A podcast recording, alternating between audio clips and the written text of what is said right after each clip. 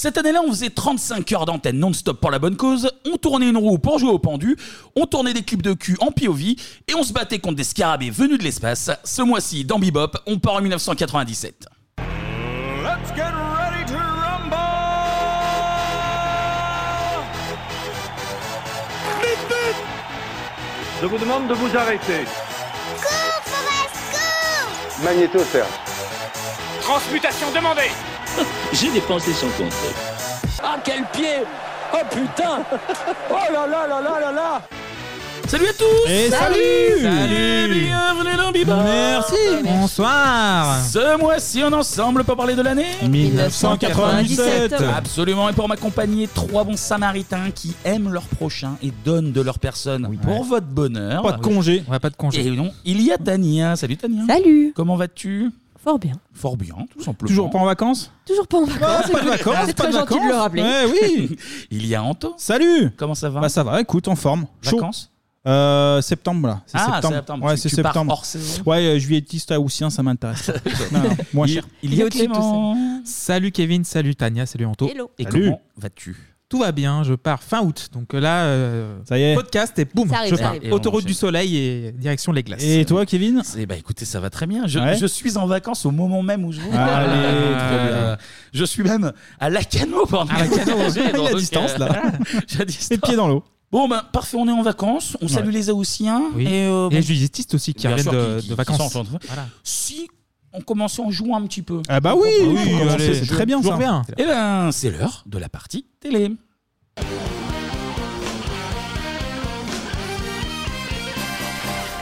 Alors, ce mois-ci, on va parler de roues. Tout à l'heure, on va aller pousser les petites roues du Téléthon. Mais, Oh non, ça commence Voilà. Une minute Voilà. d'émission mais d'abord, Voilà. mais d'abord, on va faire tourner la grande roue de TF1. Et comme vous le constatez, j'avais pas trop d'inspi pour mon intro. Voilà. Alors, pas la grande roue du juste prix, dont on a déjà parlé fait. dans l'émission 42. Pas la grande roue du millionnaire, dont on a déjà parlé dans l'émission 42, vu qu'on parlait de Risoli, on avait fait, on avait fait un pack. faire de. On va parler de la troisième roue la plus célèbre du PAF, celle avec des sous pour acheter des voyelles et éviter la banqueroute. Évidemment, la roue de la fortune. Ouais. On se rappelle tous de, bah, de cette émission sur TF1, évidemment, émission culte de, Oui. de la chaîne. Mais il se trouve que le format n'a pas débuté sur la première chaîne. En réalité, la première apparition de ce jeu, il faut tourner une roue pour jouer au pendu, ben, c'est sur la 5. Et ouais. D'accord. Et on a fait aussi euh, Et une chronique on sur a fait Bebop. la cinq. Ouais. La C'est 5, vrai, euh. RIP, Petit Ange parti trop tôt. C'était dans l'émission Pentathlon.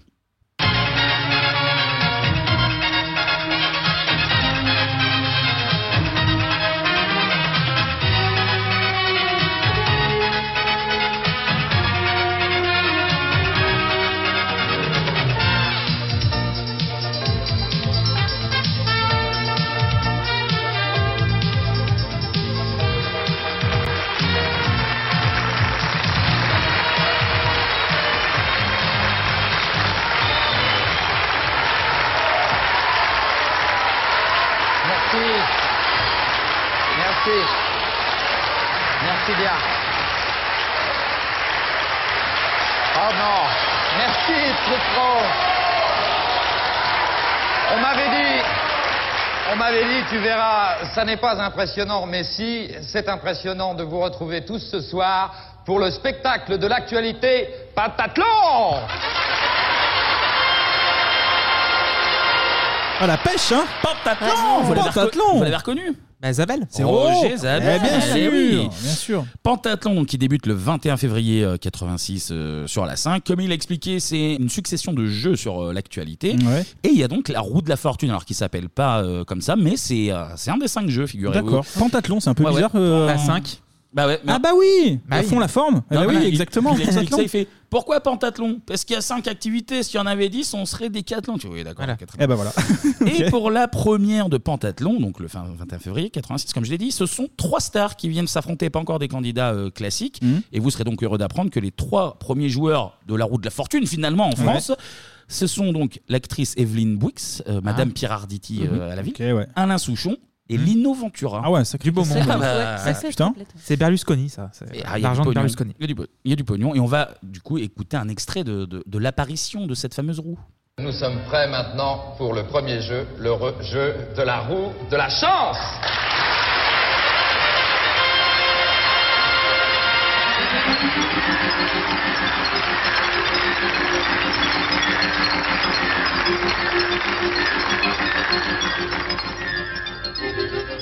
Lino, Evelyne, Alain, vous avez devant vous une roue.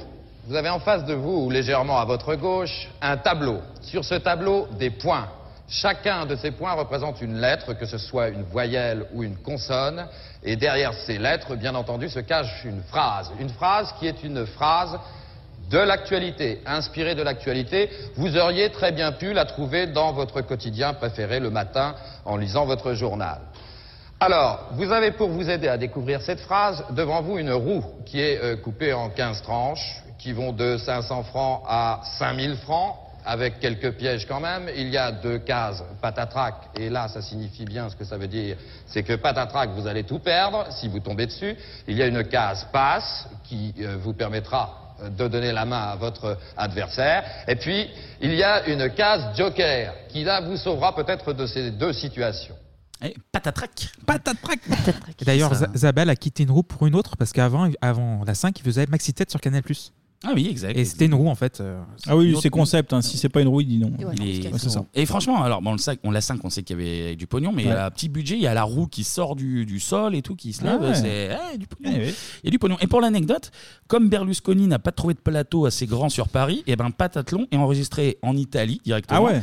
Et les participants donc suivants, qui seront des, euh, des, des lambda comme, comme nous, en Ouais. fait, ce sont euh, des Français de Milan recrutés par euh, petites annonces. Ah, des expats. D'accord. Ok, Ouais, d'accord. ouais, pour, euh, pour jouer.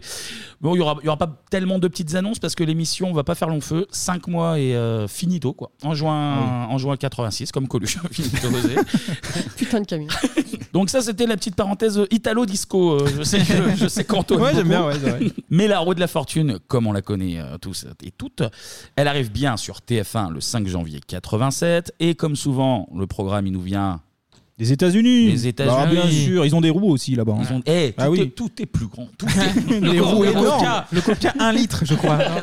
le petit coca, c'est le grand coca là. Voilà. C'est fou, c'est fou. C'est une adaptation d'une émission qui existe depuis 1975, animée par, à l'époque par Chuck Woolery à l'origine, et ça s'appelle The Wheel of Fortune. Just look at this studio filled with beautiful and imaginative gifts, which can be purchased today on Wheel of Fortune. Total retail value of all these prizes, more than $31,000. Now, let's meet the host of Wheel of Fortune, Chuck Woolery. J'aime bien les petits Ouais, génériques américains comme ça, ouais. US à l'ancienne, c'est c'est festif, j'aime bien. Ils sont, ils sont forts, ces ricains. En France, c'est la productrice et directrice des programmes Marie-France Brière, hein, qui est extrêmement connue, qui part chercher le concept aux USA. Et Marie-France, là, ça fait 4 ans qu'elle s'active pour redresser euh, les audiences euh, de TF1. Elle va d'ailleurs lancer pas mal euh, de programmes, notamment avec euh, Stéphane Collaro euh, ou Sabatier, ou l'émission macroniste de Bernard Tapie. Ah oui, on en avait parlé. Ouais. Oui, Ah on bah en oui. avait parlé. Ambition, effectivement. ouais. Des Ah ouais. émissions qualitatives comme ça. Et donc en janvier 87, c'est le début de la roue de la fortune, initialement présenté par Michel Robe, un comédien qui s'est reconverti dans l'animation. Le carrousel tourne sur la route de vos vacances et vous offre aujourd'hui la possibilité de gagner 226 613 francs. Sur la case Super Bonus, aujourd'hui, deux montres Citizen, hommes et femmes, étanches à verre saphir. Et le prix de ce Super Bonus, 11 500 francs. La roue de la fortune vous propose, comme chaque soir, bien sûr, un super cadeau. Et c'est aujourd'hui un bateau pneumatique cylindré équipé d'un moteur marineur de 40 chevaux. Alors à vous les joies du ski nautique. Et le prix de ce super cadeau, n'est-ce pas Annie 50 000 francs. Ce soir, comme tous les soirs, le charme de Michel Robb. Ouais Bonsoir à tous Bonsoir à tous, je suis très heureux de vous retrouver pour nous accompagner ce soir. Annie Bonsoir Bonsoir Annie Bonsoir Michel, vous avez l'air en super forme aujourd'hui. Bon, oui, je suis très en forme. Alors, aujourd'hui, nous accueillons trois nouveaux candidats. Ouais, je suis très en forme. Ouais, ouais, ouais. Incroyable. Ouais, On dirait une parodie là. Mais tu vois, les nuls ont fait une Oui. parodie, voilà. Oui, carrément. Avec Gérard Lanvin dans le rôle du présentateur. J'aime beaucoup le, Le le géné- bateau, le là. générique Ah, à l'ancienne. J'aime beaucoup le bateau pour faire du ski nautique. Non, mais c'est pratique c'est ça. 80, c'est accessible voilà. à tout le monde. Bateau. tu, Il y avait tu pas de permis à tu vas à Paris pour jouer, tu te retrouves avec un putain de bateau, un pneumatique à 50 000 balles. Si t'habites dans le Cantal, t'es un peu emmerdé. Quoi. Tu, oui, bah merci. euh. J'aime bien. Allez, aux côtés de, de Michel Robe, on retrouve déjà Annie Pujol, Ouais, on l'ex-compagne de Gérard Blanc. La voit légende. dans- Qu'on voit dans le clip une autre histoire pour les, les puristes. Ok. Et Annie Pujol, bah, elle est là pour faire euh, l'hôtesse, entre guillemets, présenter les cadeaux, retourner euh, les lettres. C'est un, un métier très, très sympa. Ah bah ouais, ouais, ça, régalé- ça de casse le régaler. poignet, ça. Avant elle, en quelques mois, pour la petite anecdote, il y a eu deux autres hôtesses, Cléa Pastor, surnommée Vanessa, je ne sais pas pourquoi, et Fabienne, qui sont en fait deux anciennes Coco Girls de euh, Ah. Cocorico Cowboy, en fait, euh, Ok. l'émission de, de Colaro. Alors, il faut quand même savoir que début 87, TF1 n'a Encore service public, pas, n'a pas encore été ouais, privatisé par Monsieur Bouygues. Et il y a des problèmes de, de caillasse. Ça part pas tourner à Milan en costard sur la une, là, c'est Ouais. c'est- c'est ric-rac. Faisons un petit point finance. Ah bah, Eh oui, oui, ah mais t'as raison. Eh oui. fait ça bien, ça. Donc, pour financer le jeu, TF1 est autorisé à signer un accord avec le groupe Unilever. Mhm. Berlusconi faisait aussi ça euh, sur la 5. Et en gros, une marque te fournit les programmes directement clé en main. Donc là, en l'occurrence, les droits de Wheel of Fortune. Mhm. Et tu le diffuses, donc le programme, en échange d'espace publicitaire. Résultat, la demi-heure produite coûte à TF1, entre guillemets, que 100 000 francs, au lieu, euh, par exemple, pour Cocorico Cowboy l'année d'avant, pour une heure, 1 million de francs. Et Ok. voilà, petit, euh, petite astuce. Ouais, c'est bien vu ça. Finance. Pour financer ça. Je, je n'hésiterai pas à vous régaler de Ah, nouvelles, tu peux, euh, tu peux, tu peux, tu de peux. nouveaux points finance comme ça, c'est c'est très important. Ce bebop, c'est c'est c'est aussi de l'éducation financière. Quoi. Ah mais il y a tout, il y a de la culture, il y a de la finance, C'est de la il y a- culture financière. il y a parfois de l'amour, des rencontres. Culture financière, on rappelle qu'on a un Patreon d'ailleurs. Ah oui, euh, oui, n'hésitez pas, bleu, n'hésitez pas. Vous pouvez prendre des, des espaces pubs aussi, on peut vendre des espaces pubs hein, si vous voulez. hein. N'hésitez pas à venir vous éduquer en lâchant un petit billet. Voilà. Euh, bon, notre roue de la fortune, Roger Zabel l'a un peu expliqué tout à l'heure. Qui nous rappelle le principe? Tania Clémianto qui se sent de nous. Allez-y, allez-y. Ouais, tu trouves une phrase ou une- un titre euh, en échange de, de tourner une roue et acheter des voyelles et des consonnes. C'est ça. Voilà, Oui, c'est ça, voilà, ouais, ouais, c'est ni plus ni moins qu'un pendu, quoi. Tu, Voilà. euh, Oui, c'est un tournes pendu, la c'est un roue, pendu, ça voilà. tombe sur une somme, tu proposes une lettre. Si elle y est, tu gagnes X fois la somme euh, Voilà. qu'il y a.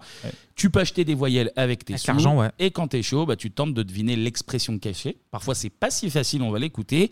Et quand t'as trouvé, tu as le droit d'acheter des conneries dans la vitrine Vitrine, voilà. avec tes sous. Petit exemple. Françoise Le comte Jean d'Orléans de Dunois. Oui.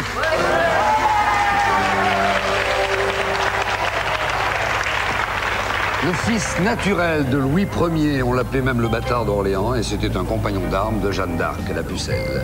Avec euh, 2000 francs que nous vous attribuons, eh bien, vous avez un choix de cadeau à faire, Françoise. Alors pour 1850, la nappe. 1850 francs la nappe, et nous remettons en jeu les 150 francs, le temps d'écouter Eric. Françoise, c'est de nappes en satin de coton accompagné de 6 serviettes habillera votre table agréablement. Son prix 1850 francs, le total de vos gains 2000 francs.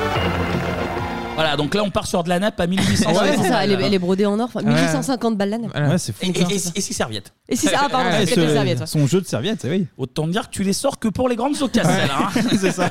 Bon, là, elle avait que 2000 balles à, à claquer, mais quand tu commences à gagner un petit peu, tu peux te faire un petit peu plaisir. Ah bah, On au va bout de les- 4000 Ah balles, oui. t'as une- t'as les tasses, je pense. Ah bah là, attention, là, on va écouter. Euh, on va voir que l'échelle des prix, il y a toujours un petit, pro- un petit problème. euh, on va s'en rendre compte. 41 000 francs plus le bonus pour Nicolas. Deuxième partie, votre choix de cadeau. Eh bien, je vais prendre euh, pour 11 500 francs les stylos. Pour. euh, euh, pour 4 950 francs la table basse. Pour 4 900 francs la patinette. Oui. Pour 4 400 francs le lave-linge. 3 300 francs le magnétoscope. Vais vous dire combien il vous reste. Vous avez encore 11 950 francs. On va prendre pour 2600 francs la cuisinière. D'accord. Euh, Vous êtes célibataire? Oui. Ça tombe bien, je lance un appel à toute jeune fille intéressée par Nicolas. Il a le matériel. pour, euh, Oui. pour 6300 francs le banc. Euh, Encore 3050 francs. Je vais prendre euh, le crocodile pour 1900 francs. Oui. On va garder les 1150 francs pour la troisième partie. Et je rappelle donc que vous avez le bonus. Mais il te force à acheter de la merde en Je fait. suis révoltée partout dans cette vidéo. Putain, il y C'est a un scandale. La petite musique, il y a tout là. Ah bah il y a oui. tout, il y a tout. Il y a Non, la alors. petite blague miso, genre. Ah oui. Ah, Ah, je- il a un lave-vaisselle. j'ai- je je- je t'ai vu bondir sur. Hein euh, Ah mais c'est ça, mesdames, il a le matériel si vous voulez venir euh, lui Il laver est ses putains de célibataire. non mais un scandale. Et puis euh, Le, le lave-linge qui coûte euh, trois fois moins cher que les stylos. Ouais. ils, sont, ils sont en quoi Ouais, les stylos, c'est un ancien franc. Blanc, C'est un ancien franc, c'est obligé. Je sais pas, 11 000 balles de stylo, des- une patinette, je sais même pas ce que c'est, un crocodile. Bon. Crocodile, c'est le truc gonflable là. tu sais, Ouais, je sais pas. là, notre Nico, il était, devant, il était devant la vitrine, il était comme ça. J'en sais rien, j'ai pris n'importe Ah, mais clairement. Bon, et à la fin, bah, c'est celui ou celle qui a le plus d'argent qui va en finale. Donc là, Nico est mal barré, il a tout Ah bah dépensé. ouais, il a tout dépensé. Ouais, pour de la merde, en fait, on lui force à acheter de la merde. Il vous reste 3000 balles, vous avez encore 2-3 serpillères. Carte à caillasse. Voilà, Prends, la- prends les nappes à 2000 balles là. Ah, tu peux, t'as 3000 balles, il t'en reste un peu là. Donc la fameuse finale, il doit donner, enfin tu dois donner 5 consonnes et une Voyelle, voyelle, ouais. et euh, tu trouves euh, le, mot, mi- le mot mystère pour gagner un beau cadeau. Mais malheureusement, parfois la, la finale s'avère un peu chocolat. quoi. Maintenant, Randy, voyons si vos supporters vont être fiers de vous. La définition est des gens qui vous ennuient. Ok. Comme d'habitude, nous vous donnons cinq lettres R, T, S, L et le E. Donnez-nous trois autres consonnes et une voyelle. Ok, je vais dire un B, un N et un G. Une voyelle. Le O. Merci. Parfait. J'ai l'impression que la chance vous sourit. La définition est des gens qui vous ennuient. On ne souffle pas dans le public. Euh. Ben, euh. 10 secondes, monsieur Marsh. J'ai trouvé, c'est évident, seulement je sais pas si je peux le dire. 5 secondes, monsieur Marsh. Ok, j'adore résoudre les puzzles. Niggers Nègre en anglais. Euh. Oh. Oh. Oh, Naggers, bien sûr. Casse-pied en anglais. Euh, il faudrait peut-être qu'on rende l'antenne. Un classique. Un classique. Ouais, South Park, on l'a Je crois fait. que on j'ai- l'a fait j'ai jamais autant pleuré de Incroyable. rire dans ça. Incroyable. Et ça n'a pas dû être euh, facile à doubler Non. en français, Ah non, en Nico, français, C'était ouais. obligé de C'est vrai. préciser machin en anglais. Avec la Oui. trad, ouais. Mais bon, toujours un très bon travail de Ça marche William très bien. euh, Corinne euh, sur, Oui, euh, sur la voix, l'adaptation, tout à quand même, fait, à ouais. préciser. Bon, pour en revenir à la roue de la fortune, donc Ouais. l'émission était positionnée à la base à 18h45, mais très vite l'émission rencontre un grand succès et dès le mois de juillet, elle est décalée à 19h25 à la place de Cocorico Cowboy, juste après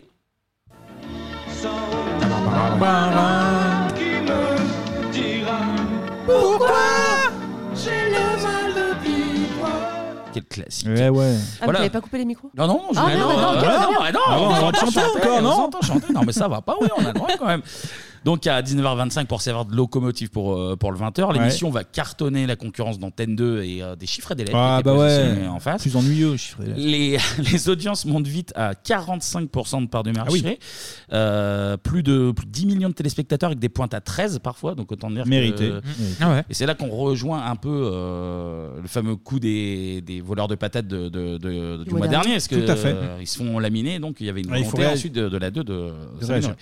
Euh, D'ailleurs, Antenne 2 va avoir du mal jusqu'en 92, en gros, pour lutter contre, contre cette concurrence en, en tentant plein de programmes. Ils vont même programmer Maggie tous les jours au lieu de, Ah oui. dimanche. de, de seulement le dimanche. Ouais, ouais. Ok. Oh, ça baille, Clément Pardon, Ah, ça rentre ou ça baille Mais non, c'est la, c'est la Ah, c'est les digestion. vacances, ça là. Non, C'est les c'est la vacances. digestion. C'est la un peu. merguez, elle est pas ça passée. vaille, ça vaille, ça vaille. Euh, par exemple, en 89, ils vont mettre dessiner, c'est gagné, Gagné, ouais. qui va permettre Ah un, ouais. un petit sursaut, mais euh, l'émission va pas durer. Et comme j'ai dit, il va vraiment falloir attendre 92 et l'arrivée de que le meilleur gagne pour euh, là reconcurrencer euh, TF1. Mais on y reviendra, euh, on y reviendra un petit peu après, parce que on ne peut pas parler de la roue de la fortune sans parler du maestro. Bah, bien sûr. Dès l'été 87, Michel Robe se barre sur la 5, justement, où il, ani- il animera notamment En route pour l'aventure, autre émission euh, d'aventure pour Ouais. euh, les, les- les jeunes. Oui. Et en échange, TF1 récupère l'immense Christian Morin. Et Christian voilà. Morin, évidemment. Et notre Cricri, bah, comme beaucoup, il se fait connaître à la radio sur Europe 1. Il va y arriver en 72 et il va y rester 15 ans.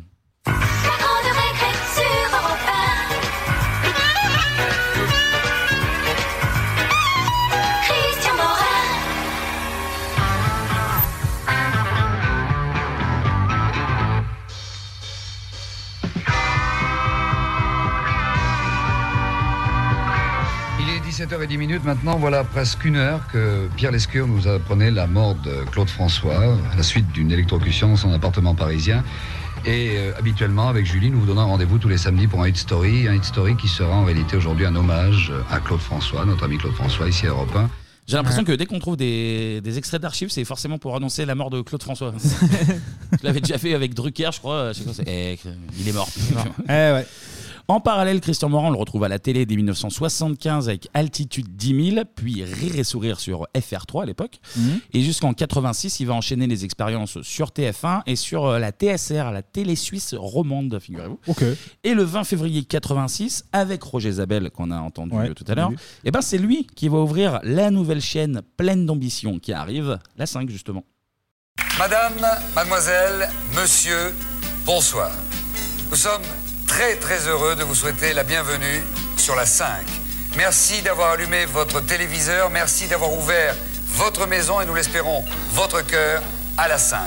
La 5 est une nouvelle télévision, une télévision de spectacle pleine d'optimisme, de rythme, de lumière, de joie, une télévision pour des loisirs sereins et heureux. Eh ben, tout, un ça, programme, hein. Tout ça, ouais. Surtout que l'arrivée, là, le début, c'est. Oui, euh, c'est genre une fanfare avec des flonflons et tout le bordel. Tout un C'est comme s'il sortait d'un d'un avion presque. Et c'est Mm. Ouais. genre, euh, on accueille Christian Morin et Roger Zabel et ils descendent comme Ouais. ça des Ah, grandes c'est marches. les vedettes aussi, Le un peu, ouais, Il y a du mérité. Il y a du pognon. Notre Christian sur la 5 qui va animer notamment Chercher la femme avec Amanda Lear.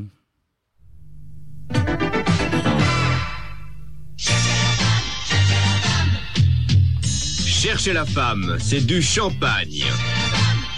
Ça pétille, c'est frais, ça fait tourner la tête. Cherchez la femme, un grand jeu spectacle animé par Amanda Lear et Christian Morin. Cherchez la femme, trouvez la reine de la semaine. Cherchez la femme, samedi 20h30 sur la 5. Ah bah, c'est quoi le concept là? C'est- Alors, C'est c'est incroyable. alors, en gros, il fallait élire la femme de la semaine parmi quatre candidates sur des critères de beauté, de talent, de séduction et d'improvisation. C'est le Miss Ah, Français Hebdo, quoi. Ouais, clairement, euh, beauté et séduction, Ok. je pense. hein. Oui, Mais, oui, euh, oui. non, non, non, mais euh, l'impro, euh, bien sûr. Ok.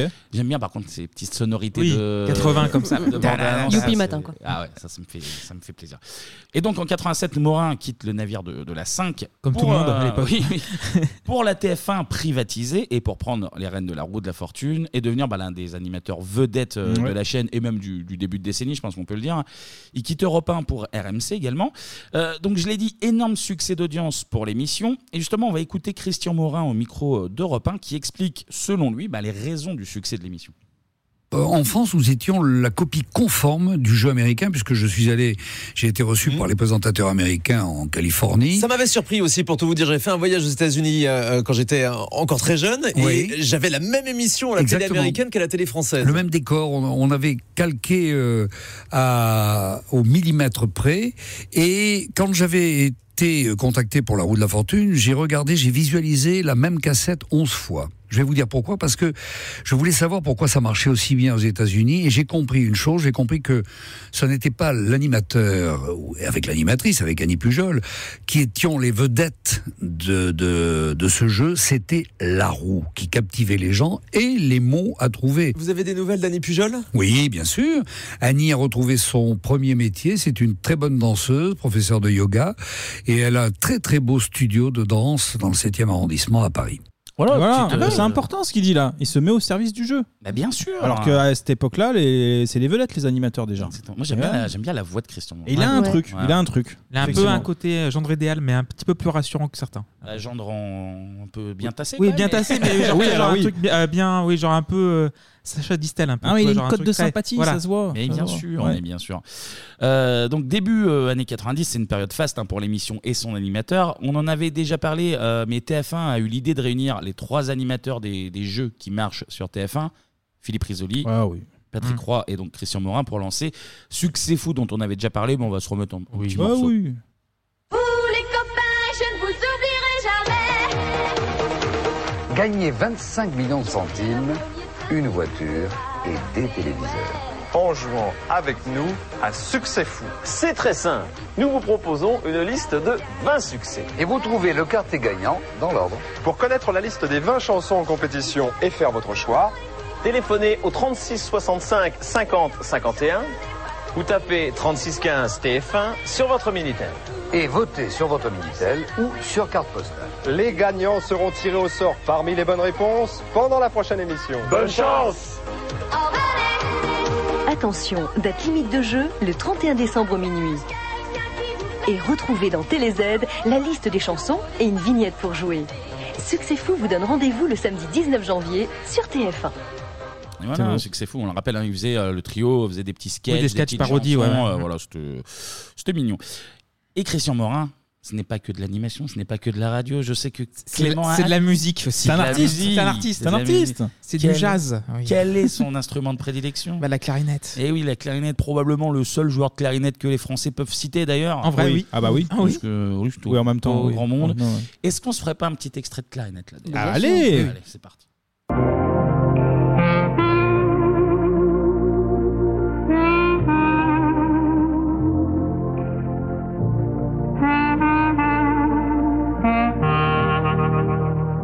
Hop, hop, hop, Hop plus. là On a compris l'idée. Sacré vibrato. Ah, C'est- oui. ouais. Ah, c'est bien joué, c'est bien interprété. hein. 14 secondes de, De clarinette, de- de pur euh, plaisir, là, hein. Un peu plus, ce serait de la gourmandise. Et je, pense que là, c'est bon. euh. Si je dis pas d'été, je crois que c'était même sur le plateau de la chance aux chansons qui Ah ouais Ah oui, ça, c'est possible, Un oui. peu de, de clarinette. quelle classe. Il y avait le, le petit fond euh, très rose, euh, Ah oui. bien, bien flashy, qui, qui détonnait avec le reste de l'émission. Du coup, mais ouais, ouais.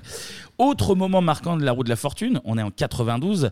C'est pas l'émission à proprement parler, mais en 92, quelle, quelle grande émission il y a eu qui a eu un succès d'audience Le Grand Bluff. Le, Grand Bluff. Eh oui, Sébastien. exactement. Et Christian Morin avait été piégé. On écoute. Mais je suis pas incorrect, c'est elle qui raconte n'importe quoi. Ne la traitez pas de poufias. Vous voulez pas que je vous offre des lunettes Hein, alors vous jouez normalement. Vous voulez pas que je vous offre des lunettes Vous jouez normalement, s'il Parce que vous je vais plaît. vous dire une chose. Oui, ben Je dites-moi. vais vous dire une chose. Oui Si je vous offre des lunettes, vous me reconnaissez. Ah oui. Vous reconnaissez. Vous me reconnaissez, oui. C'est- je ne comprends pas ce que vous voulez dire. Vous comprenez pas Bon. ce que je veux dire Ou alors vous acceptez pour jouer. Oui. hein. Vas-y, vas-y. Vous acceptez. Comment? Vous acceptez de jouer. Hein Sinon, qu'est-ce que je fais? Sinon, j'enlève les lunettes. Et alors? J'enlève mes dents. Oui. Et t'as le bonjour Patrick Sébastien.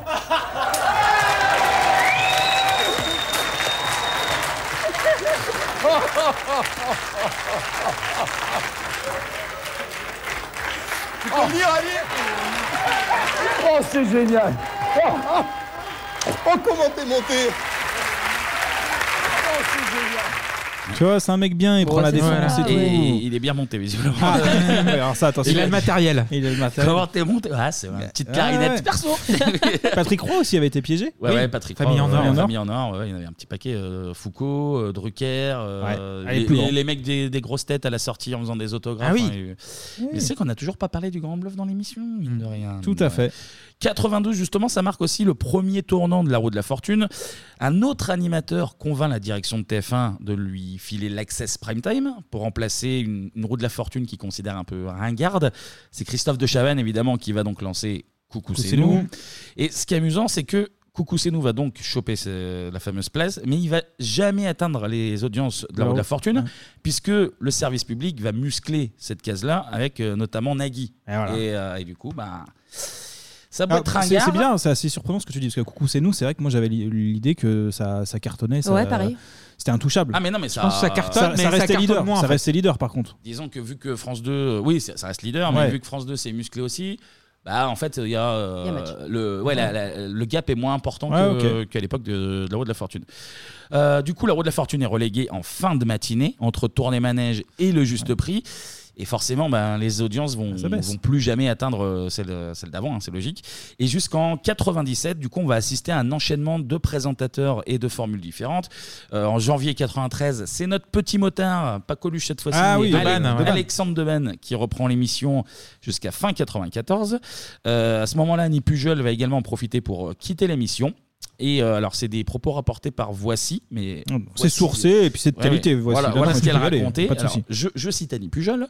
J'aimais pas ce rôle de potiche. Voilà, je le dis des années plus tard. C'est pas que je n'aimais pas ce que je faisais, mais j'aimais pas ce rôle. Il était très sympa, Alex, donc Alexandre Deban. Mais j'en avais marre de tourner ces putains de lettres. Oh là, ça s'emballe. Elle peut plus les piffrer les lettres. Elle, elle, a- elle a- Elle en a bouffé. les, les E, les S, Les allez, voyelles, c'est bon. quoi. Ah, c'est bon. Ouais, elle reconnaît quand même que le salaire était très confortable et accessoirement euh, petite garde-robe euh, open bar. Eh, Qui- c'est toujours le petit plus, ça. Et puis ça valait Ah, un voilà. petit paquet de sous.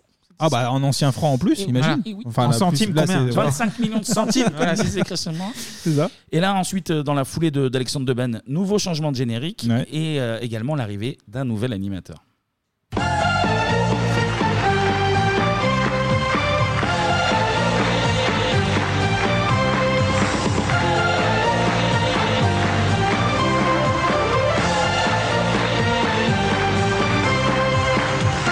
Tous et merci de votre fidélité. C'est la roue de la fortune avec Olivier Chiabodo et Frédéric. Bonjour à tous. Bienvenue sur le plateau. Bonjour Frédéric. Bonjour. Très bonne ambiance sur le plateau de la roue de la fortune. Mais aujourd'hui, malheureusement, vous savez, il n'y aura pas de cadeau. Pas de super cadeau aujourd'hui, non Hein plaisantes Mais C'est pas non. possible. Mais si, c'est possible. Il n'y aura pas de super cadeau. Vous le savez, c'est une journée exceptionnelle. Ah ah, bonne blague. C'est le 1er avril. Il y a bien sûr un super cadeau. Ah oui, euh, écoutez, je suis désolé. On le regarde tout de suite. Ouais. Euh, Ah, Frédéric était euh, juste pris aussi, je crois. Absolument. Oui. Ah. C'était partout. Frédé- enfin, Frédéric qui n'a pas de nom de famille, elle, c'est Olivier Oui, oui. Voilà. et Frédéric. Voilà. C'est donc Frédéric Le Calvez qui euh, effectivement était au juste prix et qui était devenue euh, tourneuse de lettres euh, officielle. Ah bah ouais, c'est une montée en gamme. Les- quelque part. c'est vraiment un gap dans la carrière qui est, qui est pas mal. hein. les, putains de lettres, comment, comment ça s'appelle Mais ouais, bonne blague d'Olivier Chabodo. Bah 1er avril, c'est super. Tout le monde se marre là. Le rythme est tellement nul, genre. Eh. Haha, c'était pour rien. Ouais, Ouais, ouais. Moi, Chiabodo, pas fan moi perso. bon. Bah, notre ami Olivier, il va animer la roue de la fortune jusqu'au 28 mars 97, notre année du jour, Oui. et la date de l'arrêt de l'émission. Alors officiellement, TF1 prétexte euh, sa fameuse quête de sens. Celle dont, Ouais, celle dont mais on c'est- cesse de parler. à Quête chaque fois. d'audience plutôt. Et en fait, la volonté de, de marquer une rupture dans la qualité des programmes. Et la vraie raison, bah oui, c'est ce que tu as dit, c'est Ouais, que surtout euh, les audiences s'essoufflent après euh, 10 ans quand même. Ouais. Et surtout, le changement d'horaire qui a, qui a pas fait du, du bien du tout à l'émission. quoi. Euh, 675 000 téléspectateurs en moyenne, c'est c'est trop peu pour, Ouais, euh, pour pour TF1, TF1. ouais. Surtout avec la concurrence de France 2 et de programmes comme Motus et Les Amours. Eh dont, voilà, euh, on y dont revient, bah, Tania bien nous sûr. avait parlé il y a et pas puis, si et puis, la roue tourne. La roue Eh tourne. oui, eh oui, absolument. Donc, euh, Pardon.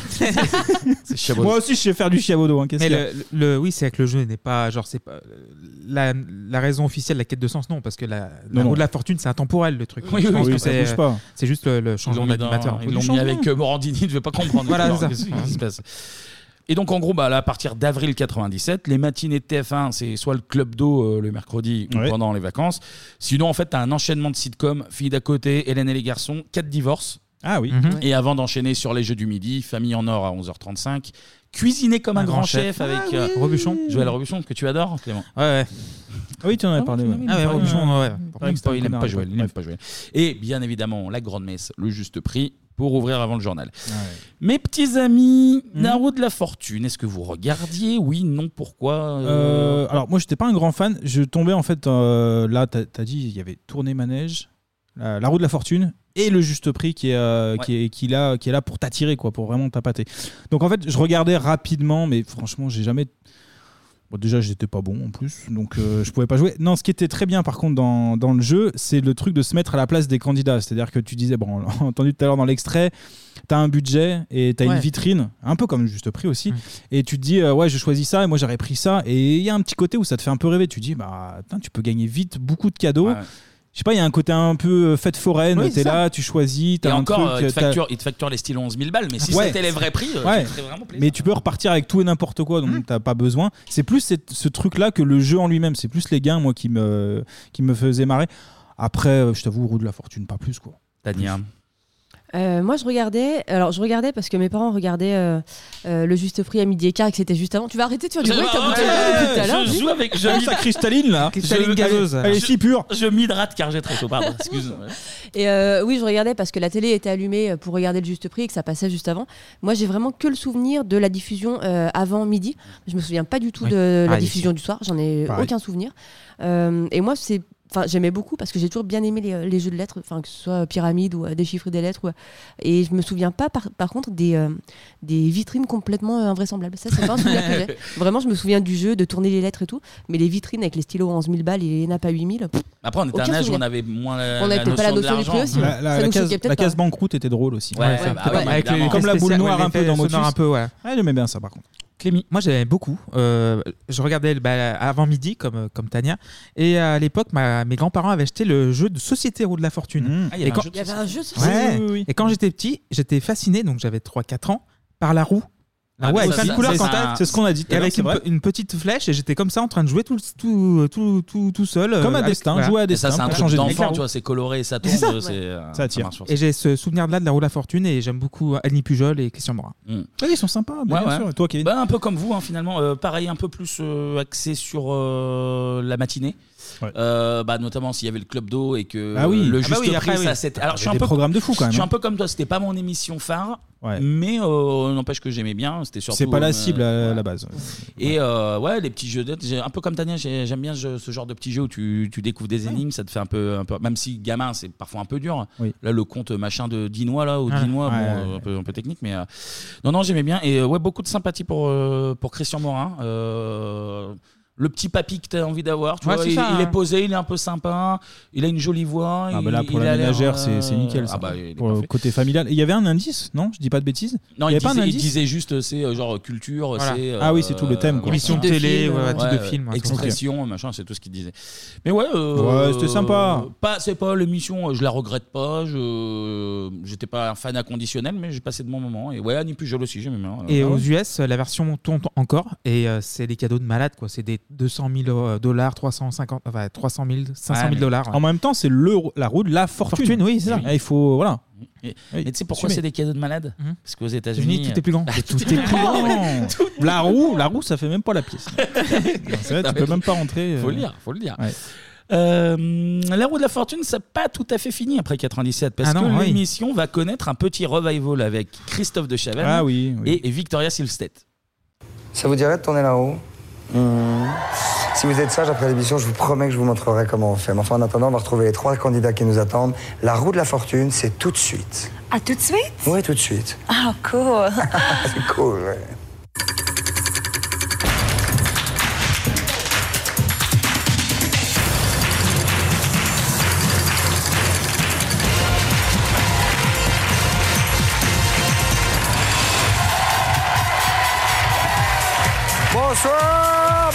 Tous. Bonsoir mademoiselle. Bonsoir tout le monde. Bonsoir les candidats, bonsoir le public et bonsoir à vous qui êtes devant votre téléviseur. Vous en avez tous rêvé, je le sais. Et TF1 l'a fait. La roue de la fortune est de retour pendant tout le mois d'août. Et pour cette première émission, eh bien, vous verrez qu'elle s'est un peu transformée. On lui a offert un lifting et elle est un petit peu embellie, comme dirait la gueule. Ah Ouais. Je déteste cette version. moi. C'est rigolo que ce soit lui qui le reprenne alors qu'il a Ah oui, essayé de qu'il avait- désinguer le concept en- Ouais. en, 92 en disant c'est c'est Il ringard, relie c'est de la l'histoire, merde. Ouais, quoi. vu que ça marchait. Ça, c'est ouais. 2006, ça Ouais. Euh, ouais, alors au départ, c'est que sur l'été 2006. Et vu que Ouais. bah, ça fonctionne très bien, euh, ça devient, ça reprend un rythme quotidien classique à partir de janvier 2007. Et il y avait aussi son petit chien de cheval. Ah Adek. oui. Adek, et oui, qui Ouais, vendait ouais. en peluche après. Mais Alors, je à crois son que les, les sous étaient pour une asso hein, quand même. Ouais. Ah, quand même. Vous C'était lui regardez- le plus drôle, hein, euh, c'était Ouais. le chien. Vous regardiez la version Non. 2006-2007 J'ai regardé deux trois fois, mais c'est vulgaire. Non, c'était gênant Ouais, avec, gênant. euh, avec Victoria. Je crois qu'elle en parle. En plus, petit, en voilà. plus. Peut-être Ah qu'on ouais, parlera euh, après, mais il y avait des, petits, des petites histoires après, là, des deux trois déclats euh, Mmh. sur de Chavannes. Ouais, ouais, ouais. Non, c'était pas. En fait, t'as plus le côté euh, sympathique. T'avais... vra- Moi, je me souviens de côté ça. un peu trash, C'est vraiment les candidats et, euh, et le casting en disant ah il va chanter, ah il a un truc Mm. et il vannait là-dessus en fait. Mais le jeu en lui-même, il avait perdu, je trouve. Le... J'avais un peu regardé parce que c'était le, le revival d'une émission d'enfance, donc. euh, mais de Chavannes, j'ai jamais été trop, trop. Dans trop ce fan rôle-là, du- il est pas bon, du en monsieur, plus. je le trouve pas sympathique. Je Ouais. crois que je l'avais déjà J'ai eu dit. la même réaction que, euh, qu'avec le revival du Juste Prix avec la gaffe. Genre un truc trop balourd euh, par rapport au concept ouais, original. ouais. Un peu. Mais quoique la gaffe est un peu plus Oui, sympathique. oui. quand même, ouais. D'accord. Euh, et d'ailleurs, notre ami de Chavannes sur RTL pendant une émission des grosses têtes, il avouait qu'il trichouillait un petit peu pendant. Comment ça Alors, je, je- je le cite. Vas-y. J'ai triché pour aider des candidats. C'est la seule chose que j'ai faite. Comme j'avais l'habitude, au bout d'un moment, de voir le rythme de cette roue, je savais quand on l'a lancée où elle allait à peu près. Donc j'ai aidé le candidat en lui indiquant un peu. Il m'est même arrivé de souffler la réponse en finale pour que le gars gagne une bagnole. J'avais des agriculteurs, des gens adorables qui se prenaient une journée de fou pour venir jouer. Donc voilà, il... Ah, Olivier Chevedo, ça lui, a- ça lui a coûté une place, ça, tu vois. Oui. Ouais, mais là c'était pour faire gagner les gens, c'était pas pour faire tricher une Mmh. ville Ouais, qui ouais, plus est ouais, le ouais. puits du fou. Donc c'était- bon, Ouais, voilà. mais toi qui aimes pas la triche, Kevin, euh, voilà. Ah, moi, je pas- déteste la triche. Voilà. Je déteste. Et de son côté, Victoria Silvstedt, c'est très dur à dire. Ouais. Elle, elle a avoué. T'as commencé à en parler. en Ouais. tant que c'était un peu tendu parfois avec euh, notre Christophe de Chavannes et qu'il avait un peu le boulard parfois aussi quand même. Pas surpris une seconde. Et elle l'expliquait ça justement, on va l'écouter euh, au micro de Maxime Rioux sur Radio Monaco. Est-ce que est-ce que c'était compliqué ou pas de travailler avec lui Et le début, c'était.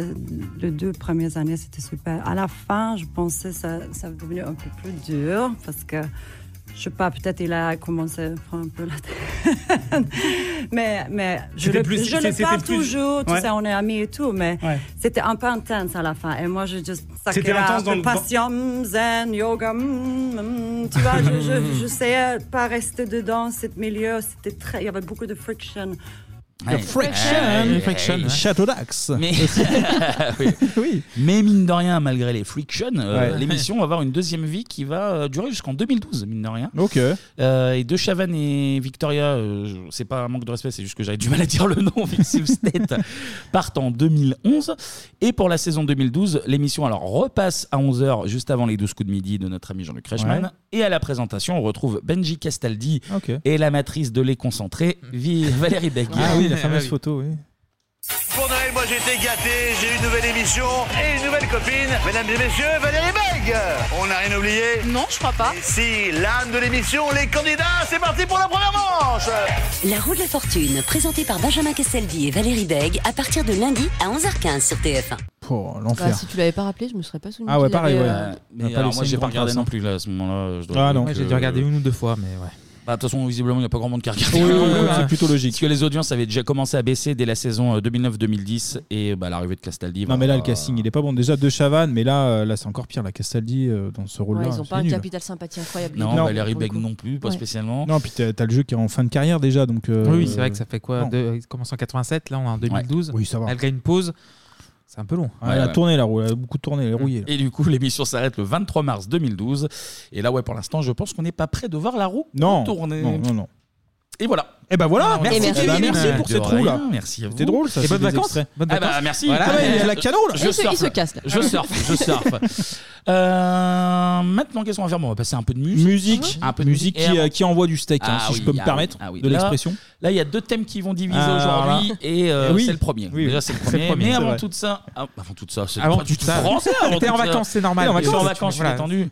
On va remercier Guillaume. Tout à fait. On Merci, Guillaume. Merci, Guillaume. C'est un thème, euh, un thème Patreon. On le rappelle, vous pouvez vous aussi imposer le thème de votre choix toujours euh, via un petit billet bleu. On le rappelle, écrivez-nous avant de, de payer la, la cotisation sur Tout à Patreon fait. parce qu'il y a beaucoup de thèmes, enfin beaucoup, il y a pas mal de thèmes de, de déjà. Euh, on ne sait pas de quoi l'avenir va être fait, donc, euh, donc euh, écrivez-nous, on discute, voir la possibilité, comme ça vous évitez de payer pour rien et qu'on vous rembourse derrière. Ouais. Ça serait un Après petit- nous ça nous fait des frais derrière après on est On a emmerdé des ça frais fait des bancaires, on a des frais bancaires. Ah ouais. Faites Ah oui, gestion. oui, nous on ça. vous le facture quoi du- finalement Voilà, faites gestion. Oui, merci. Voilà. Évidemment. Donc écrivez-nous avant, mais à nouveau, merci à Guillaume pour ce thème. C'est donc Merci beaucoup. l'heure de la partie musique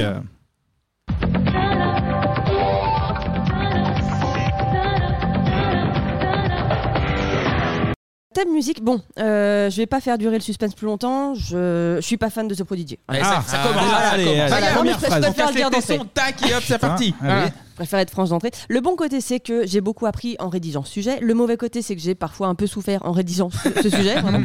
Euh, parce que j'ai écouté l'album The Fat of the Land, puisque c'est l'objet du délit au moins quatre fois pour bien en saisir tous les tenants et aboutissants. T'es carré, toi. tu- Ah bah, quatre parce fois c'est pas mal il faut noter ouais Ah bah ici, on bâcle pas le travail. On écoute les albums à l'air libre, sur le ventre, en PLS, mais on les écoute Ah, vraiment. c'est bon, arrêtez, oh. Et parce que je me mets à ta place aussi, Guillaume, puisque c'est toi qui as demandé ce, ce sujet. Moi, si je lâche 20 sacs pour qu'on parle de Pokémon Rouge et qu'un connard podcasteur salope le sujet parce qu'il préfère Digimon, je le retrouve et je chie dans sa boîte aux lettres, premier degré. Donc, essayé de faire ça. Et je le referai s'il faut. Voilà, maintenant que les bases sont posées, on peut entrer dans le vif du sujet.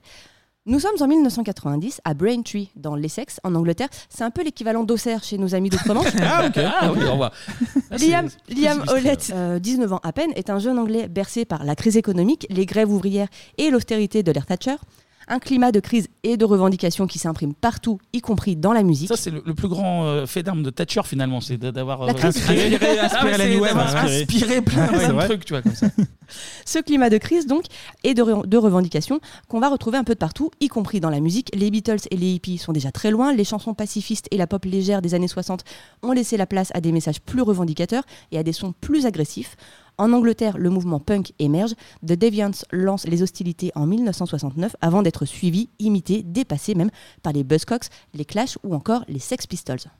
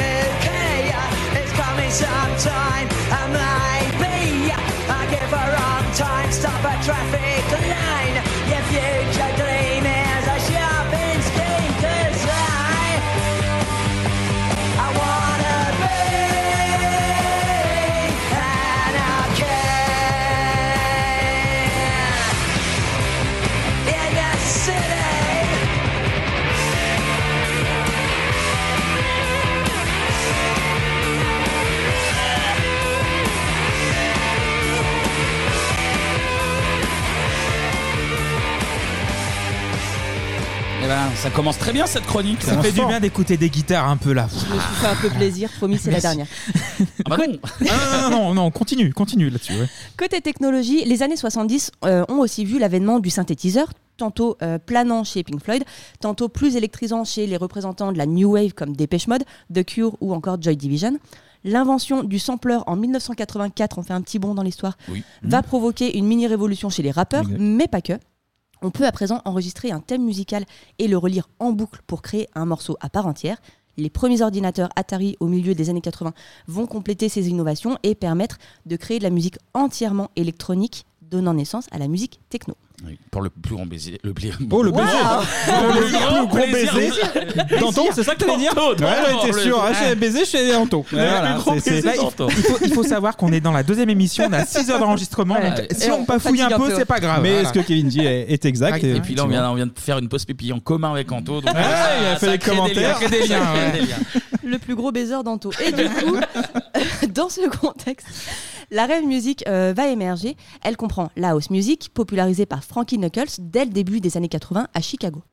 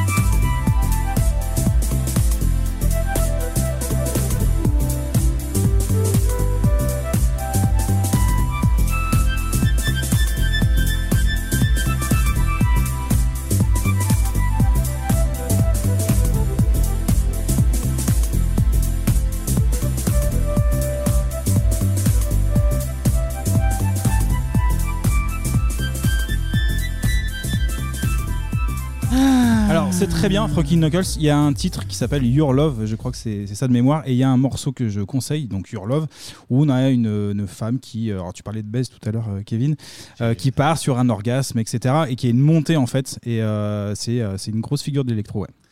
Ouais. Tu vois, comme quoi. Quoi Qu'est-ce qu'il y a Les- Quoi les, Quoi les sons Sex Pistols et Frankie, Frankie Knuckles, là, ils ont fait une trente les deux. Bah, Il y en a un qui m'a paru très court et l'autre interminable. Ah, écoute Your Love euh, notamment, Toi, et tu verras, c'est autre chose. Ces sons là. Ah, ça dépend en fait. Mais là, euh, ça fait très Christian Morin justement. Tu sais, là, le petit synthé, euh, solo de synthé. tout.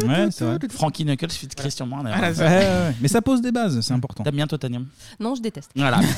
Écoutez Your Love. Ok. Voilà. Euh, la rave music, ça inclut aussi la new beat qui voit le jour du côté de la Belgique à la fin des années 80, le breakbeat hardcore qui naît fin 80, début 90 au Royaume-Uni, ou encore l'acid house lancé par le groupe Future à Chicago au milieu des années 80.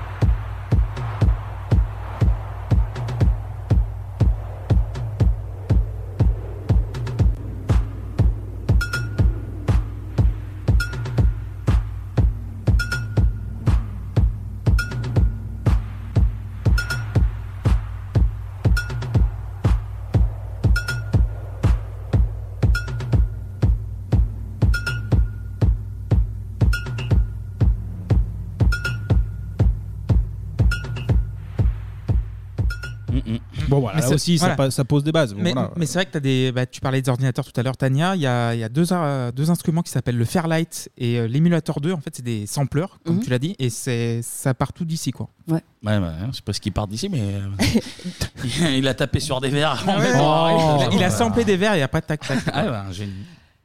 C'est indispensable en tout cas pour expliquer les origines. Je vois que Kevin est aussi hermétique que moi. Ah, la calo, ça fait écoute plaisir. pas ça, c'est sûr, c'est sûr, c'est sûr.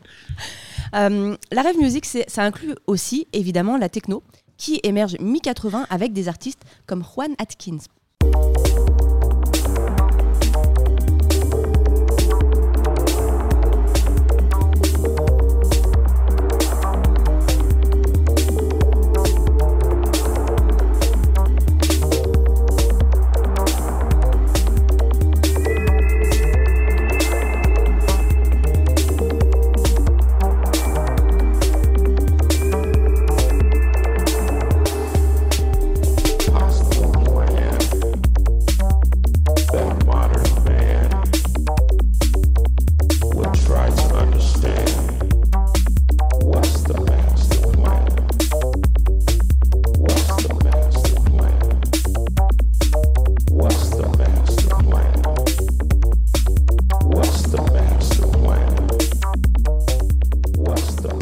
Ça se moque, ça se moque. Je, je débrief là, Personne, je les vois les personne, deux là. personne, ce mec. Non, mais je, je sens le regard de Clément Oui, sur c'est vrai. moi. Non, pour mais c'est ça. Dès qu'il y a un morceau qui commence, il y a Clémy qui regarde Kevin en mode comment, à quel point tu n'aimes pas?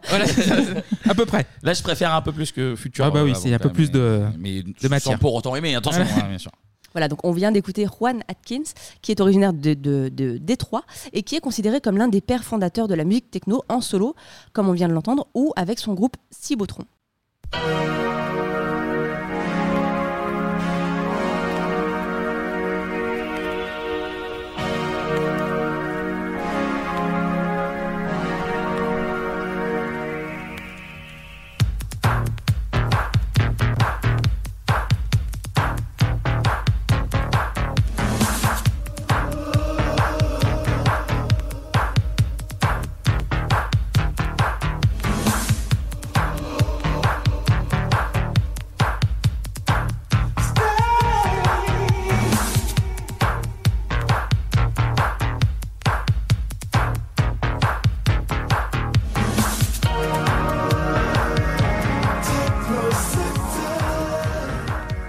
C'est mieux déjà Il y a, ça. il y a déjà un peu Ouais. plus de matière, on va Eh dire. oui, mais, oui. euh, bon.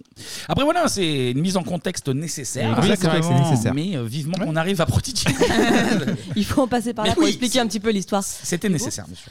Mais revenons-en plutôt à notre petit euh, Liam Hollett. Liam, donc, à 19 ans, il est passionné de musique. Petit, il a suivi une formation de pianiste classique avant de s'intéresser au hip-hop. En 88, grâce à un job sur des chantiers, il peut euh, s'acheter deux platines vinyles et il va commencer à mixer. Il va même intégrer un groupe qui s'appelle Cut to Kill, qui signe euh, auprès d'un label et vire Liam comme un malpropre, tout en utilisant un de ses sons dans sa démo. Euh, un peu dégoûté, Liam se désintéresse du hip-hop pour se plonger dans la house, qui baigne l'Angleterre grâce au rave party. Mais peut-on m'expliquer ce qu'est une rêve partie? Ah, bien sûr. classique, ah, classique. Ah oui. Ça, voilà. Ça, oui. Eh oui, l'âme notamment. Ça, ça me parle. Liam, l'âme, oui, Ouais. un truc. Et euh, Karine de la Star. Tout à fait. Et Asia. Et Asia, tout à fait. Alors oui, bien sûr, on peut expliquer ce qu'est une rave party. Une rave party, à l'origine, Qu'est-ce que c'est alors, une rave grande fête. C'est une grande fête organisée sans autorisation dans des entrepôts désaffectés ou des terrains vagues, euh, où des gens se réunissent pour faire la fête sur de la rave music, jouée par des artistes en live jusqu'au petit matin. Les gens dorment dans des tentes qui sentent la bière chaude et le paix. Et des fois, il y a des gens qui prennent du guronzan. Ah oui, oui. Voilà un petit peu le, le costaud, contexte. ouais. Est roca aussi, je crois. Des schlag parties là, on est vraiment sur le truc dégueu. ouais. C'est pendant une rave party justement que Liam va rencontrer Leroy, un danseur, et Keith Flint, le leader de son futur groupe, mais il le sait pas encore. Keith et Liam discutent et Keith est tellement fasciné par la musique de Liam qu'il repart avec sa mixtape. En plus, vu qu'ils sont probablement tous défoncés. Ça joue- ça joue C'est pour l'occasion. C'est l'occasion de filer les démos là. Tiens, c'est bon. Faut distribuer. Donc Keith et Liam euh, décident de monter un groupe avec euh, Leroy également. Liam s'occupe du son, Leroy et Keith Flint se chargent de danser et d'occuper la scène. Mais pour performer, il va leur manquer un MC. Ici, évidemment. Liam rencontre alors Keith Palmer, qui se fait appeler MC Maxime Reality. le, le C'est groupe marrant est au nom. complet. Reste plus qu'à lui trouver un nom, ce sera The Prodigy, en référence à une marque de synthétiseur, le Moog Prodigy. Ah, et Clémy savait ça. Bien sûr, Ah. évidemment. Ok. Un synthé qui coûte une burne. Voilà. Très bien. C'est la, pub. La- C'était la Le pub synthé qui coûte une burne. Moog Prodigy, le synthé qui coûte une burne.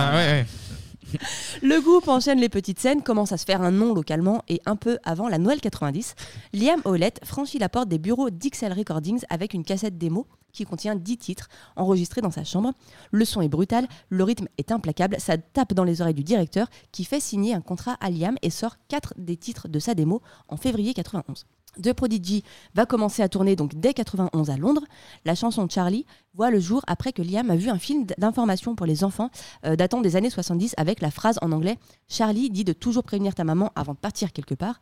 Il va coller cette phrase sur un rythme très violent qui contraste avec la voix enfantine et le titre devient un immense hit sur la scène des rêves underground.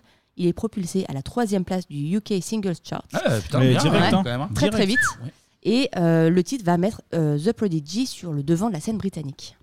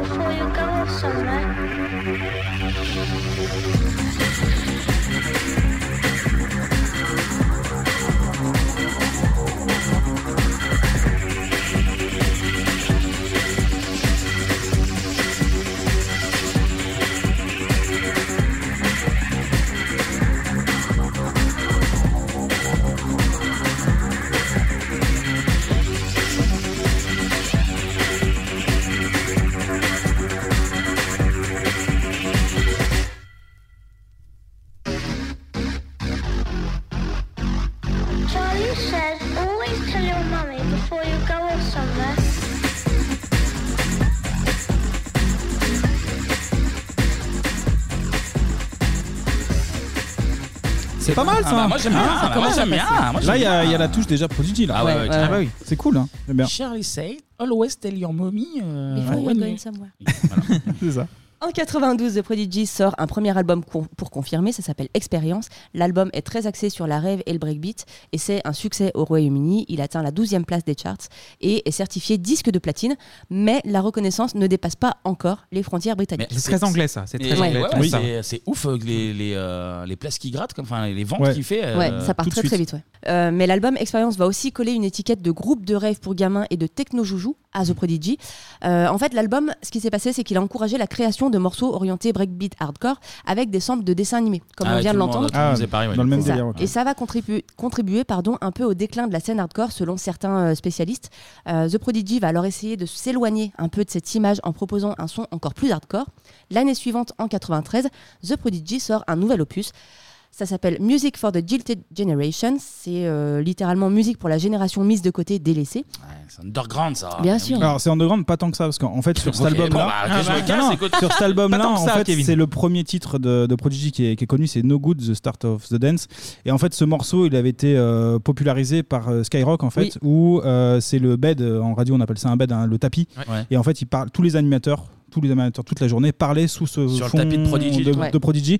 et ça va être un peu la même chose avec un autre son Fire euh, Starter Ouais, euh, de Fun Radio. Et en fait, sur cette période-là, les deux radios, euh, bah, Fun et Sky, utilisent les sons de Prodigy. Et en fait, Mais ils les euh, diffusent pas quoi, c'est juste petit à alors, petit. ils le, si, ils le diffusaient un petit peu, euh, les deux radios, mais euh, c'est surtout ce truc-là qui tournait Ouais, ouais, de qui est dans la non-stop. tête, donc du coup, tu l'as Le jour peut-être, où j'ai ouais. acheté, parce que je l'ai acheté en, en- bien après ce, ce- ce titre-là, et ça m'a fait un truc très très bizarre d'avoir Ah, un. tu t'es dit, je l'ai déjà entendu. mais en ah fait, oui. je le, j'ai- j'ai- j'aimais beaucoup ce morceau euh, No Good, ouais, qui était déjà connu. ouais. Euh, donc cet album Music for the Jilted Ge- Generation euh, intègre plus d'éléments de techno, de musique industrielle, mais aussi de rock, en proposant un son plus sombre et plus violent. Euh, il va se positionner rapidement à la première place du UK Album Charts, comme son prédécesseur.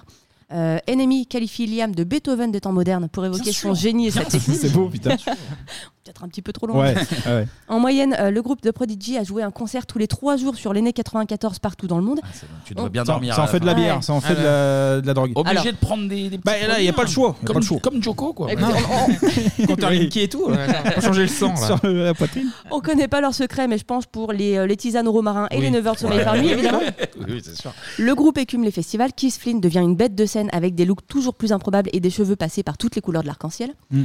En 96, The Prodigy sort la chanson Firestarter, la fameuse. Le classique, le Ah oui. classique. Avec Keith Flint au chant, à la danse et en personnage principal du clip, le morceau contribuera à lui seul à la popularité du groupe aux États-Unis.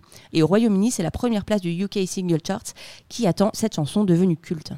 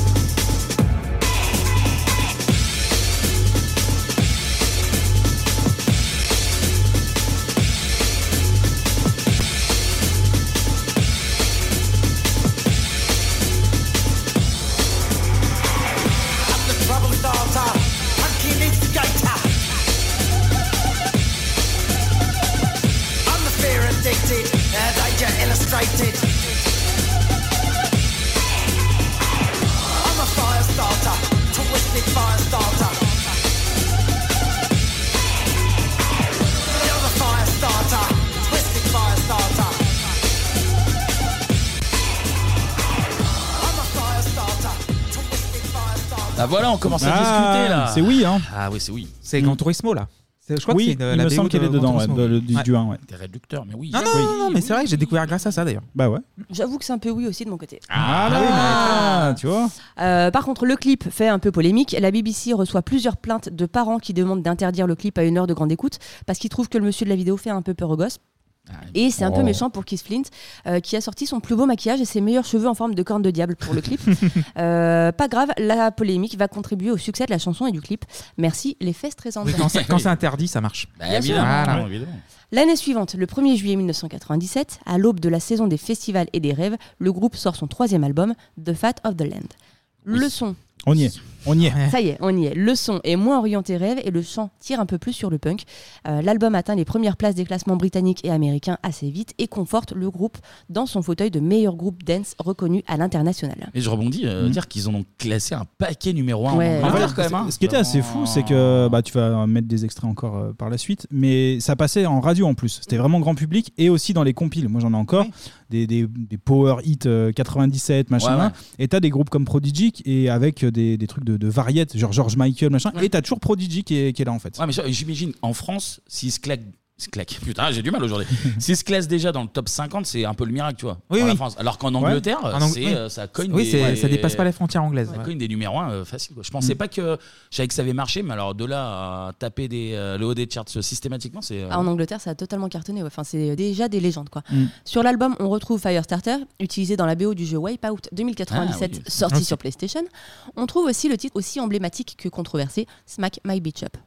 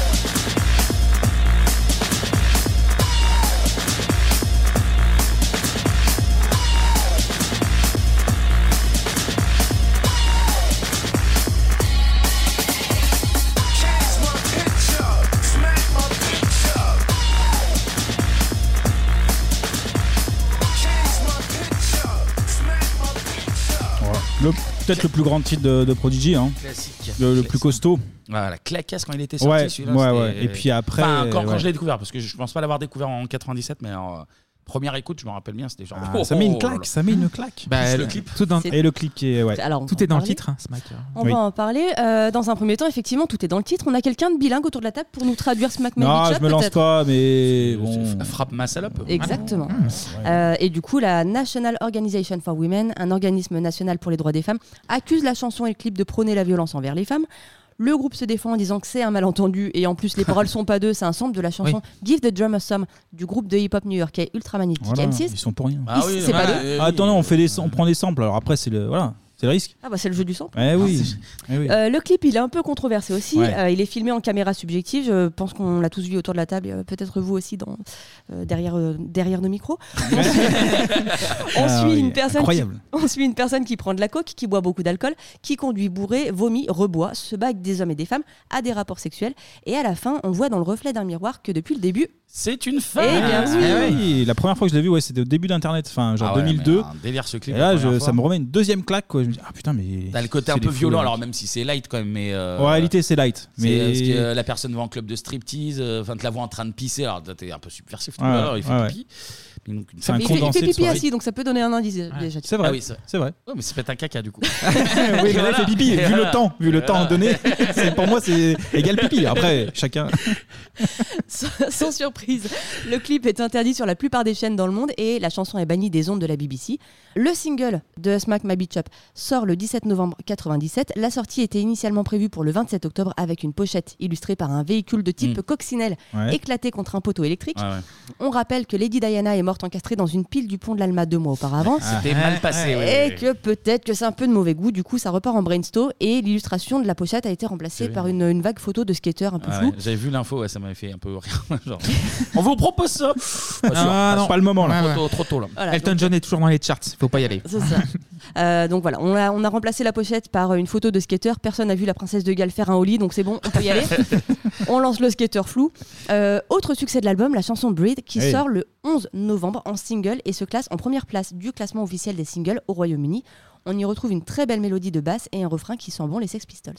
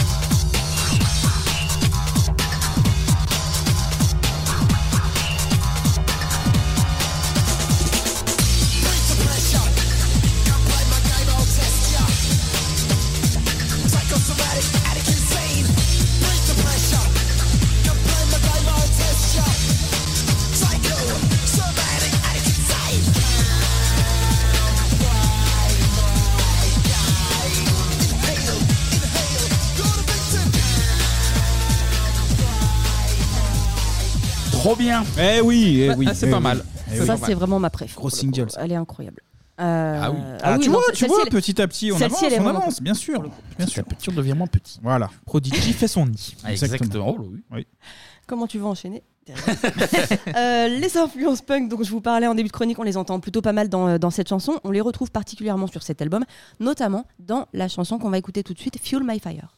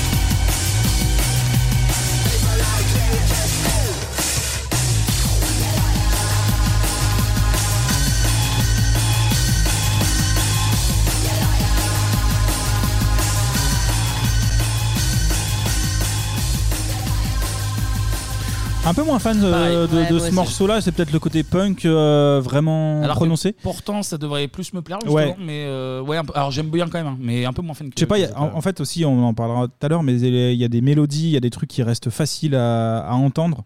Et là, euh, là Ah oui, ça c'est me un perd petit un peu plus Mais grinçant. Dans l'ensemble de l'album, ça, Mm. ça pas tâche.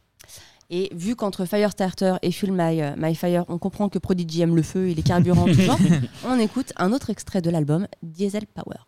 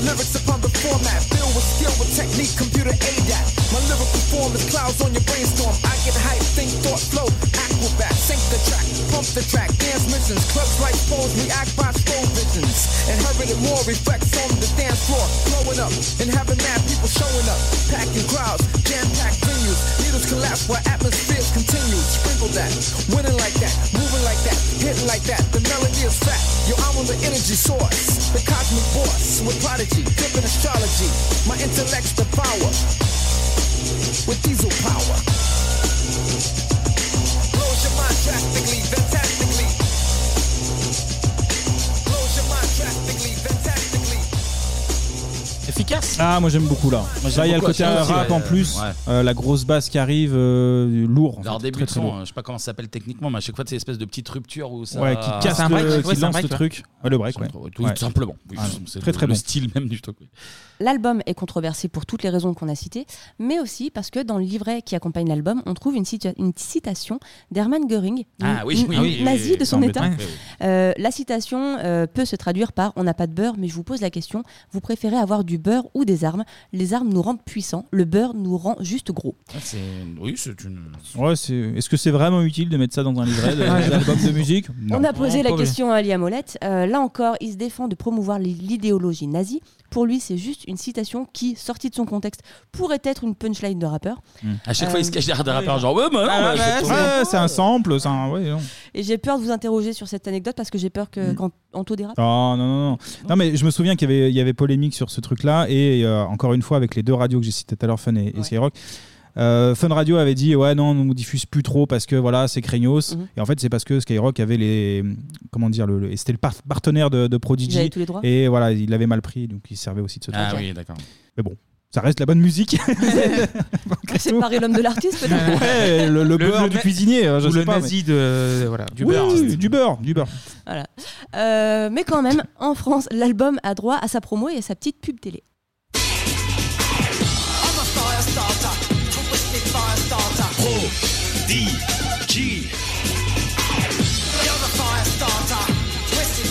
Firestarter, le nouveau Prodigy, c'est chez Maurice à 22h sur Skyrock. Ah, c'est marrant. Donc Maurice, ok, parce qu'en fait, euh, Smack My Bitch Up était utilisé en son sonore de D-Fool et Maurice c'est avant D-Fool. Donc il y avait déjà Prodigy sur les deux. Pro D G. C'est vraiment bien comme jingle ça. dis donc. Regarde, c'est moi qui ai fait le mix, Michel. Eh, Ah ouais, pas mal, hein Je suis un peu un mec de techno aussi. moi. Ah, je l'ai coupé en trois, euh, génial. Franchement là, c'est j'ai cuté, j'ai cuté. Les mecs commencent comme ça. Alors j'ai mis cet extrait parce que alors déjà j'étais plutôt surprise qu'on fasse de la publicité pour un album qui est aussi controversé euh, et qui pose autant de problèmes entre guillemets en termes de, de, Mhm. de petites euh, histoires qu'il y a eu autour des titres, autour de l'album, etc. Euh, et aussi parce que c'est intéressant du coup il y a un partenariat avec Skyrock Ouais. là ils annoncent très clairement ça. Mais c'est un nazi, certes, mais qui parle de beurre. Voilà. Donc, Oui, c'est ça. c'est Euh, nazi mou finalement. Nazi Euh, mou. voilà, Nazi au beurre salé. Nazi, Ouais, voilà. nazi demi-sel quoi. ouais. Ça va. Nazi braise. L'immense succès de The Fat of the Land et les controverses qui ont entouré chacun de ses titres ou presque ont largement participé à faire de The Prodigy un poids lourd de la scène Mm. musicale du moment. Bah, c'est ce qu'on disait tout à l'heure. Ouais. ouais, Ouais. euh, Ah oui. À chaque fois, il fait stressant, genre, hé, parle de nazisme, les, surtout les écoutez pas. Je vais précisément Bah, écouter. oui, acheter l'album. Acheter l'album pour regarder Et cette pochette. Clairement. C'est ça. Le groupe va mettre 5 ans à se remettre de ses émotions après The Fat of the Land et reviendra sur devant de la scène en 2002 avec deux nouveaux morceaux, Trigger et Nuclear.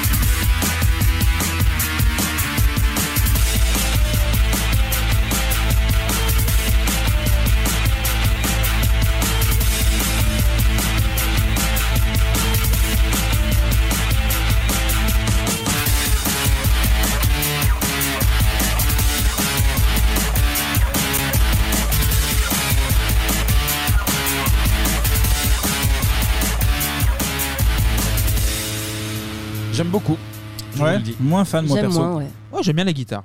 C'est un bah peu, ouais, mais ça joue, c'est un peu simple pour moi. Ouais, ouais, ouais. Mais euh, pour ça que ça marche pour Oui, moi. c'est pour Ouais, ouais, ouais. c'est- moi, c'est pareil. Très bien. En juillet 2002, euh, il y a un autre single qui va arriver, Baby's Got a Temper, qui reçoit un accueil plutôt tiède des critiques. Euh, Au-delà du fait que les paroles évoquent le rohypnol, la drogue du violeur à l'époque, Ah, on, ok. on- on continue dans, Ouais. dans la controverse. Euh, le clip où on voit des femmes à moitié à poil en train de traire des vaches fait pas spécialement plaisir aux assauts féministes, encore une fois. Mais le mépris des, le mépris des agriculteurs. ça. Eh oui. Le prix du lait, vous le connaissez un peu ou pas? Du beurre, du lait, il y a tout. Les petites gens là. ça- Ouais, très produit laitier. ouais. Le quatrième album de Prodigy, Always Outnumbered, Never Outgunned, sort à la fin de l'été 2004 avec Juliette Lewis et Liam Gallagher au Oh. chant, Ah, qui ok. remplacent Keith Flint et Maxime, notamment sur le titre Shoot Down.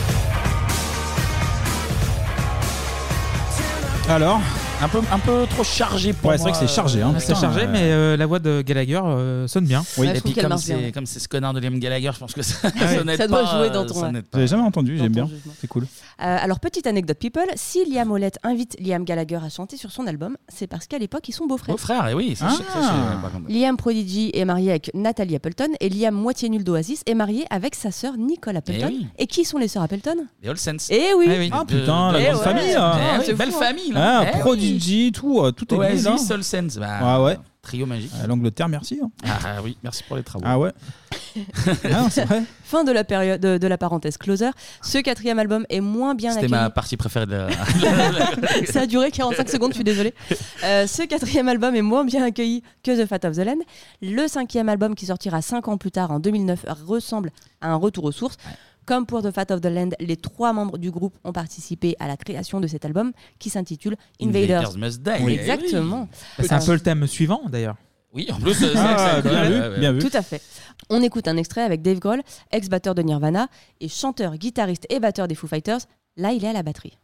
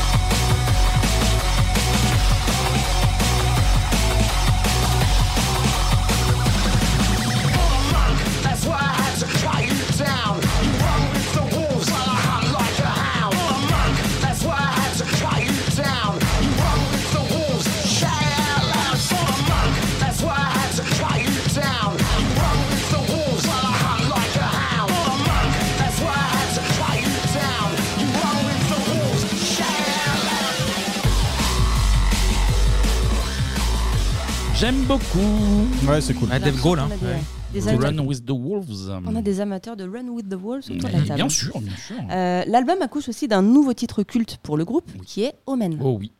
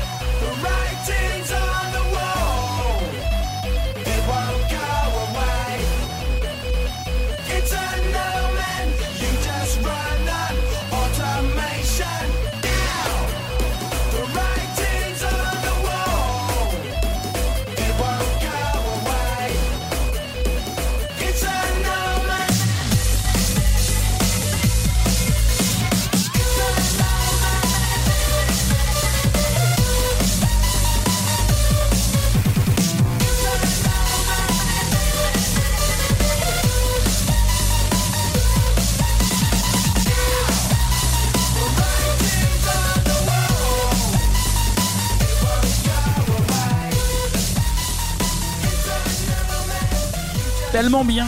Très costaud, ça, ça ravale plus euh, Fat of the Land là pour le coup, Ouais. j'ai l'impression Ah ouais. dans, dans l'esprit. que, euh, Ça se lâche complètement là. Vous aimez bien. Je connais pas du tout. Ah si, ce morceau. Ah, ouais, ouais, ouais. j'ai Après, il est l'impression qu'elle a, été, euh, qu'elle a été utilisée de partout en plus cette chanson. Ouais. Ça me paraît bizarre que tu l'aies Ah ouais, je suis passé totalement à côté parce qu'il y a des morceaux où des fois. soit, soit musique de jeux Et là, vidéo euh, encore. euh, Là, en découverte, qu'en penses-tu? Bah, euh, on va par- je vais parler un petit peu de l'album euh, de Fat of the Land. Franchement, c'est un album. Enfin, tu le mets quand que tu joues à Gran Turismo, quoi. Tu sais, tu... C'est un album Ouais. qui accompagne la, Alors, du plus jeu vidéo. Mortal Kombat où t'as envie Ouais. de te battre. Tu Ouais, vois, c'est ça. t'as- c'est un, Un truc album de très. bagarre, ouais. C'est un album de bagarre et les, Ouais. euh, les, les chansons sont vraiment exceptionnelles. Brive, euh, évidemment, euh, bah, Smack Baby Chop aussi. Ouais. Et euh, tu passes vraiment un très bon moment. Je crois que c'est 55 minutes, un truc comme ça. Il y a 10 titres, ouais. Voilà, et euh, vraiment, ça passe comme une lettre à la poste, surtout après un No Feeling Winter qui était un peu inégal. Ah oui, de- Voilà. du mois d'avant, Ah, Je pensais effectivement. que tu n'allais pas aimer, tu vois. Ah non, non, j'ai bien aimé. Ah, bah, je vois. je- Ah, tu vois, t'as des a priori. Ouais, j'ai des a priori, c'est vrai. Ah ouais. Ça, moi, je l'avais, l'album euh, de Fat of the Moi Land. aussi. Alors, pas en 97, mais je l'ai euh, après un peu plus en grandissant, euh, en redécouvrant, finalement. Euh, j'adore, j'adore. Alors que sur le papier, il y a euh, rien qui est fait pour que j'écoute ça. Euh, Prodigy, normalement, c'est c'est pas du tout mon délire.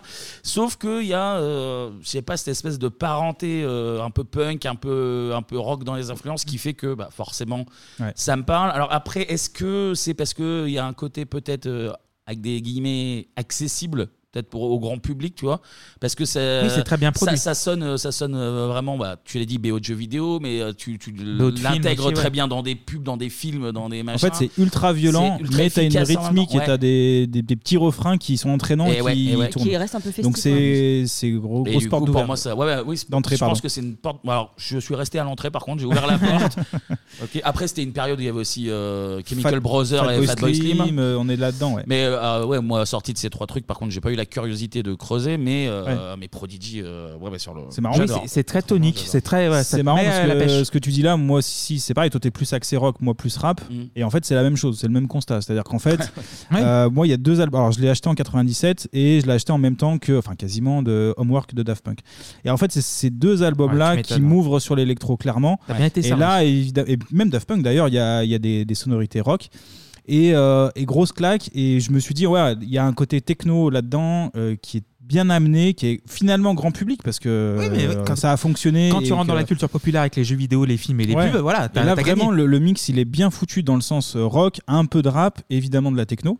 Après, j'imagine que Et- pour des puristes, ils vont trouver ça euh, pas bien ou je sais pas quoi. Sans doute. Mais, Non, mais euh, euh, euh, t'as de la doute. bonne et de la mauvaise musique. Après, tu triques. Mais quoi. franchement, cet album, il est, il est culte. Vraiment, j'ai eu ces deux albums-là. C'est un de mes premiers albums que j'ai acheté euh, à Invaders Leclerc. Must quoi, Die, euh, je l'avais aussi, ouais. Et après, euh, l'album de, de 2009, qui est, ouais, c'est les deux gros albums de, de Prodigy. J'avais vu Prodigy en 2009 ou 2010 au Zénith à Paris et Ah, c'était euh, comment en live, alors J'étais déçu. J'étais Ah, déçu. ah, ouais. même année, on avait fait Chemical Brothers aussi. Et en fait, c'est un peu bizarre parce que c- je me suis dit que c'est une musique que tu peux écouter en live, que tu peux kiffer, où tout le monde se lance dans le truc. Et en fait, il n'y a pas la même, euh, je sais pas, il y a pas la même approche. Peut-être qu'en festival, ça peut être cool, Oui, je mais pense, en concert, dans une salle plutôt classique, ça sonnait un peu creux en fait. D'accord, Donc, euh, mais voilà. Après, Prodigy, j'écoute encore, euh, mais très très régulièrement. C'est de, la- c'est ouais, de la musique à, à balancer à 100 000 personnes. Quoi. Tu vois, tout le monde danse au milieu. Je vois- Ouais, en salle, je vois mal que, comment ça. Sur disque, ça Bah, fonctionne très soit il y bien. a le côté rock qui peut être Oui. entraînant, soit le côté techno où tu es vraiment dans un truc où il y a une montée et ça ça, oui. Mais là, les deux, euh, en live en tout cas, c'est pas, c'est pas incroyable. Mais, mais comme toi, Prodigy, moi, c'est toujours dans, dans la playlist. en tout cas. Ah ouais, franchement, c'est c'est toujours efficace. Même là, tu vois, ça va très vite. Euh, c'est en 97, on est en 2023 et ça, ça vieillit très bien. Mm. Comme effectivement Chemical Brothers. Fight Boss Slim, un peu moins, je trouve. Mais, euh, Oui, c'est plus dans son jus, ouais.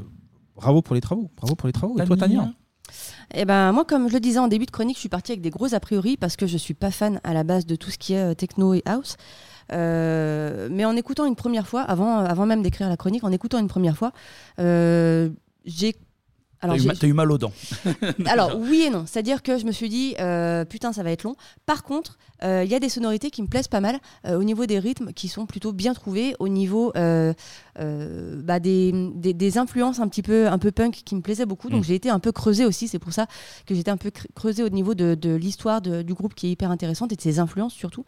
Et je trouve que c'est comment dire, je les apprécie plus en connaissant le contexte Oui. et en connaissant l'héritage que si j'avais écouté ça brut sans Ouais, connaître ouais, l'histoire. Tu vois Euh, donc le fait de connaître un peu l'histoire et les influences, ça m'a beaucoup aidé à mieux apprécier leur musique et à savoir comment et pourquoi ça avait été produit. Euh, après, clairement, je suis pas fan de genre, mais en tout cas, il y, a des- y a des bonnes découvertes, on va dire. Mm. J'ai beaucoup aimé Breathe, euh, Smack by- My Beach Up aussi, qui est très sympa. Euh, bizarre de le dire comme ça, mais, mais, mais la, mais la chanson est cool.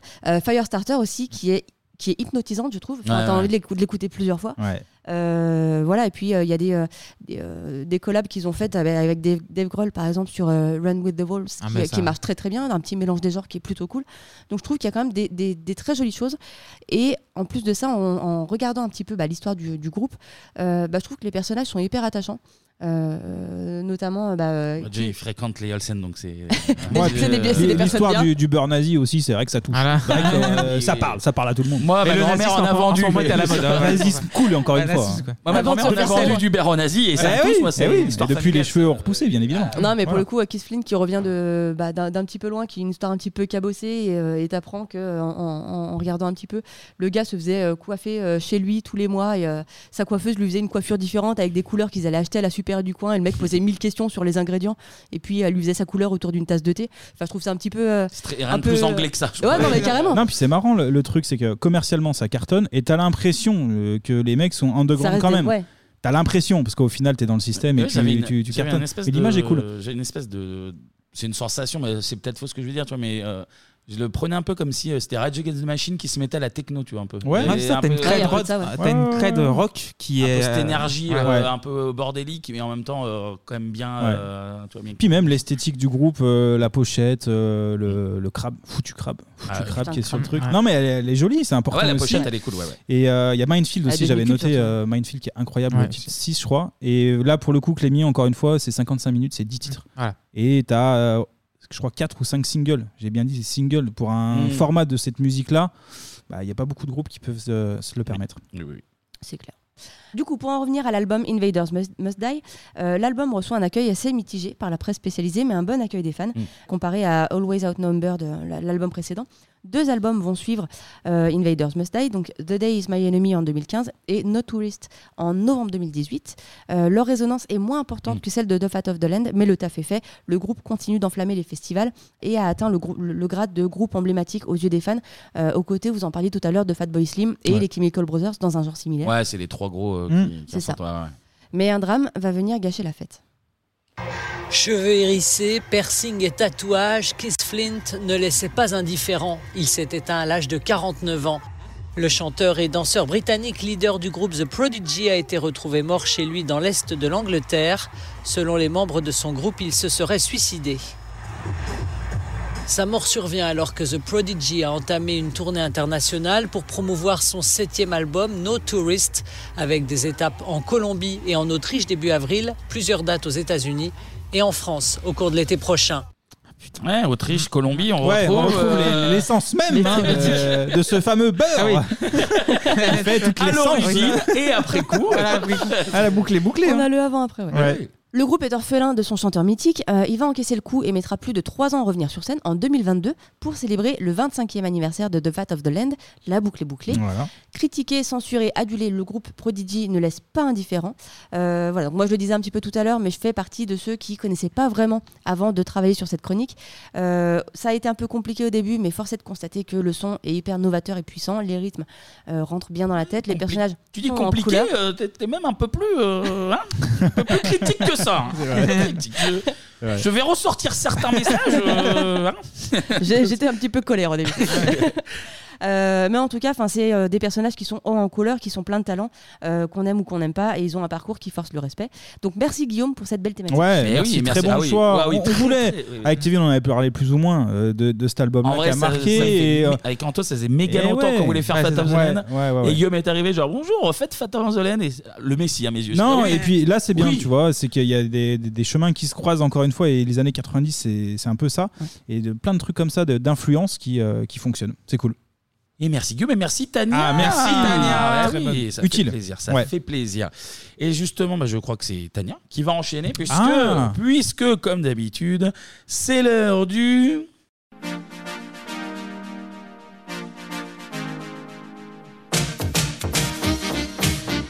Du top 50. Top 50, bien sûr. Donc Tania, Tania, Tania, numéro 16 à 12. c'est Elle est ça pas prête, elle est pas prête. elle mange un Elle fruit. va Elle, ma- prête. elle mange sa Oui, bah c'est l'heure du goûter. Voilà.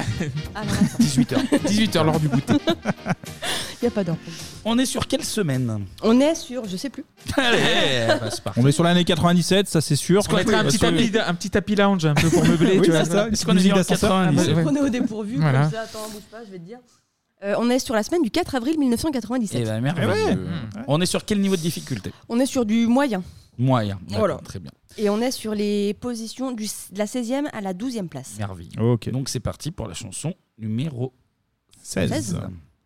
Original treaties come true and cut clean. Ah, Backstreet Boys, non Allez Ah, Non, pas du tout, pas du tout, pas du tout Ah, non, Ah, Blackstreet. Non. J'ai tenté. Boyzone Non. Take That Ah, euh, ouais, Backstreet Boys, putain. Non, non, non. Euh, East 17 Non, non. C'est connu Oui. Je pensais que vous la, trouveriez, vous la trouveriez un peu plus vite, celle-ci. Donc du coup, on est sur un niveau difficile, je vous le dis. Un indice peut-être Euh, neveu Ah, 3T Ah, les 3T de Michael, Ah, ok. j'aurais pas, ok. oui. 3T, ok. Les 3T. Ça bougeait un peu trop pour moi pour les 3T, mais. Et pardon, Oui, je, me suis, euh, ouais, ouais. je me suis emballée sur les Backstreet Boys parce qu'au début, ils étaient dans le classement et c'était trop simple. Et je me suis dit, ils vont le trouver tout de Ah, suite, donc ça ne sert à rien. d'accord. Ok. Je les ai sortis. euh, Voilà. Donc on s'est tapé les 3 tapes. donc les 3T numéro 16. Ouais, Euh, c'est ça. On passe au numéro forcément 15. 15. Ah bah Hélène. Mhm. La danse d'Hélène. Tout à fait. Non, non, non. Le doigt devant, le doigt derrière. Alors Voilà. c'est Méli Mélo fit Miss Hélène. Mais je te Ah l'accorde. bah bon. ouais, Ah, demi-point. j'avais- J'avais que la danse d'Hélène, je suis désolé. Je mets le doigt devant, je mets le doigt derrière, je mets le doigt devant. Je fais de tout petits ronds, je fais le boogie woogie, je fais le tour de moi-même. Tu l'as trouvé très vite quand même. hein. Je vais- Ah bah. Ouais. C'est de la musique de qualité, c'est pour ça. C'est vraiment de la merde. Mais on est, enfin, ça s'est vendu à des, des, des, des centaines de milliers d'exemplaires. Moi, ça, dès que c'est fou, de la ça. merde, de toute façon, je suis, Putain. je suis présent. présent. Putain. Euh, la suivante, tout le monde la connaît. J'avais totalement bouffé son nom, moi. Donc si vous la retrouvez, chapeau. Très bien. Alors, Essayez de le recracher. c'est donc la numéro 14. Exactement. Ah oui. Euh, John Faustin. Oh, Allez C'est beau Oh C'était euh, meuf de Zouk Machine. Oui. Euh, il me semble. hein. Euh, Je crois que c'est une est-ce des Zouk Machine qui est partie en solo, il me semble. C'est même sûr. Ah, peut-être. J'ai un doute, ouais. C'est tout à fait ça. Eh, Jeanne Faustin, t'as- tu l'as eu. euh, Ouais, ouais. Ah, le RB, hein, euh, on avait fait Ophélie euh, le mois dernier. La street. Pour toutes les ladies Jeanne Faustin, est-ce qu'on l'entend chanter quelque part? Bien sûr. Pourquoi Pourquoi? Ah, taille de ton amour. Bien sûr. Allez. Taille de ton amour. Elle demande d'avoir la taille de ton amour. Ouais, on a Et compris le message. Il a le matériel. On parle de Christian Morin. Ouais, On toujours. rappelle. Donc ça, c'était numéro 14. Euh, Passons au numéro 13. Ah, bon, Tony Euh, Braxton. Tony Braxton. Ah putain, il a eu. euh, Bien joué. Na, na, na, na. Unbreak My Heart. Tout à fait. Hmm. La Jeanne Faustin américaine, quoi. Ah bah, oui, il est connu pour ça. Alors, Break my heart. Say Il n'y a pas une version française, là, le temps qui court, non C'est pas ça À Liège Euh, à Liège, le Ah. temps qui court, c'est une reprise Non. euh, d'une Euh, chanson existante déjà en plus. Ah ok d'accord parce que ça me dit quelque chose, ça me disait vraiment quelque chose. Oh non, c'est- Bien tenté, Clémy, mais on n'accepte Et on puis- n'accepte pas. Il y aura Ok, pas de point bonus. Essaie de gratter les points, mais non. Essaie. Ah, mais là, euh, là, oui, c'est c'est c'est c'est. C'est non. Voilà. C'est non, hein. Et je- donc, Et la, la dernière elle est extrêmement facile. Ah, Ouais, Top et Top Boys. Boys. Top Boys. Hello, ça mouille. Les oiseaux. Comment on arrive à être pas dans le bon tempo euh, en chantant C'est compliqué, hein Allez. Voilà, point trop d'infos. On Voilà. les avait écoutés sur euh, la chronique de Tania sur le Hit Machine d'ailleurs. J'arrête j'arrête pas de les passer, moi je les Ah ouais, adore. euh, elle les adore, elle est fan, elle est fan. Les Top Boys.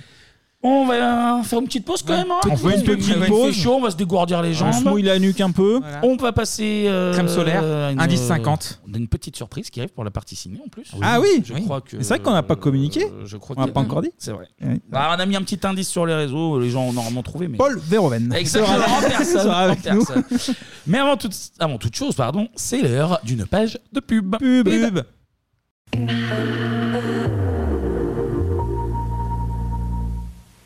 Vous aimez les prunes Yam. Les poires Les nectarines bien mûres Alors à votre, ce serait bête de rater votre rendez-vous avec les fruits d'été. Les fruits d'été, c'est maintenant. Ou c'est dans un an. Hey, le volume 6 est sorti. Deux aventures complètes Dragon Ball Z en vidéo et un fascicule, 79 francs chez ton marchand de journaux. Sud Radio présente Rapa Samba, la surprise de l'été.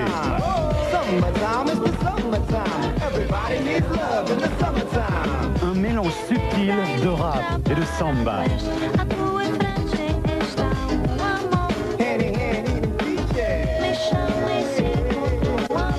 Everybody, everybody, everybody. Summertime is the summertime. Summertime is the summertime.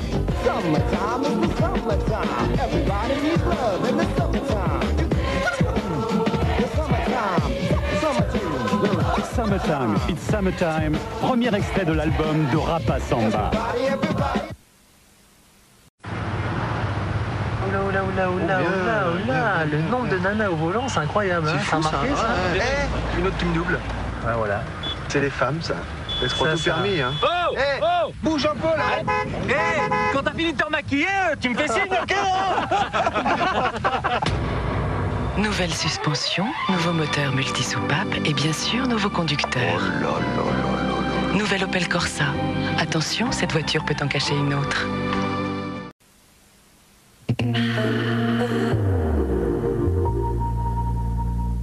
Vous êtes de retour dans Bebop. Bebop. Et l'été, en juillet c'était déjà le cas et en août c'est encore Ouais. plus le cas. On a toujours. Hey La fureur de vivre La passion de la musique Voilà Et donc ça va être l'heure euh, de parler un peu cinéma, alien, euh, moustique. Tout ça. attendez, C'est- attendez, 5 étoiles sur vos Ah oui, applications de podcast. oui, s'il vous plaît, s'il vous plaît. N'hésitez pas. à Il y a un business à faire tourner aussi derrière, 5 hein. étoiles sur Merci. vos applications de podcast, voire même un commentaire. Soyez, soyez fous, régalez-nous. et ça nous fera très plaisir. Et donc, avant de passer à la partie, on remercie Jérémy. Oui, Merci Jérémy. Merci, Jérémy. Bien. Jérémy qui avait envie de, de parler de, de guerre contre les insectes. Il a bien fait. On le rappelle, vous, j'ai le hockey en même temps, excusez-moi, vous pouvez euh, proposer un thème Patreon. Vous pouvez juste nous soutenir, moyennant 2 euros pour avoir l'épisode euh, du mois en avance. Et euh, proposer un thème de votre choix, comme c'est le, cas pour Jérémy. Écrivez-nous avant de proposer le thème, parce qu'il y en a un déjà, on se répète, mais il y en a déjà pas mal de calés, donc c'est c'est mieux de nous écrire avant, voir, voir ce qu'on peut faire. Et donc, euh, ça va être euh, l'heure de parler de film avec, je crois, un invité. Un petit invité. Ah ouais Qu'on va C'est accueillir cool, ça. euh, juste après le, le petit jingle. C'est l'heure de la partie ciné.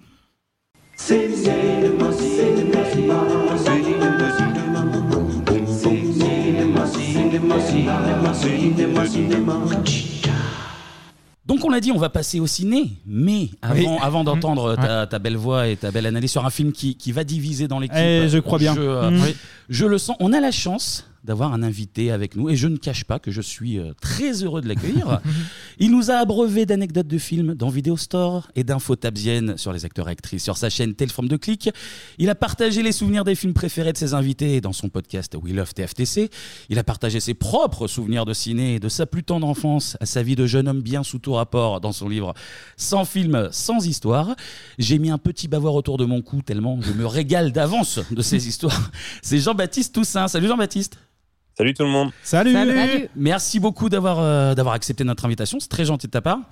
A- apparemment, tu penses que je suis un jeune bien sous tout rapport. Écoute, c'est l'image que tu renvoies à mes yeux. Ah ouais tu, tu es le gendre idéal à mes yeux. un jour, j'ai bu un verre de vin.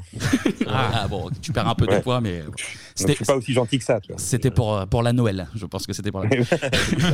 Alors, on a une question traditionnelle euh, pour nos invités. Question toute simple. Ça représente quoi pour toi les années 90 Bah, les années 90, c'est, euh, sont les années dans lesquelles j'ai euh, évolué euh, euh, en tant que. alors, moi, je suis né en 83, donc en tant qu'enfant-ado. Et c'est l'âge où on commence un peu à, à faire ses propres choix, euh, sa façon de s'habiller, sa façon de consommer de la culture, tout ça. Donc, euh, donc moi, les années 80, je les ai un peu en fantasme parce que, parce que j'étais un enfant des années 80. Ouais. Mais c'est vraiment dans les années 90 que, euh, que j'ai commencé à, à établir mes propres choix culturels. Quoi. Donc c'était vraiment euh, euh, à cette période-là que j'ai, je me suis fait un peu mon identité. Quoi. Ok. Et niveau, alors on parle, on a une chronique télé notamment, toi, des, des programmes phares de ton enfance. euh, Qu'est-ce que ce serait par exemple? Alors, tu veux parler d'émissions télé ou de séries télé? Écoute, soyons fous les deux. Ah bon, on est le Écoute, euh, Madame est servie, là, c'est le premier truc qui me vient en tête. Ouais. Ouais. Euh, J'étais très amoureux d'Angela Bauer, alors que tout le monde était amoureux de Alissa, Alissa Milano, bah oui. Judith Light, c'est ça. Mais ouais, mais je sais pas, j'étais attiré par les MILF direct. Oui. Déjà enfant. J'avais 11-12 ans. Et donc, il y a ça. euh, Madame est servie. Moi, j'étais un gros fan de La Famille en Or. Ah, ouais. Évidemment. Époque Patrick Roy. Évidemment, Ouais, époque oui. Patrick Roy, petit même époque Bernard Montiel. Ah oui, c'est vrai que Montiel avait présenté. Il y a eu du monde, il y a eu Alexandre Delperrier aussi qui est, Exactement. qui est passé. Ouais, Ouais. beaucoup de Il y a eu. Laurent Cabrol aussi. Laurent- la Ouais. légende de Laurent Cabrol. Oui, Laurent sûr. Cabrol. bien, Laurent Cabrol. D'ailleurs, pour vous dire, euh, il y a quelques épisodes sur YouTube. Et parfois, ça m'arrive de les regarder premier degré. Tu sais, je suis en train de faire à manger, puis je les mets en fond comme ça. Donc euh, voilà, non, mais après, sinon, euh, toutes les séries comme, comme Beverly Hills, euh, 21 Jump Street, euh, il y avait tellement de choses. Mais ouais, dans les jeux télé, euh, dans les jeux télé, c'est vraiment la famille en or qui revient. Euh, sinon, euh, sinon, il y avait le, non, en fait, il y avait le fameux vendredi soir où j'enchaînais, je me souviens très bien, j'enchaînais sur M6. euh, X-Files et les contes de la crypte. Ça, c'était Ah vraiment oui, un oui. Ouais. Puis tu vois, il y avait un peu un côté où ça voulait dire que le week-end commençait. euh, Ouais. euh, Il n'y a pas école, ça commence par X-Files et telle, et, euh, telle forme de crypt et tout, et c'est trop bien. Quoi. Avec des petits programmes qui te font un peu trembler euh, quand t'es. euh, Exactement. Alors, juste avant de continuer, on a fait une, euh, une émission sur OMPSG. Et bon, obligé de, Ah. de t'en parler un petit peu. Toi, t'es es parisien. Et je crois même que tu as eu l'honneur de, de manger une pizza avec Alain Roche carrément. Ah, mais c'est une très bonne info, ça. Que. Euh, c'est- Est-ce que c'est tabzien Elle est. Bah, c'est très, très bien. non, mais en, en fait, quand j'étais euh, quand j'étais petit, euh, donc j'ai toujours été fan du PSG depuis euh, 93, Mm. et, hum, et donc euh, gros fan de, de, de Paris et fan de David Ginola quand j'étais quand j'étais enfant. Le magnifique, ouais. Exactement, le Magnifico. Et en fait, je voulais m'inscrire. au- À l'époque, il y avait vraiment un truc autour des fan clubs. Les fan clubs, ça voulait dire quelque chose à l'époque parce que euh, n'y avait pas Internet. Donc, quand on est au fan club, on reçoit une petite carte, on reçoit euh, une petite newsletter dans la, dans la boîte à lettres. Il y a vraiment un truc physique euh, qui, est, qui, est, qui est important quand on est ado et, tout, et quand il n'y a pas Internet. Et en fait, c'était trop cher le fan club Ginola. Du coup, ma mère m'a dit euh, bah, Tiens, je t'ai inscrit à un fan club et c'était le moins cher, c'était Alain Roche. Le fan club d'Alain Roche, c'est pas mal. et donc, Ouais, beau- ouais, beau donc, joueur, Alain Roche, euh, Ah ouais, ouais, Ce qui était trop cool, c'est que vous imaginez quand même, donc fan club d'Alain Roche, on recevait quelques goodies, etc. Et euh, ils nous avaient tous invités dans une pizzeria à Saint-Germain-en-Laye. Geste, on était allé à la pizzeria, on devait être genre, je sais pas, en tout peut-être 20, un truc comme ça. Et euh, à la fin, il y avait un truc qui m'avait marqué. Alors, il était très gentil, très disponible et tout. Et à la fin, il avait payé la pizza pour tout le monde. Ça me paraissait incroyable, moi, du haut de, de mes 12-13 ans. Et c'est quand même un truc qui pourrait pas exister aujourd'hui, quoi. Il peut pas y avoir un, un fan club euh, Thiago Silva ou Marquinhos et il nous invite Non. au restaurant. Ouais, ça, pas, ça. Tu vas au kebab avec Marquis. Ce, ce rapport direct aux joueurs, euh, euh, voilà, c'était c'était quand même assez cool. Ça n'existe plus aujourd'hui. Non, c'est clair. Ouais, puis Alain Roche, euh, Ouais, ouais, il ouais. a ben beau joueur, quoi. Bah oui, Inter- équipe- international. de. France, ouais. Bien sûr. Pas n'importe qui. Eh ben, merci pour, pour ces souvenirs. Et en... Banto, je, te- je te laisse briller sur. euh, Bah, je vais partir euh, devant. Ce film, vas-y, on, on te regarde. on te Lèche regarde. du mou, on y va. Bon, c'était bien gentil, votre Christian Morin et votre techno de Schlagos là, mais l'heure est grave, les amis. Le rapport du FIAC l'avait prédit. Et ben, le réchauffement climatique, il est là. Ah Bon, on est au mois d'août, c'est un peu normal qu'il fasse chaud. Mais on a un plus gros problème. Les fortes chaleurs nous ramènent des bestioles franchement pas commodes. Ils viennent d'un autre monde. Et je peux vous dire une chose, messieurs, dames, il va falloir se battre. Ah, c'est la castagne, là. C'est la castagne, notre monde, notre civilisation même est menacée. Heureusement, des personnes, et pas n'importe lesquelles, des citoyens vont tout mettre en œuvre pour sauver notre belle planète.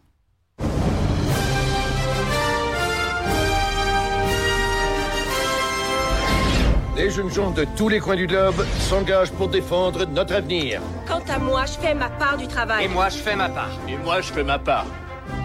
Et moi, je fais ma part aussi. Eux, ils font leur part. Et toi, engage-toi dans l'infanterie mobile et sauve le monde. Le service garantit la citoyenneté. Veux-tu en savoir davantage? Je suis chrétien, je suis hétérosexuel. Je vis dans la France rurale. Je roule au diesel et je me chauffe au fioul. Eh oui, Ouais, eh alors, oui, voilà, oui, oui, petite, oui, petite oui. précision pour Jean-Baptiste qui Ouais, peut il être faut. surpris. Alors, il faut savoir que Anto, il est de droite. non, arrête. a une fâcheuse tendance à glisser parfois dans des sonores a priori sérieux des Des easter eggs. ce- des petits ouais des petits easter eggs. C'est mon co-auteur, on va dire. Il fait des petites blagues comme ça. c'est Easter pas moi. egg de droite. on va Voilà, dire, c'est ça. Bien sûr, bien sûr. En tout cas, on enchaîne. À force de coloniser d'autres planètes, eh bien, on rencontre des personnes qui nous veulent du mal. C'est logique. Ces méchants qui veulent notre peau ont la particularité de voler et de piquer très fort. Mm, Pour cette chronique estivale, on va revenir sur un film incontournable, Starship Ah, Troopers. c'est pas un avis que partage tout le monde autour de la table. On va en débattre. Non, on va non, en non, non. débattre. Je balance déjà. On va voir ça tout à l'heure. On perd pas de temps, on écoute la bande-annonce des patrouilleurs de l'espace pour nos amis québécois. Depuis toujours, les hommes se sont entretués. Courir, moi, tu vas voir au rouquin là-bas. Mais demain, la pire des menaces pour l'humanité viendra d'ailleurs. Mon colonel Mon colonel Bonjour, monsieur Vincent. Bonjour, monsieur Vincent. On peut vous aider. On peut vous aider Cette fois, nous combattrons ensemble. Les Arabes, c'est A-R-A-B-E-S. J'appelle au djihad.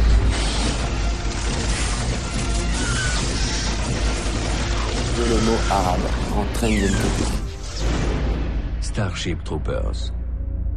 Chaque génération a ses combats. Oh, là là là là je suis en train de me dire qu'on C'est aurait trop. peut-être dû écouter les sonores avant. Et que Ah là, ouais, on bah va ouais. perdre, on va tous les Là, perdre. Jean-Baptiste- on va surtout perdre Jean-Baptiste, Oui, là, je voilà. pense. Non, t'as prévenu, là, c'est bon Ça va tout. Tout va bien Bon, c'est bon. Ah ouais, ouais, c'est une version un petit peu spéciale, effectivement, remixée pour Bebop. Oui, on a un peu de- un peu d'inconnu quand même dedans. On va, on va essayer. Là, j'essaie de, j'essaie de rattraper le, le coup, genre. Ah ouais. Ah, c'est les inconnus Ouais, c'était Ah, les mecs les des envahisseurs inconnus. Ah, je, je l'avais pas. Qu'as-tu pensé de ces montages de qualité, Jean-Baptiste Très bien produit. Non, mais j'ai j'ai entendu la première euh, bande-annonce du vrai Starship Troopers.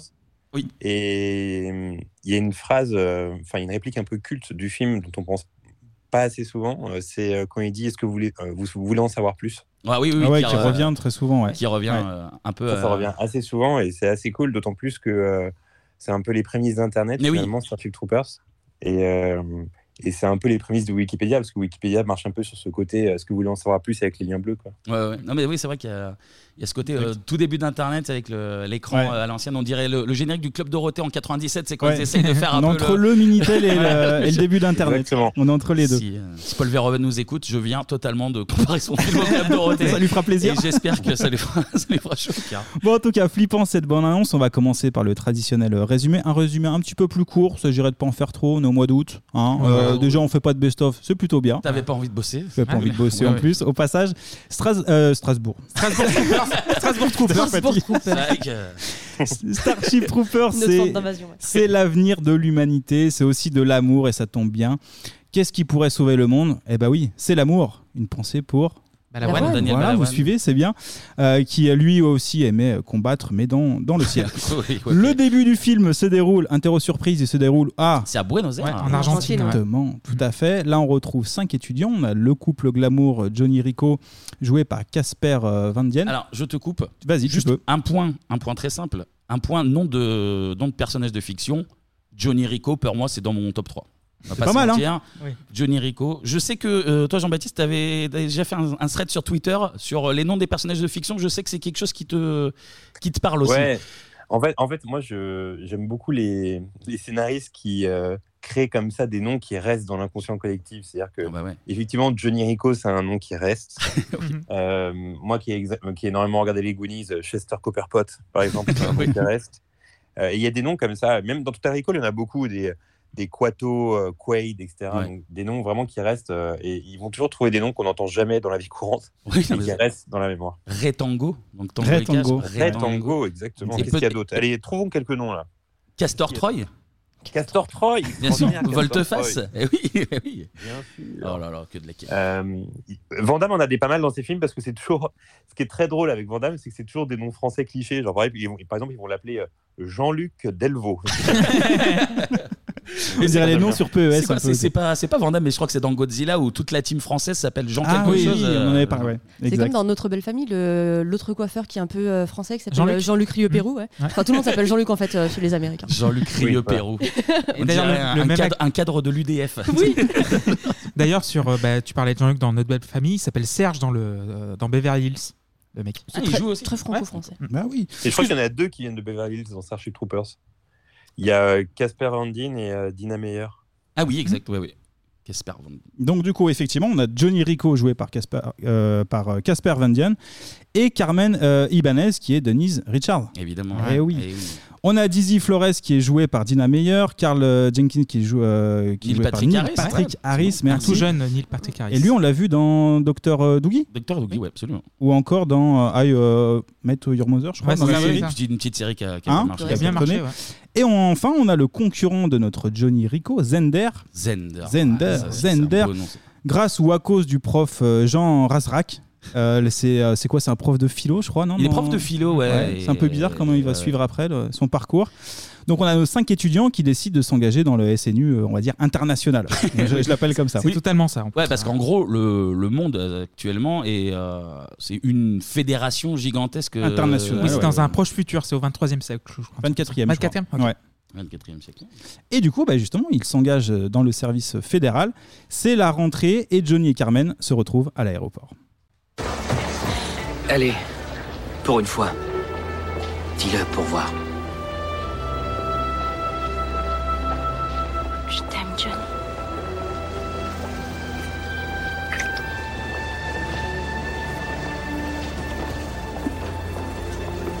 Tu penseras à m'écrire? Sûrement.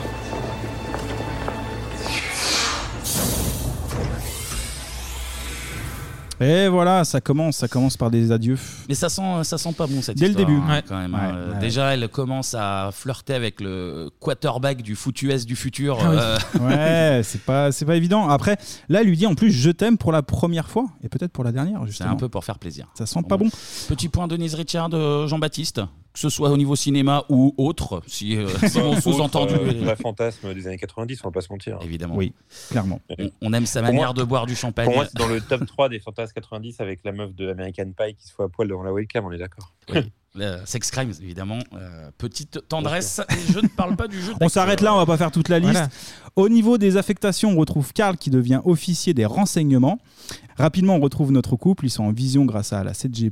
hein, on est au 24e siècle, faut pas l'oublier. On retrouve Carmen devant Jupiter. Je parle de la planète, hein, pas le zozoteur amoureux de sa grand-mère. Oh donc, Oh donc, Carmen qui discute avec son Johnny. Les deux ont l'air plutôt heureux, mais Et c'est aussi un problème parce que. Parce que. Je crois que j'y vais pour faire carrière. Je veux le commandement d'un vaisseau qui soit bien à moi et enfin. Je crois que ça va nous laisser assez peu de place à toi et moi, Johnny.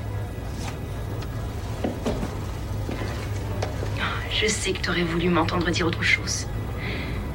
Mais. euh, Il faut que je suive mon cœur. Je m'excuse.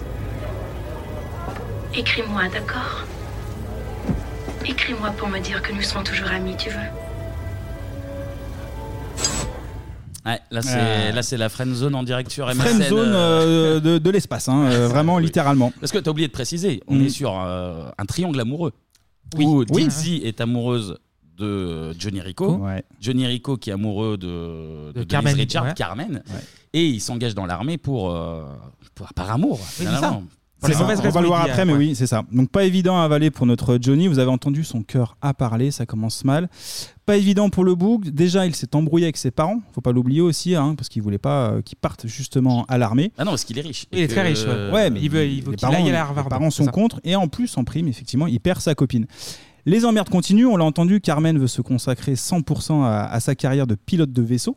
Qui va être son instructeur justement Bah, c'est Zender. C'est le fameux Zender. Où il y a eu, Effectivement. euh, où il y a eu euh, Castagne au foutu S là. Ouais, bonne scène aussi de ce, ce. Moi j'ai bien aimé. J'aimais bien, un peu futuriste. j'aime beaucoup là. leur, leur ballon euh, un peu métallique là, un peu, Ouais. un peu stylé. Bon, ils font ça en salle, on dirait de l'UNSS, mais Ouais, mais ça C'est le fonctionne. futur, c'est le futur, c'est Elle mal. fonctionne. Tout, tout à l'heure, j'ai parlé de concurrence, car non seulement ils se sont frités justement lors du match de foot américain, mais en plus Zender, là, il drague Carmen depuis un bon petit moment. Tu le disais tout à l'heure, Kevin.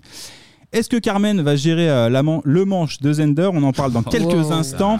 De son côté, Johnny assiste à son premier entraînement militaire et c'est plutôt musclé. Vous vous souvenez du petit incident lors de cet entraînement militaire? Laissons- Laissons répondre Jean-Baptiste.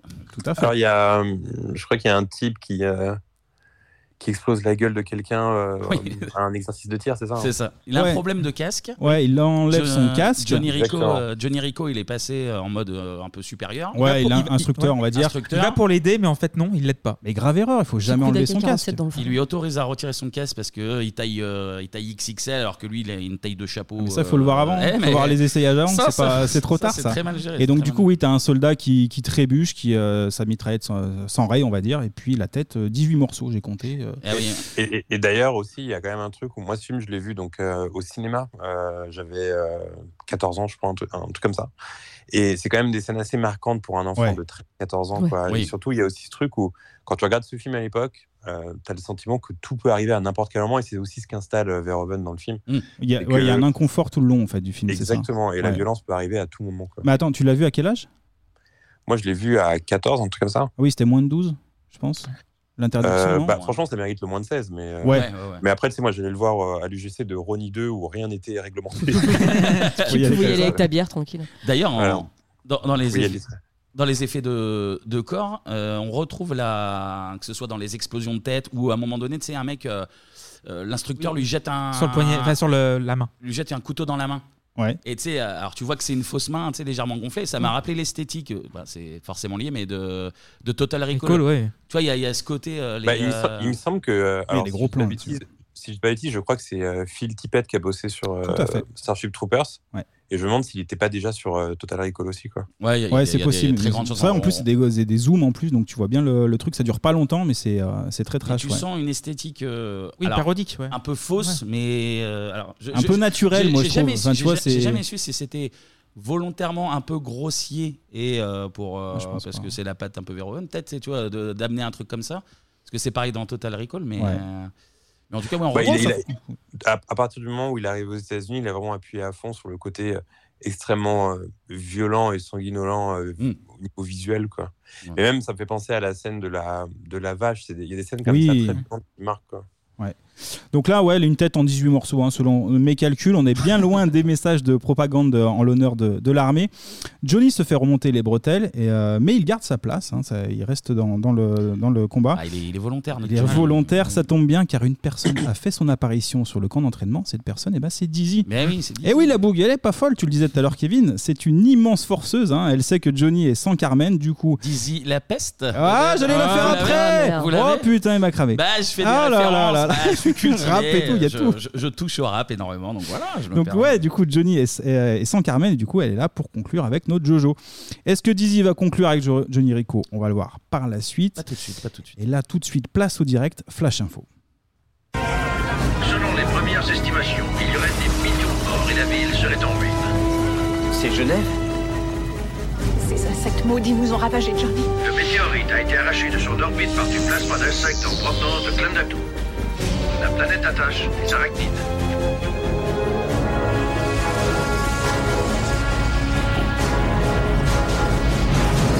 Rien n'a survécu dans ce qui fut autrefois appelé le paradis latin. Oh, Johnny, c'est chez nous. Buenos Aires a été rayé de la surface de la Terre. C'est là qu'on habitait. Le Conseil fédéral a voté à l'unanimité la mobilisation générale pour faire face à la menace des araignées. Ah, c'est la guerre là. Oh, c'est la merde même, c'est la merde. Par contre, nos militaires. Ouais, et juste avant ça, dans mes souvenirs, il y a, une, il y a un visio entre les parents de, de Rico et Rico. Oui. Ouais.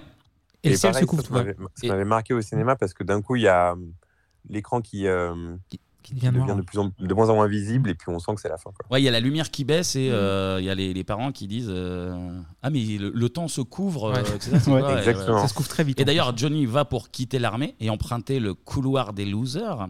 Truc très américain, ça. Ça fait vraiment très, très, très, truc de délire américain. Et euh, du coup, bah, vu qu'il voit ses, ses parents finir en panini devant lui, euh, il dit Non, non, c'est bon, je reviens dans le. D'ailleurs, les, les mecs de l'armée, très nuls en géographie, quoi. C'est Genève Genève. Non, on Ah, est presque. vraiment 15 000 Buenos bornes. Aires, Genève, ouais, ouais, Ah, pas, pas, pas vraiment, non, pas vraiment. Bon, là, c'est la merde intersidérale, on l'a entendu, Buenos Aires, finito. La faute à qui? Eh ben, aux, aux étrangers, entre guillemets, mes enfants. En La faute à un astéroïde qui a Attention, tapé de plein fouet Buenos Aires et l'astéroïde a été dévié par des insectes géants, les arachnides. Bah oui, parce que c'est le, quand même la base du film. C'est euh, la Terre est une fédération, Ouais. veut, euh, veut conquérir d'autres planètes dans, dans sa volonté euh, d'expansion. je- je Et du coup, on paye le prix, ça? Il y a Sauf un retour que de bâton. dans, dans- dans la volonté d'expansion, ils sont tombés sur euh, des petits scarabées un peu, un peu colères. quoi. Et le bilan, du coup, bah, il est costaud 8 millions de morts. Ah Huit oui, millions de semblant. Euh, ça, Ah, comme nos Américains après le 11 septembre, l'idée, c'est bah, c'est de se venger. hein. Il faut peut-être faire réagir un petit peu. Vous êtes, vous êtes expert en géopolitique, je crois. Oui, Ça, absolument. Et pour cela, on débarque sur la, sur la planète euh, Klendatu. On écoute. Réseau fédéral. 100 000 morts en une seule heure.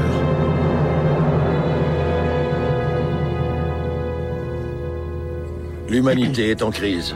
Les grands patrons de la flotte admettent avoir sous-estimé les capacités défensives des arachnides.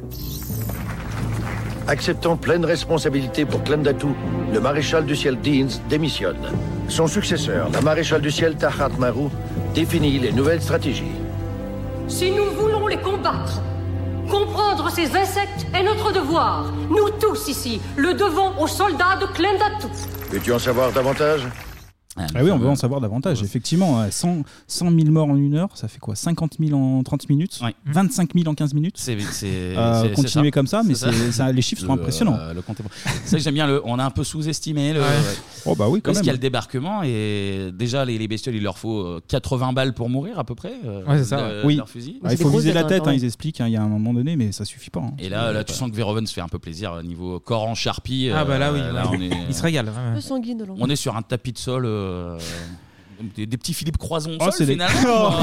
Oh là là, j'enchaîne, j'enchaîne. On l'a entendu tout à l'heure, il y a un remaniement militaire et une nouvelle stratégie. À partir de là, les scientifiques cherchent à comprendre comment les parasites euh, réfléchissent. La bataille a été très rude, même notre Johnny National, ben, il a failli y rester. Oui, il se fait, Voilà, oui. il se fait piquer à la cuisse. Il se fait piquer à la Enfin, cuisse. se fait piquer. Ouais, il se fait c'est une empaler petite la piqûre, jambe, quoi. petite Ouais, piqûre c'est de moustique. Ça gratte, ça gratte. Moustique tigre, ça. Ah hein. et on le voit après dans un centre de remise en forme, un peu à la Michael Jackson là, Il dans se fait un caisson. Non, non, non, c'est vraiment. Si Kevin, c'est C'est une, c'est une belle blessure. C'est une belle blessure. Donc je disais, ouais, euh, Johnny Rico est dans son caisson euh, d'eau. Il est soutenu par sa collègue euh, Dizzy Lapes. J'avais noté ça tout à l'heure, Eh mais ouais, Kevin mais me l'a piqué. Je suis, je suis dans le futur niveau van, donc euh, tu vois. Et une fois sur pied, euh, Johnny Rico euh, part avec sa troupe nettoyer du parasite. Là, on retrouve leur ancien prof, euh, Razrak, qui est passé de prof de philo à lieutenant dans l'armée. Ouais, bon, Ah, il c'est peut, c'est une belle philosophie, ça, justement. Joué Là- par un des plus grands méchants de l'histoire du cinéma des années 80-90, Michael Ironside. Ouais. Exactement, ouais, ouais, il fait flipper en plus euh, ce- cet acteur-là. Là, ça part en mission sur la planète Tango Urila. Elle est, elle est drôle On parlait- cette. on parlait euh, de Ikesh tout à l'heure, c'est dit. Ouais, D'ailleurs, le exactement. prof qui a une. Alors, je sais pas s'il avait en tant que philo euh, sa grosse main métallique euh, bien Robocop. euh, Ouais, bah, Il y a beaucoup de, de gens qu'on voit Oui, qui sont amputés, démembrés, ouais. amputés. euh, voilà. L'armée. euh, Ouais, là, ils changent de stratégie. Ils disent euh, bon, 100 000 morts en une heure, on va essayer de. On va essayer de comprendre leur fonctionnement pour les attaquer, quoi. Parce qu'on va pas pouvoir tous les, les, les tuer. D'ailleurs, ce qui me fait rire, c'est le gars de l'ONU qui se fait virer directement au bout d'une heure et alors il, il- il est remplacé par une autre personne euh, juste derrière. Ouais, il y a tout le message euh, politique ça, aussi, effectivement, tu dans, changes- dans le film, ouais. Après une grosse défaite, tu changes d'entraîneur. hein. ça, C'est c'est ça. ça, c'est sûr. hein. Ça défonce de l'in- de l'insecte à tout bras, ça s'embête pas. L'armée lance euh, même des, des missiles, ça nettoie. Mais le clou du spectacle, le tour de force, eh ben, c'est pour notre Johnny, le boug. Saute sur un immense arachnide. Hmm. La bestiole qui a déjà un trou euh, plus profond que la sécu. Et là, il fait quoi Il fait quoi Il jette une bombe. Ouais, une grenade. Une grenade carrément. Et là, ça fait boum, euh, hein, ça, fait, ça fait des chocs à pic. Là, je peux vous dire que notre Johnny Rico, c'est la vedette. Tout seul, il a quand même défoncé le, le parasite Ah géant. bah, c'est c'est une petite session rodéo quoi. hein. Exactement. Il est américain, il vit à Buenos Aires, donc euh, le gars euh, il maîtrise. C'est un gaucho, quoi. C'est le- c'est le gaucho. Oui, oui. Du coup, grosse soirée pour fêter ça sur le camp militaire. Ça rigole, ça picole. Euh, Qu'est-ce qui se passe sous la tente de Johnny Ça se rapproche? Ça se rapproche et oui, il fait Avec effectivement. Tania et il monte le, il monte le chapiteau hein, pour employer une, une expression qui n'existe plus. En d'autres termes, il la ken. Pendant Merci, ce temps, merci, ouais, ouais. C'était- nécessaire. pendant ce temps-là, d'autres se font niquer. Ce sont les militaires qui, euh, qui sont sur la planète de Xavier Bertrand, la planète P. Oh là là. Eh bah oui, la planète P. Ah bah là, c'est des corps de désolation, des corps déchi- déchiquetés de partout. L'équipe de Johnny tombe sur un soldat mutilé. On écoute l'extrait. De quoi ça a l'air ce truc-là, selon vous, Rico La vermine s'est frayé un chemin vers son cerveau par là, on dirait.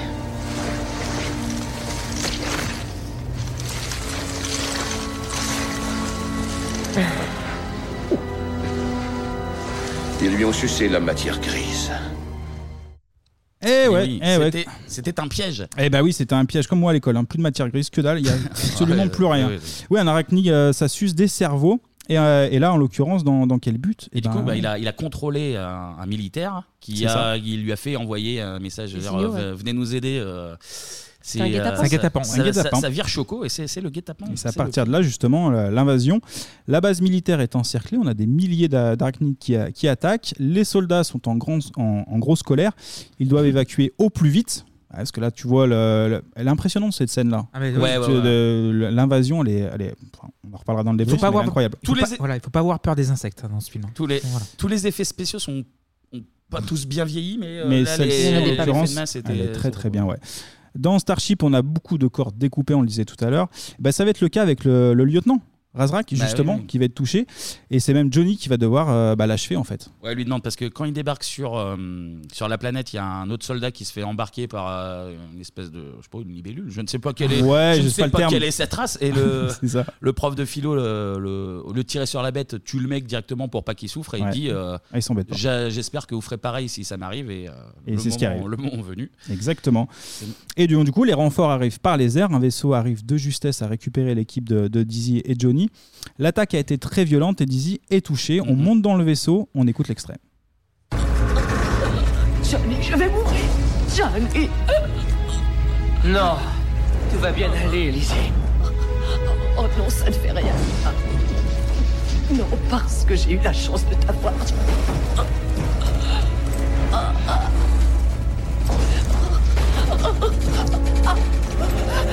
Johnny, retiens-moi. Johnny. Johnny. 昭昭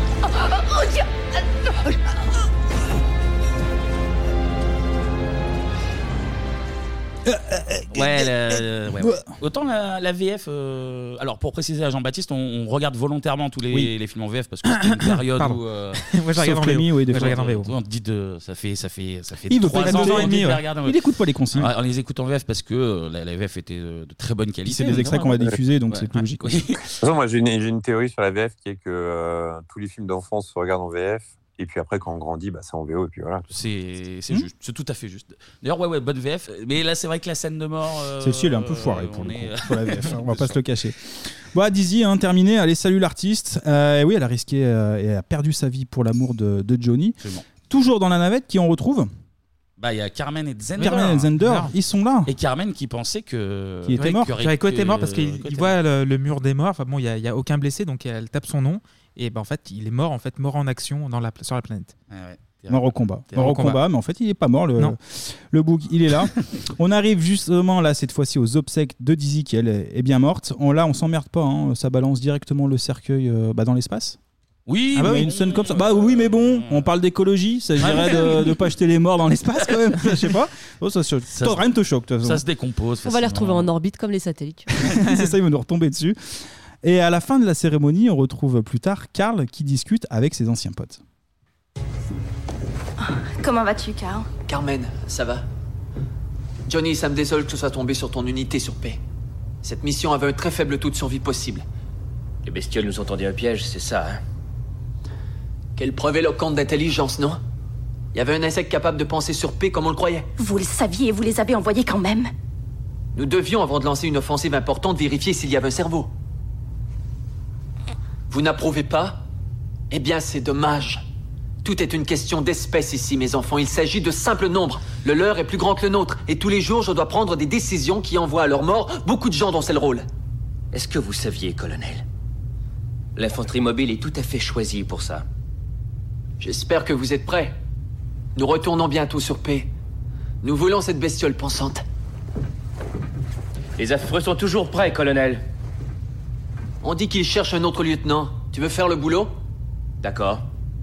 Jusqu'à ce que je crève ou que tu trouves un homme meilleur. Et voilà. Ouais, Là, donc on Carl, apprend Carl, que- c'est le personnage de Neil Patrick Harris. Ouais, qui, exactement. euh, qui est très, très gentil au Ouais. début. Ouais, très- mais là, tu Qui qui est un peu fascisant euh, dans, le, dans sa démarche. Ouais. Ouais, Ouais, dans D'ailleurs, il gagne pour, plutôt. pour montrer qu'il est devenu un peu, un peu plus méchant et un peu plus euh, cynique, Il a le costume, non, il a pas ça, il, lui a les maquillés avec des petites cernes. Tu vois, ils lui ont Ouais. mis le regard un Voilà, peu, euh, le regard fatigué, Fatigué, ouais, le, ouais. le regard pas cool. quoi. Et en tout cas, là, on apprend justement qu'on a envoyé l'infanterie euh, mobile au charbon. Mais c'est pas ce qui va refroidir notre Johnny Rico. hein. Là, il y a un poste vacant et le mec va sauter sur le case. Mm. Du coup, ça retourne sur la planète P pour tuer euh, la tête pensante euh, des arachnides. Ah, pour essayer de le capturer aussi quand même. Ouais, le capturer, capture. On va voir la suite, mais oui, c'est ça.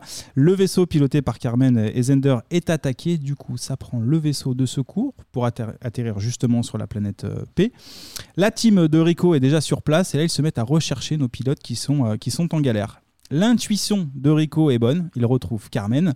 Ça, c'est la bonne nouvelle. Et Vas-y. pourquoi Et comment? Parce que Il y a une espèce de. Oui. Alors, j'ai dit intuition, mais. mais le euh, personnage de, de Neil Patrick Harris euh, a des dons un peu des pouvoirs. de Télékinésie, ouais. C'est ça. Et on voit au début du film qui, euh, que Rico n'y est pas réceptif.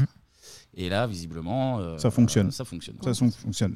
Donc ouais, il les retrouve, ça c'est la bonne nouvelle. La mauvaise, bah, c'est que- c'est qu'elle est retenue par le boss des, des arachnides, là. Ah oui. La tête. Elle est sur un petit. mm, se fait empaler l'épaule, Ouais. comme on dit. Ouais, ça va, elle s'en sort bien, je trouve, pour euh, se faire empaler l'épaule, je trouve que ça va. Ouais, Zender, lui, par Alors contre, Zender, voilà. effectivement, Clémy, Il se fait euh, sursauter, ouais, ouais, ouais, il se fait aspirer le cerveau, Ouais, hein, littéralement. Johnny, par son charisme et avec l'aide d'une tête nucléaire qui brandit, arrive à capturer le, le cerveau géant. Tout le monde, a, tout le monde arrive à quitter la, la planète. Attention, non, non, non, petite. euh, c'est pas, c'est pas Johnny qui capture euh, le cerveau. Attention. Johnny fait peur au cerveau avec la tête nucléaire. Oui. Et c'est l'ancien euh, Instructeur, l'ancien instructeur qui est, Ah euh, oui. qui est T'as euh, le, le, le flic méchant dans Les Évadés, notamment, qu'on voit dans Les Évadés, euh, qui, qui, euh, qui est instructeur et qui se fait euh, rétrograder de classe pour aller se Ouais. battre, justement. Et c'est lui qui le capture. Ok, tu rétablis des, des vérités, c'est bien, Kevin. Oui, bah oui. Porté en triomphe à la fin. J'ai regardé le film, Anto. Ah, moi j'ai pas Après, regardé. voilà. Moi j'ai pas regardé. en tout cas, tout le monde arrive à, à quitter la planète P. C'est victoire. On écoute l'extrait.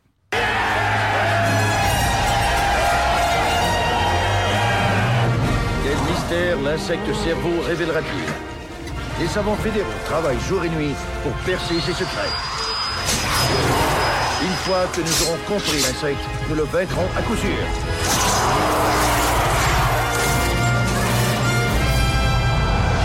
Engagez-vous. Nous avons les vaisseaux. Nous avons les armes. Nous avons besoin de soldats. Des soldats comme le lieutenant Geraldine Fraser On survole le secteur désigné, capitaine. et le capitaine Carmen Ibanez. Attention, ici le capitaine qui parle.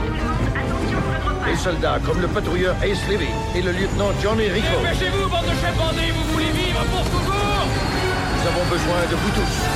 Le service vous garantit la citoyenneté. Ah ouais. Et voilà. Là, maintenant, maintenant qu'ils ont capturé le gros cerveau, ben, ils savent comment. euh, Ils comprennent en fait. comprennent comment, euh, comment, comment ça fonctionnent marche les, les insectes. Dégueulasse la bête euh, d'ailleurs avec tous ses yeux là. C'est. Donc euh, on va, globalement. on va aller continuer notre petite expansion de, de l'univers. Ah bah oui, on va pas s'arrêter Ah là, effectivement. Donc c'est la victoire, on va dire, du bien euh, contre le mal. Toute l'équipe euh, monte en grade, on l'entend euh, dans, dans les extraits. Le monde est sauvé, alléluia. Es-tu sûr que c'est le bien qui a gagné Et bah justement, on va en Eh parler un petit peu oui, peut-être dans eh le débrief. oui. Bon messieurs, dames, c'est le moment tant attendu du débrief. débrief. Eh ben, Qu'est-ce que vous en pensez demandons à Jean-Baptiste, En premier lieu. Euh, moi, c'est un- moi, j'ai toujours été euh, fan du cinéma de, euh, de Paul Verhoeven parce que parce que très jeune, quand, quand je- déjà moi, je, je suis un gros gros fan de RoboCop et là, euh, euh, ce film-là, c'est un peu la même team que celle de RoboCop parce qu'il y a Ed Meyer qui est à la, au scénario. Mm. D'ailleurs, c'est assez, fascinant parce que ce type, il a juste fait deux choses globalement qui ont marché, c'est Starship Trooper et RoboCop. Il n'a pas fait grand chose d'autre. Donc c'est quand même euh, pratiquement du 100%. Même niveau musique, Et- si je dis pas de conneries, c'est euh, le thème final. Basile Bas- Absolument, ouais, ouais. Ouais. Et donc, pareil, même, même team que Robocop. Et en fait, on le ressent euh, même dans le euh, dans l'angle qui est choisi par Verhoeven pour raconter cette histoire, parce qu'il y a tout un aspect hyper satirique, Mm. comme dans Robocop d'ailleurs. En fait, ça, ça dénonce plusieurs choses euh, à travers le prisme de l'action, parce que Robocop et, et Starship Trooper, vraiment, je les entremêle ces films-là, parce que beaucoup de gens pourraient se dire c'est des films de bourrin, alors que pas vraiment, quoi. Mm. Il y, a, il y a plus que il y a, il y a plus que ça quand on les regarde. Euh, Il y a une, il y a une sous-lecture et même une triple sous-lecture. Et, et moi, c'est ce qui m'a intéressé avec ce film parce que c'est un film qui grandit euh, avec euh, votre âge en fait. C'est-à-dire Mm. qu'on va regarder Ouais. ce film-là quand on a 13-14 ans, on va se dire c'est un super actionneur. Et puis après, on le revoit quand on est dans la vingtaine et on se dit ah ok, c'est pas que ça quoi. Ce qui n'a pas été le cas au début en fait. hein. À sa sortie, on va en parler tout à l'heure, mais euh, effectivement, il n'y avait qu'une première lecture quasiment euh, à la sortie du film. Et après, avec le temps, euh, petit à petit, on comprend le côté satire, etc. D'ailleurs, euh, Jean-Baptiste, toi, tu avais mis Starship dans une vidéo que tu avais faite, euh, ça commence à remonter d'ailleurs, mais sur euh, les, les meilleurs films de films extraterrestres. Et en parallèle, Robocop est dans, est dans ton livre d'ailleurs. Ouais, ouais, c'est. euh, mais plus globalement, c'est le, le ciné de Verhoeven aussi, Mm. même s'il a, il a pas mal évolué ces dernières euh, années. Mais euh, c'est son cinéma qui me fascine parce que c'est un cinéma qui est euh, violent, Ouais. euh, mais pas que. Et moi, j'aime bien les. J'ai jamais trop aimé la, la violence gratuite au cinéma, mais quand euh, la violence, elle est euh, explicable, je trouve ça toujours intéressant. Demandons l'avis de. Je sais que deux personnes ici n'ont Ouais. pas passé un bon moment. C'est deux contre deux, hein. Donc, Tania, Clément, lequel d'entre je vous commence veut, veut commencer Bon, bah, j'adore Verhoeven, j'adore Robocop, c'est l'un de mes films préférés parce qu'il est incroyable. Par contre, euh, Starship Troopers, euh, pff, je le trouve cheap. Vraiment, euh, genre, il y a 100 millions sur la table pour le budget. Starship Ouais, Starship. Voilà. Oh là là, Voilà. Starship. Voilà. Oh. Et euh, je sais pas si c'est euh, donc euh, sur les plateformes de streaming, donc je l'ai vu sur Disney+. Je le trouve affreusement moche. Euh, et Je sais pas, pour- je sais pas si c'est fait exprès ou pas, mais j'arrive pas à, se- à- à- comment dire, à choper le deuxième degré qu'il y a dans Robocop, par exemple. Je trouve qu'il a mal vieilli. Je trouve que Robocop a beaucoup mieux vieilli que Starship Trooper. Je trouve les acteurs euh, bah, comme des planches de bois, quoi. Ils savent pas jouer. Et euh, mais apparemment, euh, j'étais pas tout seul au début du film, comme tu l'avais dit Anto. Euh, en première lecture, j'ai peut-être, il faudrait peut-être que je revoie pour euh, choper Sur, les sur les différentes- acteurs, je pense qu'il y a aussi un choix, notamment de Johnny Rico et, euh, Mm. et euh, Denise Richards, où dans, on a l'impression d'une sitcom en fait. Oui, Je l'ai c'est lu ça. dans pas mal de critiques, Voilà. mais c'est vrai. Donc, euh, est-ce que le jeu d'acteur, certes, il est pas, Mm. il est pas ouf, mais il y a une volonté aussi là-dedans, je pense. Non, mais c'est vrai que je. Mais en, je- fait, en fait, tout était euh, calculé à la base parce que Verhoeven, il a fait exprès de choisir des acteurs euh, qui venaient, de, comme tu l'as dit, qui étaient issus des sitcoms, Mm. parce que pratiquement tous venaient de sitcoms. Et en fait, lui, ce qu'il voulait, c'était des acteurs qui étaient assez lisses physiquement Ah oui, et c'est dans le c'est- jeu. c'est des gravures de mode. Ouais. Voilà, pour rappeler un peu la, euh, la niaiserie des gens qui s'engageaient comme ça. euh, euh, bon, il y a beaucoup de parallèles avec, la, avec le Troisième Reich, etc. Dans ce film.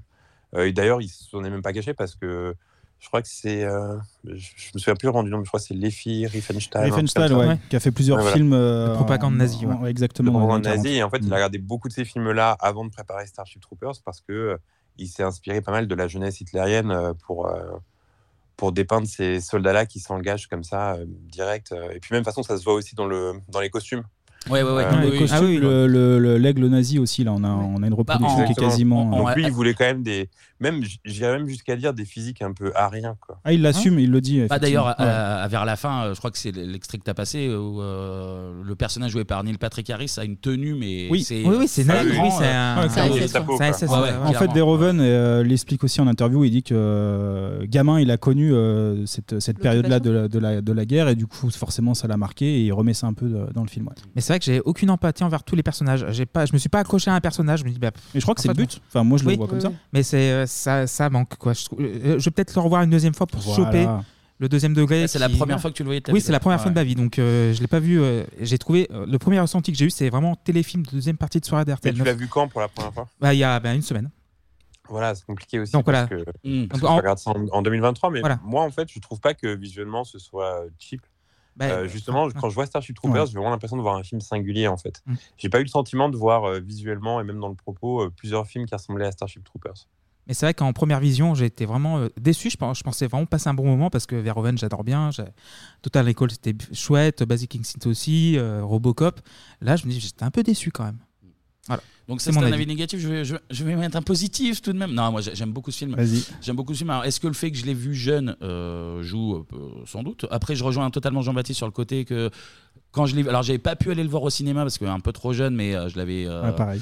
je l'avais chopé euh, dès sa sortie en, en vidéoclub évidemment. Euh, tu le regardes là, je l'ai regardé gamin pour euh, pour la violence du Le truc, trash, pour le ouais, ouais. trash. Et effectivement, je l'ai revu plusieurs fois, dans... même si ça faisait un petit moment que je ne l'avais pas vu.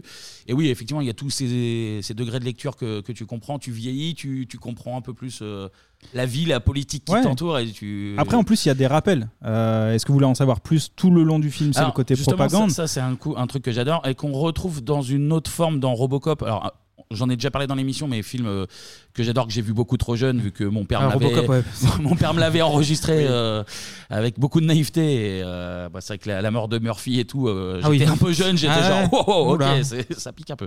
Le côté voulez-vous en voir plus, ça me rappelle dans Robocop, qui est donc de 87. Eux, ils le font sous forme de, Ouais, de de modules, pub ouais. et de, et de Oui, JT, où ils te balancent des, des infos, mais volontairement euh, grossières, volontairement aberrantes, mais en fait, et en plus qui sont très malines parce que ça te plante complètement le décor de, Mm, ouais. du monde dans lequel tu te trouves. Dans, Détroit, dans la justifié, encore une tu fois, ouais. comprends le comme leur monde est à chaque fois euh, malade et pourquoi et, et d'où et là et là il le fait avec le côté internet qui remplace les euh, Qui est déjà les JT, les dans, dans l'avenir. quoi, ça, déjà, encore un une fois, c'est la patte euh, du, justement du scénariste Ed Meyer qui avait, euh, qui avait eu cette idée pour euh, Robocop et qui a poursuivi cette idée-là pour Starship Troopers. Ah ouais, je trouve ça, je trouve ça C'est bien et super malin et Mm. brillant et c'est euh, c'est c'est drôle en plus. Enfin c'est drôle. Ah ouais, le décalage c'est- est bon, ouais, drôle, ouais. C'est de l'humour un, un peu noir, mais euh, mais voilà. Mais non non, mais sinon j'adore euh, Starship Trooper. J'ai pris beaucoup de plaisir à, à le revoir. Euh, la critique euh, derrière est toujours brillante. Effectivement, les, je trouve que les effets ont un peu pris dans la tronche, mais ça m'a pas bouleversé outre Il y a, il y a mesure. deux, trois Mais scènes, est-ce notamment que- la tête euh, du, du soldat qui se fait exploser, mais bon, t'en parlais tout à l'heure. Ça, Ça me choque pas moi, mais 97, après, puis, hein, euh. puis, puis j'ai la petite. Mais moi, limite, j'aime bien. Vous savez, quand, quand en fait, euh, il y a un film qui a été réalisé comme ça dans les années 90 et qu'il y a une tête qui explose et on Ouais. voit bien que c'est une tête euh, qui a Ouais, été ouais. euh, créée dans les studios de Stan Winston ou de Phil Tippett, etc. Mm. Il y a un truc où tout de suite, ça renvoie au cinéma palpable. Ah bah ouais, ouais. Euh, et on a limite une tendresse. On sait, évidemment, on sait que c'est pas une vraie tête qui explose. Donc il y a un truc qui euh, ramène à un cinéma qui était euh, moins digitalisé et qui limite fait plaisir avec le recul. Quoi. Je pense à Ah, Bad Taste. euh, euh, ah bah Bad ce- Taste évidemment. après Bad. Taste c'est parce qu'il n'y a pas Oui. de sous quoi. Mais euh, Ouais. moi, moi qui suis très fan de la saga des Vendredis 13, donc tu as évidemment euh, un sommet de, de, de mort et de mutilation euh, avec des, des- et il y en a un de- d'écrasement de, tête où l'œil sort et en fait même des gamins tu vois que c'est clairement un- un- une balle de ping-pong sur un Oui, ressort oui, limite oui, le oui. truc mais c'est attachant c'est attachant Oui, à oui, chaque fois. donc il y a un avis Mais d'ailleurs, c'est comme ça que, euh, en fait, à cette époque-là, les, euh, les, les cinéastes devaient euh, redoubler d'efforts pour essayer de trouver des petites astuces pour que ça Mm. paraisse vrai, etc. Et c'est comme ça que Cameron a finalement a fait un peu sa carrière parce que avant de réaliser son premier film, enfin réaliser entre guillemets son premier film qui était Piranha 2, je crois, si je dis pas de bêtises, Mm. en fait, il travaillait sur les effets spéciaux du film. Même avant, il travaillait sur d'autres effets spéciaux. Et en fait, il y avait une scène où un bras était coupé. Ouais. Il fallait filmer comme ça ce bras coupé à terre avec des vers qui gigotent sur le bras en fait. Sauf que les vers ne gigotaient jamais sur le bras. C'était un problème. Et lui, il a eu une idée et en fait, il a placé des fils électriques euh, sur le bras avec les vers et d'un coup, il a lancé les, les gaz comme ça, puis ça a fait vibrer tous les vers. Et c'est comme ça que le producteur euh, de Piranha 2 s'est dit ce gars, il en a dans le, il en a dans le cerveau et on va l'engager pour qu'il soit pour qu'il remplace le réel quoi. Donc euh, donc en fait, tout- toutes ces petites astuces d'effets spéciaux, d'effets visuels, etc., un peu cheap d'époque, etc., moi perso, j'aime bien. Ah ouais, c'est des, des petits trucs de débrouillement. Après, le, il y a- l'anecdote est très connue, mais même le, rien que le coup du verre d'eau de Jurassic Park, où, Ah oui, euh, oui. c'est après des jours et des jours de recherche qui se disent euh, bah, on, va, on va foutre une basse en fait juste dessous. et- Ouais, ouais. Tania, justement, on parle de Jurassic Park, ton film préféré, donc l'enchaînement et On enchaîne sur mon deuxième film préféré. Euh, non, moi pour le coup, alors je vais nuancer mon propos parce que euh, le film, je l'ai vu pour la première fois cette semaine euh, pour les besoins de, de- de la chronique d'Anto. Je connaissais.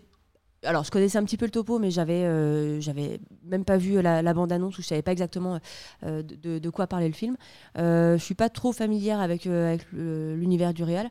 Euh, Il y a des choses qui sont plutôt bien. Moi, moi j'ai apprécié par exemple le, les, euh, les effets spéciaux que j'ai trouvé plutôt bien faits. Ah, Euh, ouais. Pour le coup, moi, j'ai pas été choquée par euh, euh, comme dans euh, Mortal Kombat qu'on a regardé. euh, Ah oui, le- ah oui, le c'est sûr que la On a- comparaison, oui. Ouais, on a fait coup- Mortal Kombat il y a- deux mois, ouais, mais c'était plus Pour le compliqué. coup, à côté de Mortal Kombat, les, les, les effets spéciaux, je les ai trouvés très très bons et, et t'y crois et t'es dedans. Euh, D'autant plus que la violence, elle est omniprésente dans le film. Mm. Donc, tu es vraiment plongé là-dedans et t'as pas le temps de te dire Ah, mais ça, c'est fake. Effectivement, des fois, tu le vois un petit peu, mais euh, ça te fait pas sortir du film parce que cette violence, elle est vraiment, vraiment omniprésente. Moi, ce qui m'a un petit peu plus euh, chagriné, c'est effectivement le jeu des acteurs.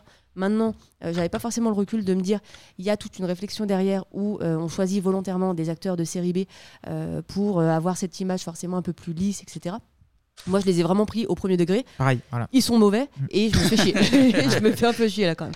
Euh, mais euh, Denise oui. Richards, c'est c'est compliqué. C'est compliqué. même, hein. Ah bah oui, oui. Enfin, moi, pour le Même elle fait James Bond euh, deux ans après, dans Le Monde ne suit pas, elle est aussi, elle est aussi en bois, quoi. Mais même dans le doublage, j'ai trouvé que le, enfin alors du coup, j'imagine que c'était volontaire, mais le, la, la personne qui la double, est, enfin c'est extrêmement mièvre, c'est c'est Ah ouais, c'est- ouais, mou pas quoi. gâté, ouais, ouais, ouais. Et, euh, et du coup, je me suis dit mais qu'est-ce que mais qu'est-ce que c'est que ça au niveau du, du jeu et, euh, et du doublage. Euh, après oui, l'histoire, je la trouve intéressante. Il y a plusieurs lectures, donc euh, c'est un film un petit peu moins euh, euh, bon méchant tel que je l'avais vu euh, à la base. Euh, ça reste un film que je reverrai pas forcément euh, demain. Très bien. Et Ouais. Anto, Eh bah, pour, pour finir, sur les avis, euh, non, effectivement, j'ai bien aimé. En fait, j'avais surtout une appréhension parce que je l'avais vu euh, à l'époque. Alors, c'était en, en cassette, hein, c'était pas au ciné. Et en fait, je me suis dit avec le temps qui passe, euh, les effets, etc., j'ai j'ai pas envie. Et tous mes potes me disaient, mais regarde-le, regarde-le. Il fait encore le taf. Et franchement, très bonne surprise. Euh, L'action, ça, ça coche toutes les cases. Alors après, on sera d'accord ou pas sur les effets spéciaux, mais pour moi, ça, ça fonctionne bien. Le côté trash, quand t'es gamin, euh, t'y vas pour ça. Alors c'est con ce que je vais dire aussi, mais t'as des plans un petit peu de nu, t'as des Oui, trois oui, trucs. dans la douche, Et en fait, on est dans l'interdit, c'est-à-dire que euh, ce film-là, c'était. euh, c'est pour ça que je posais la question tout à l'heure à Jean-Baptiste. C'est tu le vois au ciné, putain, j'aurais aimé le, le voir au ciné. Et, euh, et puis le. le- Après, le- personne n'a envie de voir des scènes de nude avec ses parents. oui, toujours. Oui, tranquillement au ciné, c'est c'est plus simple. Mais euh, non, non, franchement, ça reste euh, un très bon film. J'ai pas trouvé de, il y a pas de longueur, il y a l'inconfort. C'est ce que je disais tout à l'heure aussi qui est important. C'est que des fois, tu as des plans, tu as des espèces de zoom euh, sur des têtes et tu as l'impression qu'il va se passer un truc. Donc, tu es limite dans un, un film d'horreur, tu as, de l'action, tu as en plus le propos, euh, euh, le côté satire et euh, contre, contre l'armée américaine, Ouais, en- en gros. ouais. Donc tout ça réuni fait que putain t'as pas un, t'as un film d'action et avec un propos en plus derrière donc euh, voilà quoi. je- Mais oui, voilà, mais très bien, c'est tout. très bien, très C'est- trop très très très, très bien. Euh, du coup, qu'est-ce qu'on fait? On enchaîne sur Bah, l'histoire du le film, film, t'en tout simplement. Starship Troopers, c'est l'adaptation euh, du livre du même nom, écrit par Robert Hellin. Euh, Paul Verhoeven va rajouter donc sa touche pour en faire un film d'action et de satire justement. Bon là, il prend clairement des, des libertés sur le livre. hein. En fait, le livre à la base, il part surtout de la vie dans un, dans un camp militaire. D'accord. Le livre euh, est mal écrit, c'est c'est Verhoeven hein, lui-même qui va, qui va l'expliquer, et il est pro-armée, donc évidemment euh, ça change la donne. Il Ah, dé- le- le bouquin de base Le bouquin de Ouais. base, effectivement.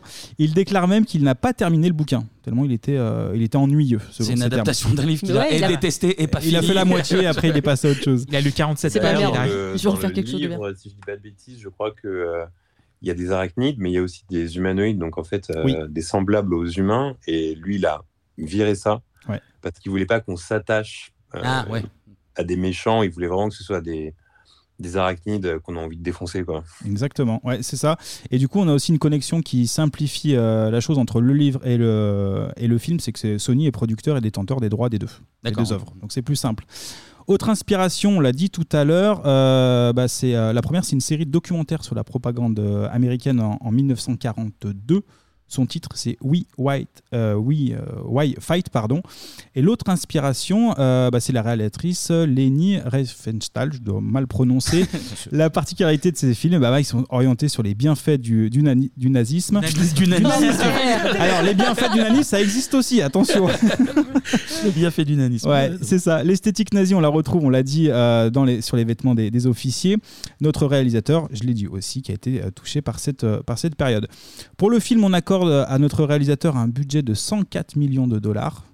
Donc c'est quand même euh, costaud. Ah bah oui. En même temps, c'est pas n'importe qui. On l'a dit, Robocop, Total Recall, euh, Basic Instinct aussi, c'est lui.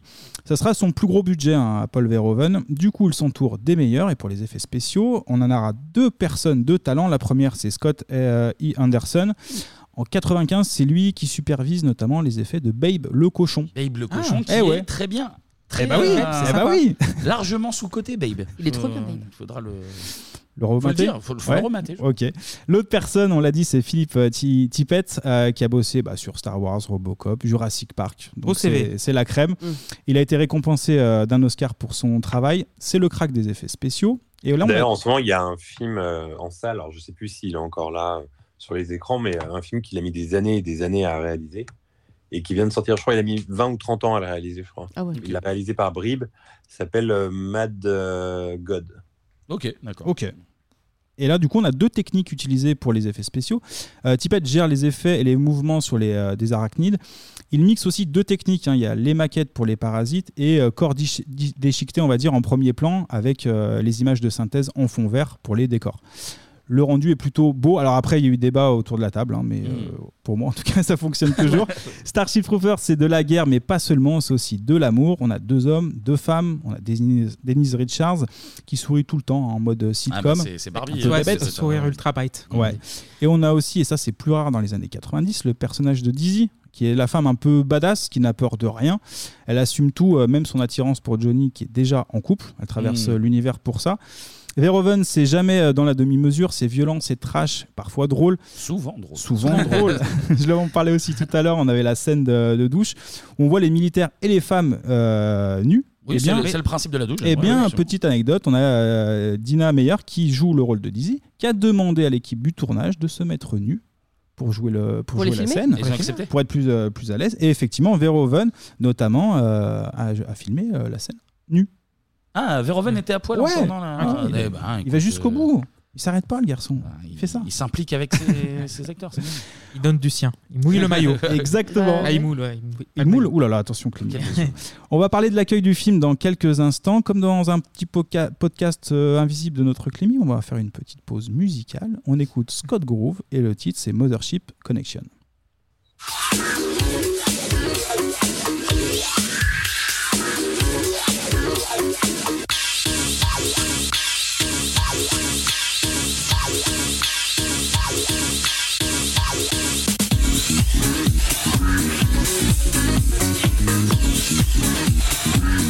thank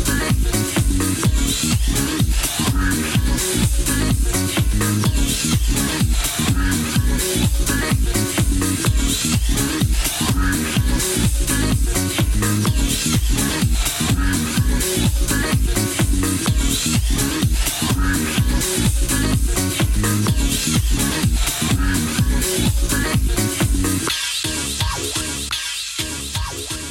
Ouais, petit point. Ouais, petite musique comme ça. bien. Jean-Baptiste, on aime, on n'aime pas ce- C'est pas forcément le genre de musique que j'écoute, mais je suis ouvert à n'importe quel style musical.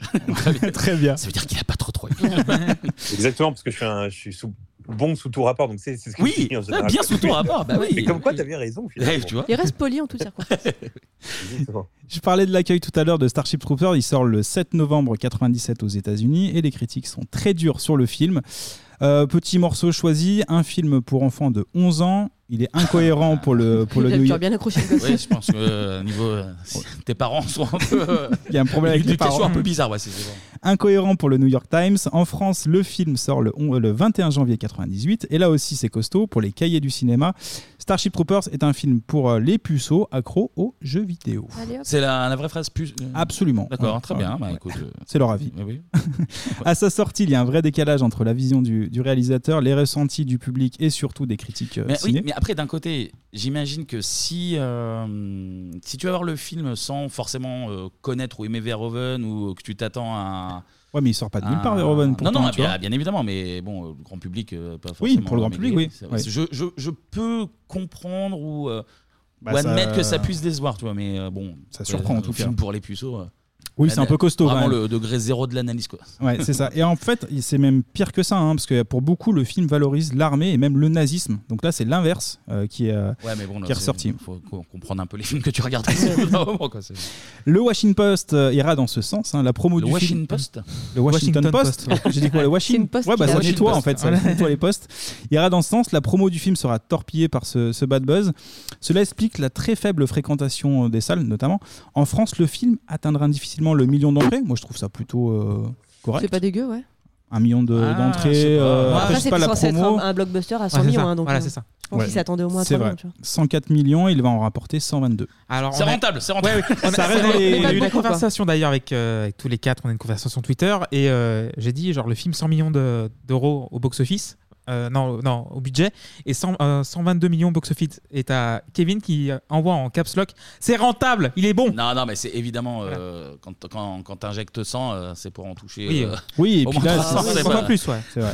En plus, c'est le plus gros budget pour, pour Verhoeven, effectivement. Toi, Jean-Baptiste, euh, un million d'entrées en France, euh, t'analyses ça euh, Ça reste un chiffre correct pour la majorité de films, mais pour, euh, pour Starship. euh, Moi, je m'intéresse jamais. euh, Enfin, ouais, je m'intéresse jamais aux, aux entrées, à ce genre de choses. Quoi. C'est pas Ouais. très souvent. C'est marrant parce que j'ai des potes euh, qui, euh, lorsqu'un film sort, euh, m'envoient les chiffres comme ça. T'as vu, ça, ça a bidé ou ça a fait telle entrée, etc. Mm. je me- moi, je suis jamais vraiment euh, arrêté là-dessus parce que pour moi, en fait, un film, ça vit dans le temps. C'est-à-dire que Ouais. il y a des films qui peuvent complètement flopper au moment de leur sortie et qui deviennent après des classiques. Et d'ailleurs, dans les années 90, vu que vous parlez des années 90 dans votre podcast, il y avait quelque chose qui arrivait très souvent, c'était les films qui se euh, refaisaient sur les sorties VHS, en fait. Mhm. des films qui n'avaient pas fait de, de, de, de, de- de grosses entrées sur la sortie ciné et qui après cartonnaient tout. Euh, par exemple, la Section Là, Hero, bah, exact- ouais, exactement ce que j'allais te citer. ouais. Mais euh, alors, si Ouais. je dis pas de conneries, qui a eu le malheur de Le sortir, malheur de sortir euh, en même temps que Jurassic le genre Jurassic Park, ouais, c'est ça. Exactement. Et il y avait un budget pub qui était incroyable, ce film. Et après, euh, il, il- il s'est s'est vendu à fond euh, en VHS. D'ailleurs, pour la petite anecdote, euh, toujours pour parler des années 90, euh, moi à l'époque, euh, je me souviens d'une promo chez Quick, enfin une promo, où en gros, tu achetais un menu ciné et tu avais en surprise comme ça une VHS dans ton menu. Oh. Euh, une et à VHS, l'époque, les carrément. VHS, c'était Dans ta cher, Magic donc, euh, Box. Ça prenait toute Ah, la non, non, Magic. Box, du coup. Ah non, la Magic Box, c'était pour les enfants. Oui, oui, ça, non, ouais, mais en fait, à l'époque, les VHS, c'était, c'était vraiment une denrée rare. Quoi. Avoir Ah une ouais, VHS, ouais. c'était cool. Quoi. Ah bah. Et c'était assez cher. Donc, en fait, euh, il y avait 4 VHS. Il y avait Hook, Last Action Hero, euh, un film avec Wesley Snipes et un film avec euh, Clint Eastwood. Et, euh, et j'ai encore la VHS de Last Action Hero du Quick de l'époque. Ah, D'ailleurs, tu parles de Hook, on l'a, on l'a déjà traité dans. Et il avait un peu divisé aussi, Hook. Toi, quel. Bah, Hook, euh, c'est pas mon Spielberg préféré, mais euh, c'est ce que j'appelle un, film réconfortant. Tu mates Mm. ça à Noël, c'est très bien. Quoi, tu vois. En tout cas, ouais, un, un succès commercial vraiment en demi-teinte. On a aussi aux États-Unis le fait que le film est interdit aux, aux enfants non accompagnés. Donc euh, Ah tu oui, peux pas. Ah Bah, bah oui, oui. mais ça, ça- ça limite aussi le- les, les entrées. Euh, du coup, on aura des enfants qui vont tricher un petit peu et qui vont prendre. euh, qui assez- vont monter les, les uns sur les, les épaules des autres et mettre avec un grand, un grand impair. Non, non, il y a plus simple comme technique. En fait, à l'époque, il y a notamment Mr Bean qui sort euh, en salle et donc beaucoup d'enfants prennent les places pour Bean et vont euh, changer de salle pour aller Ah. voir Starship En Troopers. réalité, Mr Bean, ça fait 4 entrées, il faut le savoir. Ils ont tous Oui, essayé c'est de voir c'est avec Starship ça. Troopers, en fait. Mais ça, ça, c'est un sujet que je trouve hyper intéressant. euh. moi, pour moi, ces films-là, ils doivent être vus quand on est enfant, quoi. Un peu comme, euh, comme La Mouche. euh, Ah, j'avais vu La. Mouche quand j'étais petit, ouais. Flippant, putain. Ah bah, mais fait flipper, écoute, celui-là. moi, c'est- moi, c'est une de Ce mes genre de film se regarde enfant, je trouve. C'est une de mes théories. J'en parlais avec euh, quelqu'un de, qui m'est proche il y, a, il y a très peu de temps, qui a un enfant euh, de, de 9 ans maintenant. Et euh, alors, je suis pas forcément un exemple, mais moi, j'ai- je, je- je- je suis comme toi. Je, je dis, il faut gamin transgresser certains, euh, certains euh, soi-disant euh, de- limites d'âge pour les films, et euh, et t'as le côté un peu euh, interdit. et qui- Non, puis machin, t'accompagnes. et Tu peux accompagner dans et la tu- démarche, Et tu te expliquer. crées, euh, tu te crées des, des souvenirs un peu comme ça. Quoi. Tu sais que t'as pas le droit. euh, Mais grave. on Moi, a- je me souviens avoir vu, euh, quand j'étais petit avec ma mère, on était allé chez des amis de ma mère. Et euh, il y a toujours ce moment où ça fait un peu chier d'être avec les adultes, on s'ennuie, etc. Et on va dans la chambre de l'hôte. Et euh, là, je vais comme ça, la télé pour moi, il devait être euh, minuit, un truc comme ça. Et je me souviens qu'à l'époque, le vendredi soir, c'est là où les, euh, les films sortaient sur Canal. C'était le vendredi Ouais. soir, Ouais. 22h ou vendredi soir, minuit, je crois, dans mes souvenirs. Ouais, 23 ouais, Et j'avais 22h30, vu. Predator 2 comme ça. Oui. Et Predator 2, ça commence avec une, euh, une énorme scène de baisse dans un immeuble en glace et tout. euh, Et après, c'est hyper violent. Ils sont là en train de vider les corps avec les organes et tout. Et tu regardes ça, t'as genre, euh, je sais pas, je dois avoir 10, 11 ans. Et c'est beaucoup plus marquant que euh, si j'avais vu le film pour la première fois il y a une semaine. Quoi. Ah, évidemment, évidemment. Moi, ça m'avait fait avec. Alors, je crois que le, le titre c'est Soleil levant, si je dis pas de conneries. qui commence par Oui. une scène de, de sexe sur billard ou euh, machin, où il y a euh, arrachage de culottes, euh, tu vois un peu euh, le, le duvet pubien. et je l'avais vu un peu, un peu comme toi euh, en soirée, euh, je meublais, je m'occupais, machin. J'avais vu ça, j'ai dit bah pourquoi pas, et euh, je me rappelle. Eh ben, je le- crois mais que le- c'est ce film-là qui était euh, dispo chez Quick euh, avec Toujours un bon partenariat. Et je me souviens du sentiment de genre, euh, voilà, je suis en train de regarder Ouais, un truc, c'est costaud. vraiment pas pour moi, mais. euh, Ouais, puis en plus, c'est vraiment une époque où euh, la nudité n'est visible nulle part, quoi. Oui, alors et que paradoxalement elle est partout, parce que tu sais même les pubs pour les yaourts ou les savons, Ouais, oui, il y en euh, avait c'était partout. toujours un bon prétexte de mettre euh, Une meuf à poil. de, de mettre des gens nus, mais je sais pas Bio si de au ciné t'avais ce côté. euh, ah ouais. Comme euh, C'est vrai. comme on a, bah, ça- je sais que ça te parle aussi toi les, les vidéoclubs, euh, pareil les rien que les jaquettes. Ouais. C'était déjà des targets de euh, genre oh là là je Quoi qu'il arrive, je me là, sens il va mal, se passer un truc, alors des fois, genre t'es déçu, la, mais- la pochette du film Baise-moi de Virginie Despentes. Ah oui. Alors ça, je m'étais toujours dit gamin, j'étais waouh. Alors le jour où je vois ça, Bah, le titre, la vraiment, pochette, ouais, euh, il y a écrit baise sur euh, le titre, c'est il y a le mot baise, donc c'est vraiment, Ouais. euh, c'était le, le sommet, euh, le sommet de la transgression pour moi à l'époque. Et c'est un film infâme. Au final, D'a- D'ailleurs, il y, a- il y a un truc qui est marrant quand même, c'est que dans les années 90, il y avait une mode qu'on trouve plus vraiment. En fait, je m'étais fait la réflexion au ciné euh, il y a quelques, il y a 2-3 ans. En fait, il n'y a plus de scène de baise. C'est fini dans les films. Il y a vraiment une époque où genre il fallait la scène de baise. Si Oui. un film avec Michael Douglas ou avec Van Damme ou avec n'importe qui, Ouais. et, euh, même avec euh, Stallone dans, euh, c'est quoi le film où il pose des bombes là avec Sharon Stone, j'ai oublié le titre. euh, et- Merde. Euh, Euh, bon bref, Euh, dans ce film, il y a une grosse scène de baise euh, dans la douche, etc. Chaque film ou chaque thriller ou chaque film d'action comportait sa scène de baise à un moment donné. Elle est devenue Scène qui puritain, servait à rien, quoi. Non mais c'est vrai, ouais, c'est une bonne remarque. Après, moi, j'étais ravi. Hein. Tu sais, j'avais 13-14 ans. Bah, c'est ça. Évidemment. Ah bah oui. Sauf, Ouais, euh, sauf, euh, sauf quand. Quand il y a les parents. Quand Les parents. Ta maman est à côté. Ah, à côté bah oui. canapé, tu mets ton, ta main comme ça, genre non. Ah, c'est genre, gêne. ah, J'allais voilà. pisser, euh, Ouais, tout le ça, monde est c'est gêné. Sûr. Et toi, j'ai hâte, j'ai hâte d'avoir un enfant un jour pour être à la place de celui qui est pas gêné, quoi. Je mate un film, d'un coup, il y a une scène de baise et je, je l'observerai pour voir à quel point il est gêné, mon fils, quoi. Genre, tu vois. Mais en vrai, ça se trouve, c'est ce que nos parents faisaient. Tu vois, on s'en rendait pas compte. On sait et pas, ouais. J'ai regardé genre. Parce qu'eux, ils s'en foutaient, je pense. Ah ouais, Oui, oui. Bah, surtout que ce qui était euh, un peu fou pour nous, euh, souvent c'est euh, un peu des bisous avec quelques caresses. Enfin, tu vois, c'est vraiment pas le truc foufou. Et Ouais, non. pour toi, c'est- Vas-y, je t'en prie, Anto. oui, Ah, quand même. Eh ben, on, on reprend euh, juste une petite question d'ailleurs, euh, Jean-Baptiste, parce qu'il y a, il y a deux théories en fait sur ce film-là, euh, sur Verhoeven et, euh, et l'obtention notamment du, du budget des, des 104 millions. On l'a dit tout à l'heure, il sortait euh, Total Recall notamment, et en fait, euh, certains disent que Verhoeven a un petit peu entre guillemets arnaqué les, les producteurs en se disant, on fait un film pur d'action. Il n'y a pas, de, y a pas de, de second texte, de seconde lecture dans ce film-là. Et en fait, d'autres disent, bah effectivement, si, en fait, euh, Paul Verhoeven a vraiment tout expliqué, il dit le message politique qu'il y a derrière. Et en fait, la question se pose parce que après ce film euh, de Starship Troopers, il va faire Hollow Man, euh, qui va qui va bider, qui va pas, euh, qui va être décrit pour euh, son pire film à Verhoeven. Avec Kevin Bacon. Exactement. Et j'avais bien envie d'avoir ton, ton avis là-dessus sur sur comment comment la genèse du, du film est, est- est sortie. Bah, déjà, moi, j'ai du mal à croire que des, euh, des producteurs mettent autant d'argent euh, dans un film sans savoir de quoi il va s'en retourner, dans la mesure où c'est Verhoeven qui, euh, qui réalise. Ils savent très bien que Verhoeven a un cinéma très corrosif quoi, et très Mm. engagé. Donc, j'ai du mal à croire qu'ils partent Parce- euh, à l'aveuglette. Ouais, parce qu'en en fait, j'ai lu deux trois trucs. Ils expliquaient qu'à l'époque, c'est euh, c'est Tristar qui notamment qui produit et il y a beaucoup de changements de direction et qu'ils sont un peu paumés et qu'ils valident euh, assez rapidement le, le projet. Donc je sais pas en fait si. euh, Ouais, je rejoins un peu Jean-Baptiste comme à 100 millions. Tu, euh, Ouais, 100 millions, tu regardes un petit Parce peu, que- euh, ça va tu quoi. lis- tu lis un peu les lignes. En, en fait, en regardant un, un documentaire euh, sur Arte qui est, qui est bien foutu sur justement euh, Paul Verhoeven, il l'explique un petit peu en, en conférence de presse où il a un petit sourire et tu as l'impression que il a gagné un peu son pari de faire un très bon film d'action parce qu'il y a les moyens, mais que son propos à chaque fois, il a réussi à mettre euh, des messages à l'intérieur.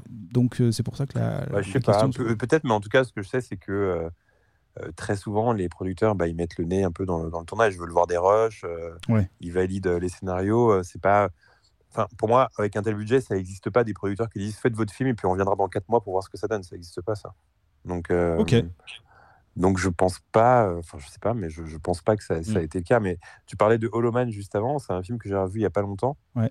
Et il y a des scènes quand même assez choquantes qui ont très mal vieilli. Quoi. Il y a carrément Dans la douche, non, c'est ça? Il n'y a, pas une scène comme ça non, mais dans mes souvenirs, il y a une scène où c'est limite un viol. Quoi. Enfin, Oui. L'homme invisible profite de son invisibilité pour euh, violer une meuf. Quoi. Ouais, exactement. Oui, Bah voilà, j'ai fait, j'en ai terminé, messieurs dames, Eh pour ben, ce film-là. merci, Anthony. Merci, Anto. Merci. Et merci surtout à Jean-Baptiste de nous avoir merci accordé euh, une Bah, heure merci pour, euh, pour parler de, de Starship Mais il Trooper. fallait bien ça.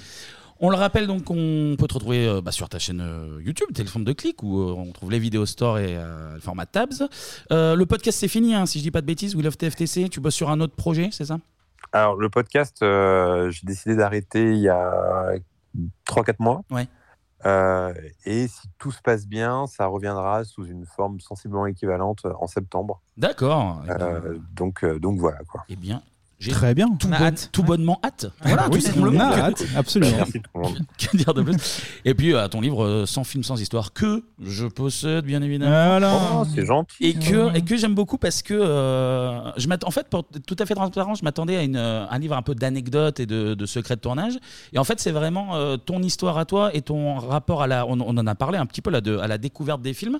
Et ce, que, ce qui est assez fort, c'est que, quand bien même c'est ton histoire, à chaque fois que je lisais, euh, les, an- surtout en enfance, ça m'a rappelé à moi comment j'avais découvert le film et. euh, que ce soit, euh, je Ouais. parlais des vidéoclubs, que je parlais de bah là, une soirée chez des amis, et je me disais en lisant, j'étais putain, ouais, moi c'était comme ça, et c'est vrai que. Bah, c'était un peu l'idée en fait. C'était un peu l'idée du livre. L'idée c'était de raccrocher mes souvenirs, mais euh, avec des souvenirs un peu euh, euh, de chacun quoi. Euh, C'est-à-dire que des souvenirs que je raconte dans les films, au moment de les écrire, j'estimais que c'était aussi les, les souvenirs de pas mal de gens qui sont nés euh, à peu près à la même époque. Et puis plus globalement, le livre c'était aussi une façon de, de raconter comment se construit euh, une cinéphilie, comment la cinéphilie échange, Mm. comment on se met à regarder un- des, des films différents, comment ils ont un écho avec notre vie du moment, etc. Machin. En gros, comment on vit avec le cinéma. Quoi. Eh ben, c'est très euh, réussi. Et donc voilà. Eh ben, merci.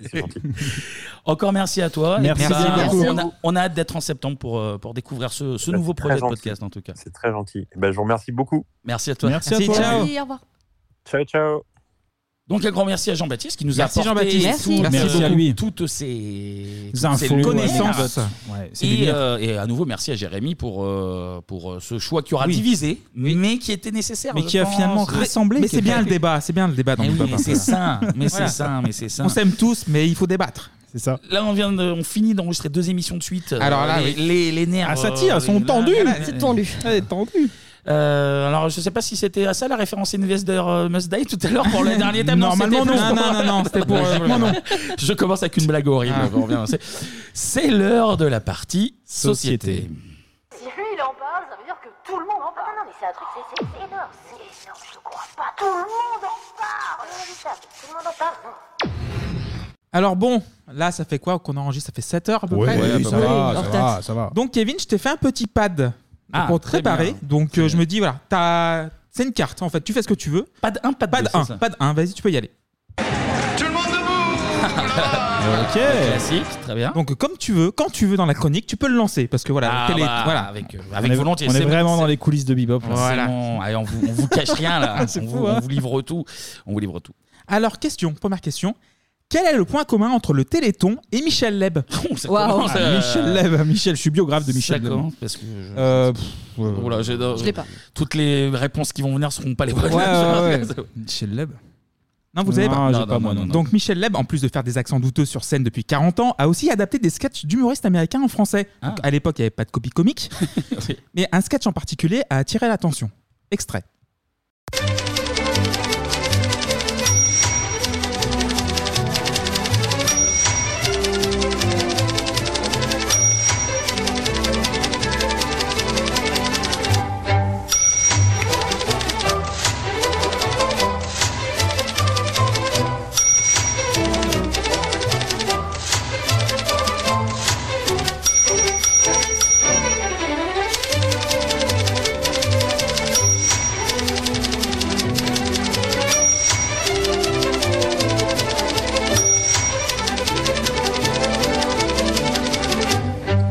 Voilà. Jerry Lewis. du coup. Jerry Lewis, donc le sketch de la machine à écrire. Ah, donc on est sur un plagiat en fait là. Oui, oui. Ouais. Mais alors là, j'ai encore du mal à voir le lien euh, Michel Leb. euh, Attends, ça arrive, ça. Alors Jerry Lewis, né Joseph Levitch le 16 mars de- 1926, connu du monde entier grâce à ses grimaces et son comique très visuel. Comme courte manche. Voilà. Ah oui, belle référence, Ah j'avais oublié. ah, Quelle super, tête, euh, quelle ima- voilà, quelle super. tête, courte manche.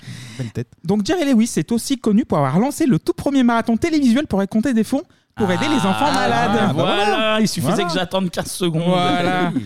En 1951, pendant les années où il forme un duo avec l'immense Dean Martin, il s'associe avec la Muscular Dystrophy Association créée un an plus tôt pour la première collecte. Le MDA, je connais. Voilà. Ouais, la MDA.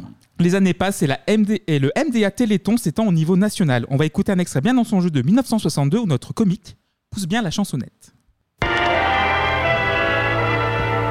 Muscular Dystrophy Associations of America bring you Jerry Lewis direct from Hollywood in a star-studded review from this moment on. And here he is, the star of our show, Jerry Lewis.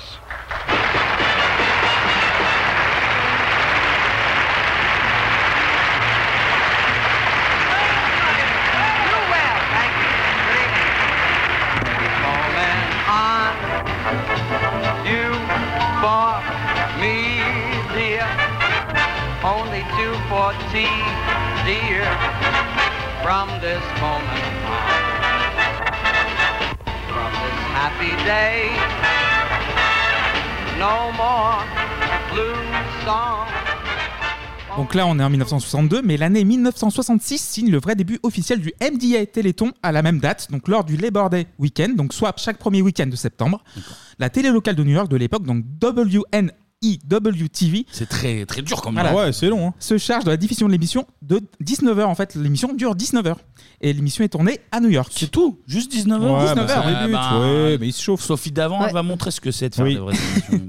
Donc, première édition du Téléthon, c'est un format talk show pour cette première, comme le Tonight Show de Johnny Carson avec le Big Band Jazz de circonstance, le grand bureau pour euh, l'animateur et les invités, avec en supplément les standardistes qui répondent au téléphone pour recueillir les promesses de dons.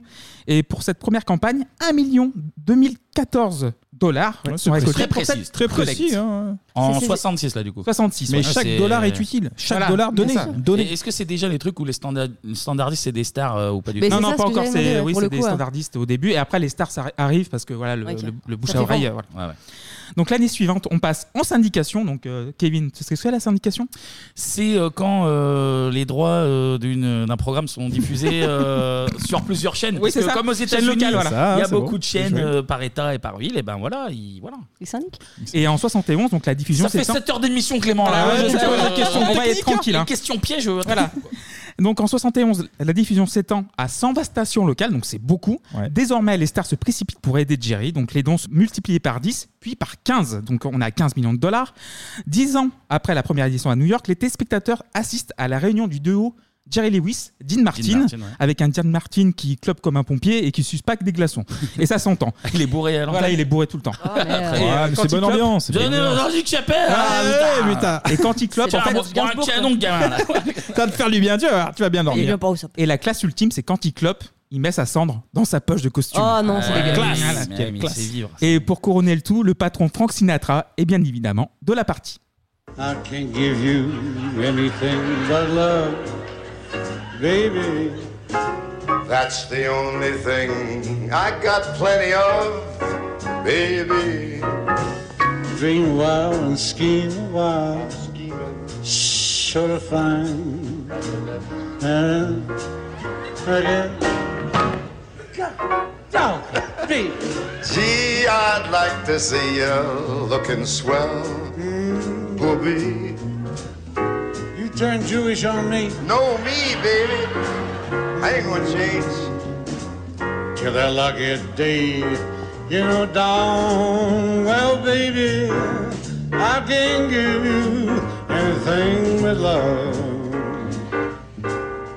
You're just Crooner. Ouais, c'est du crooner, voilà, c'est la classe. Ouais, enfin, il articule plus trop. Ah Oui, Oui, oui, Les 4 grammes par bras, mais bon, euh, faut En tenir tout cas, il est 19 là. En tout cas, il est là. Il participe. C'est déjà bien. Donc aux États-Unis, il y a une édition euh, annuelle du Téléthon et en Europe, on observe le phénomène de loin jusqu'à la moitié des années 80 où le charity business, comme on l'appelle, commence à devenir très important. Donc en novembre 84, on a le Band Aid en Angleterre qui sera suivi du Live Du Aid en, Live juillet, Aid, ouais. en juillet 85, Mm. USA for Africa, Mm. We Are the World et tout le Ah tout team suivront aux États-Unis. Et en France, on aura la chanson pour Ah bah l'Éthiopie oui. à la même période. Quand même, on n'a rien à envier aux Ouais. Quand même. Nous aussi, on a des combats à mener. Ah, Attends, Nous aussi, on a des pauvres. on copie même euh, leurs instru- Oui, oui, oui. Ouais, euh, chanson écrite par Renaud, je crois, oui. Bon, il Faut y a être, aussi, euh, euh, faut être, faut être alcoolique. Ouais, c'est faire ça, téléthon, c'est ce que je veux visiblement. dire. Ouais. si t'as moins de 4 grammes, tu peux pas aider, visiblement. C'est c'est nécessaire. Hiver 85, première campagne aussi des restaurants du cœur lancée par Ah, Coluche. Michel, putain. Et là, T'as une certaine Frédéric Hochdé. Ah bah, qui a Dorothée. une- Oui. Dorothée. Oui, ni plus ni moins. Ah, elle est là. Une animatrice jeunesse d'Antenne 2 depuis 78, plus connue sous le nom de Dorothée. Mm. Et là, elle part aux États-Unis en vacances et elle tombe sur le téléthon de Jerry Lewis parce qu'au premier week-end de septembre. Donc, elle est en vacances. elle est comme Anto, elle, elle part hors saison. Voilà. hein. Ah bah oui, c'est moins cher, elle est pas bête. Il part avec Dorothée. Il y a des stars, du spectacle et en plus, c'est pour la bonne cause. Elle revient en France, donc elle passe la douane, elle prend un kawa avec un certain Jean-Luc Azoulay. Jeff Porry. Voilà, Jeff Porry et le réalisateur Jean-Pierre Spiro, qui est le papa de Florian Gazan. Et elle se dit pourquoi pas importer le concept chez nous. Elle toque à la porte d'Antenne 2. Attends, attends, attends, c'est Dorothée qui a importé le téléthon? C'est pas fini. Putain. J'ai pas fini l'histoire. Si donc- ça, Et c'est et c'est Monsieur Cadeau qui file les thunes. c'est incroyable, hein Derrière sa vitre. Donc elle toque à la porte de France 2, de- d'Antenne 2 à l'époque donc, et se fait complètement bâcher par sa direction. Ça marchera jamais, calme-toi un peu. T'es même pas assez connu pour présenter ça. Oh donc- là là. doucement là Café, chantilly, chocolat et rentre chez ta mère. Euh, Moi, je suis très colère là. Et là, nous sommes en 86, plus belle année du monde. Et là, t'as un gars qui s'appelle Pierre Birambeau, père de Damien, qui a 13 ans et malheureusement atteint de myopathie. Là, ils partent en famille aux États-Unis et le père Birambeau, donc son épouse et ses deux fils, pour voir ce qui se passe là-bas. Et bah, il se passe le téton. Voilà, il, Il passe le saison, téton. T'as dit le téton quand même, fais gaffe, t'as dit téton. et ça fait. C'est un enregistrement, voilà. On commence à- Appuyez sur le téton, on va voir ce qui sort, voilà. De son fils en fauteuil. Ça marche ou pas, Georges Paul Il peut pas se défendre. Voilà, voilà, voilà. Ok. Et donc, du coup, ça fait 20 piges que le Téléthon récolte des sous chaque septembre pour lutter contre les maladies génétiques. L'édition 85 aux États-Unis a récolté la bagatelle de 34 96 773 dollars, soit 230 157 659 francs en 1986. Nouveau franc. En centimes, ouais, ça fait Voilà. Et Ah depuis non, la première édition. centimes. Si en centimes, là, ça ferait des milliards. 200 Des centimes milliards. milliards. Ça fait une sacrée vi- vitrine, ça. au- ouais. euh, Ah, au- bah, au- moins ouais. 14 stylos, ça. Là, t'as au moins la 205 GTI. avec Ça ça, hein. en, ça en fait des bateaux pneumatiques et des crocodiles. Ils en ont bien besoin. Et depuis la première édition aux États-Unis, on arrive à 400 millions de dollars, donc 2 milliards 700 millions de francs. C'est quand même beaucoup. Ouais, C'est une sacrée somme. Donc là, tu as Birambeau qui contacte l'Association française pour la myopathie, client en 58, et je vais citer directement le site internet afm-téléthon.fr. Et donner, c'est important. En 1958, une poignée de parents révoltés contre l'ignorance et l'impuissance de la médecine et de la science face aux maladies neuromusculaires qui touchent leurs enfants, décident de créer l'Association française pour la myopathie, AFM. Yolène de Kepper, mère de sept enfants, dont quatre atteints par la myopathie de Duchenne, Ah, c'est pas de chance là. oui. voilà. Ah bah là, euh, oui. Et la fondatrice et la première présidente de l'association. L'AFM se bat alors pour faire reconnaître des maladies délaissées par les pouvoirs publics et mal connues des médecins et des chercheurs. En 76, l'association est reconnue d'utilité publique. Ah bon, ça Dorothée l'avait dit déjà. Ouais. Donc Pierre Birambeau et Bernard Barato, le président de l'AFM de l'époque, mettent du temps à combattre Entraîne 2, donc là il frappe à la porte. Ah encore. Voilà. Et c'est enfin chose faite. La première édition du Téléthon français se tiendra les 4 et 5 décembre 87 en direct du studio 102 de la Maison de la Radio France. Ah oui, Mais mais, ce qui alors quand c'est Dorothée, c'est non. et Ouais. Là, il a, là, il a amené son Non, mais- enfant pour, euh, pour retirer Ce les qui, est, larmes. ce qui est- ce qui est fou, c'est qu'il faut se battre pour lancer euh, ce type de programme quand même. c'est C'est ça. euh, surtout sur le f- service public. Donc, Ah, euh, merde Parce que fin. malgré tout, tu as toujours un problème de rentabilité. C'est des, des pro- enfin, c'est, c'est horrible à dire, hein, mais Ouais. c'est des, des, des, des programmes qui vont occuper une plage où tu pourrais faire de la thune. C'est ça. Pour toi. Ouais, pas faux. Elle l'a dit. Elle, elle a dit les Elle a dit les termes, termes, la la boucle. boucle. Eh, donc tu défends cette position, Tania. Ça te regarde, hein, mais moi, moi je l'aurais lancé bien plus tôt ce programme. Mais bon, après, chacun. Donc Maison de la Radio. Et il faut un parrain pour la première édition. Ouais. Et vers qui Antenne 2 va se tourner?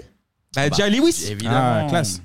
Alors depuis bientôt 38 ans, Jay Lewis s'est investi personnellement dans un marathon télévisuel qui a lieu au mois de septembre et qui est diffusé une fois par an, donc sur 200 stations pendant 24 heures environ. Le Téléthon américain touche environ 100 millions de téléspectateurs. Jay Lewis est avec nous car il apporte son concours, son soutien et son amitié à l'opération montée par Antenne 2. Alors depuis 1966, est-ce qu'on en a fait de gros progrès dans la recherche pour euh, cette maladie grâce aux fonds que vous avez recueillis Has there been much progress made in the research on uh, muscular dystrophy? Thanks Yes. to your help. Yes, we have Oui, oui, tout à fait. Nous avons euh, effectué des percées tout à fait significatives depuis 7 ou 8 ans qui couronnaient 37 ou 38 ans d'efforts. Et maintenant, nous voyons la lumière à la sortie du tunnel. C'est pour cela qu'il est tellement important pour nous euh, d'obtenir les chercheurs euh, français, d'obtenir leur intégration à ce mouvement qui pourrait faire pour les enfants français ce que les chercheurs américains ont fait pour les gosses américains. Ah, sacré Voilà. Jerry. ouais, Ouais. Sacré Jerry. Même si ça venait de Dorothée, nous l'oublions pas. Voilà. Donc on allume le poste. Il est 20h sur Antenne 2 et pour la première fois, les Français découvrent le thème musical composé par Marc Goldfeder.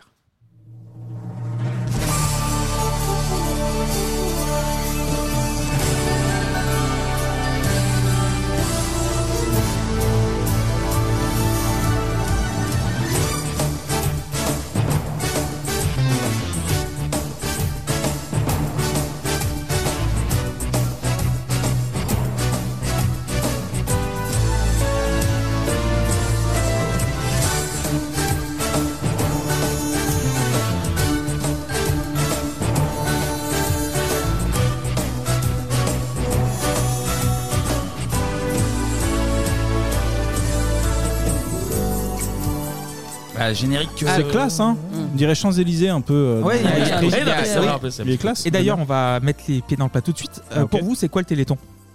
C'est la solidarité, mon pote. Non, non, c'était. Moi, Téléthon, je me souviens de. C'est euh, le- à peu près le 8 décembre dans, dans ces eaux-là Ouais. en, en Ouais. général.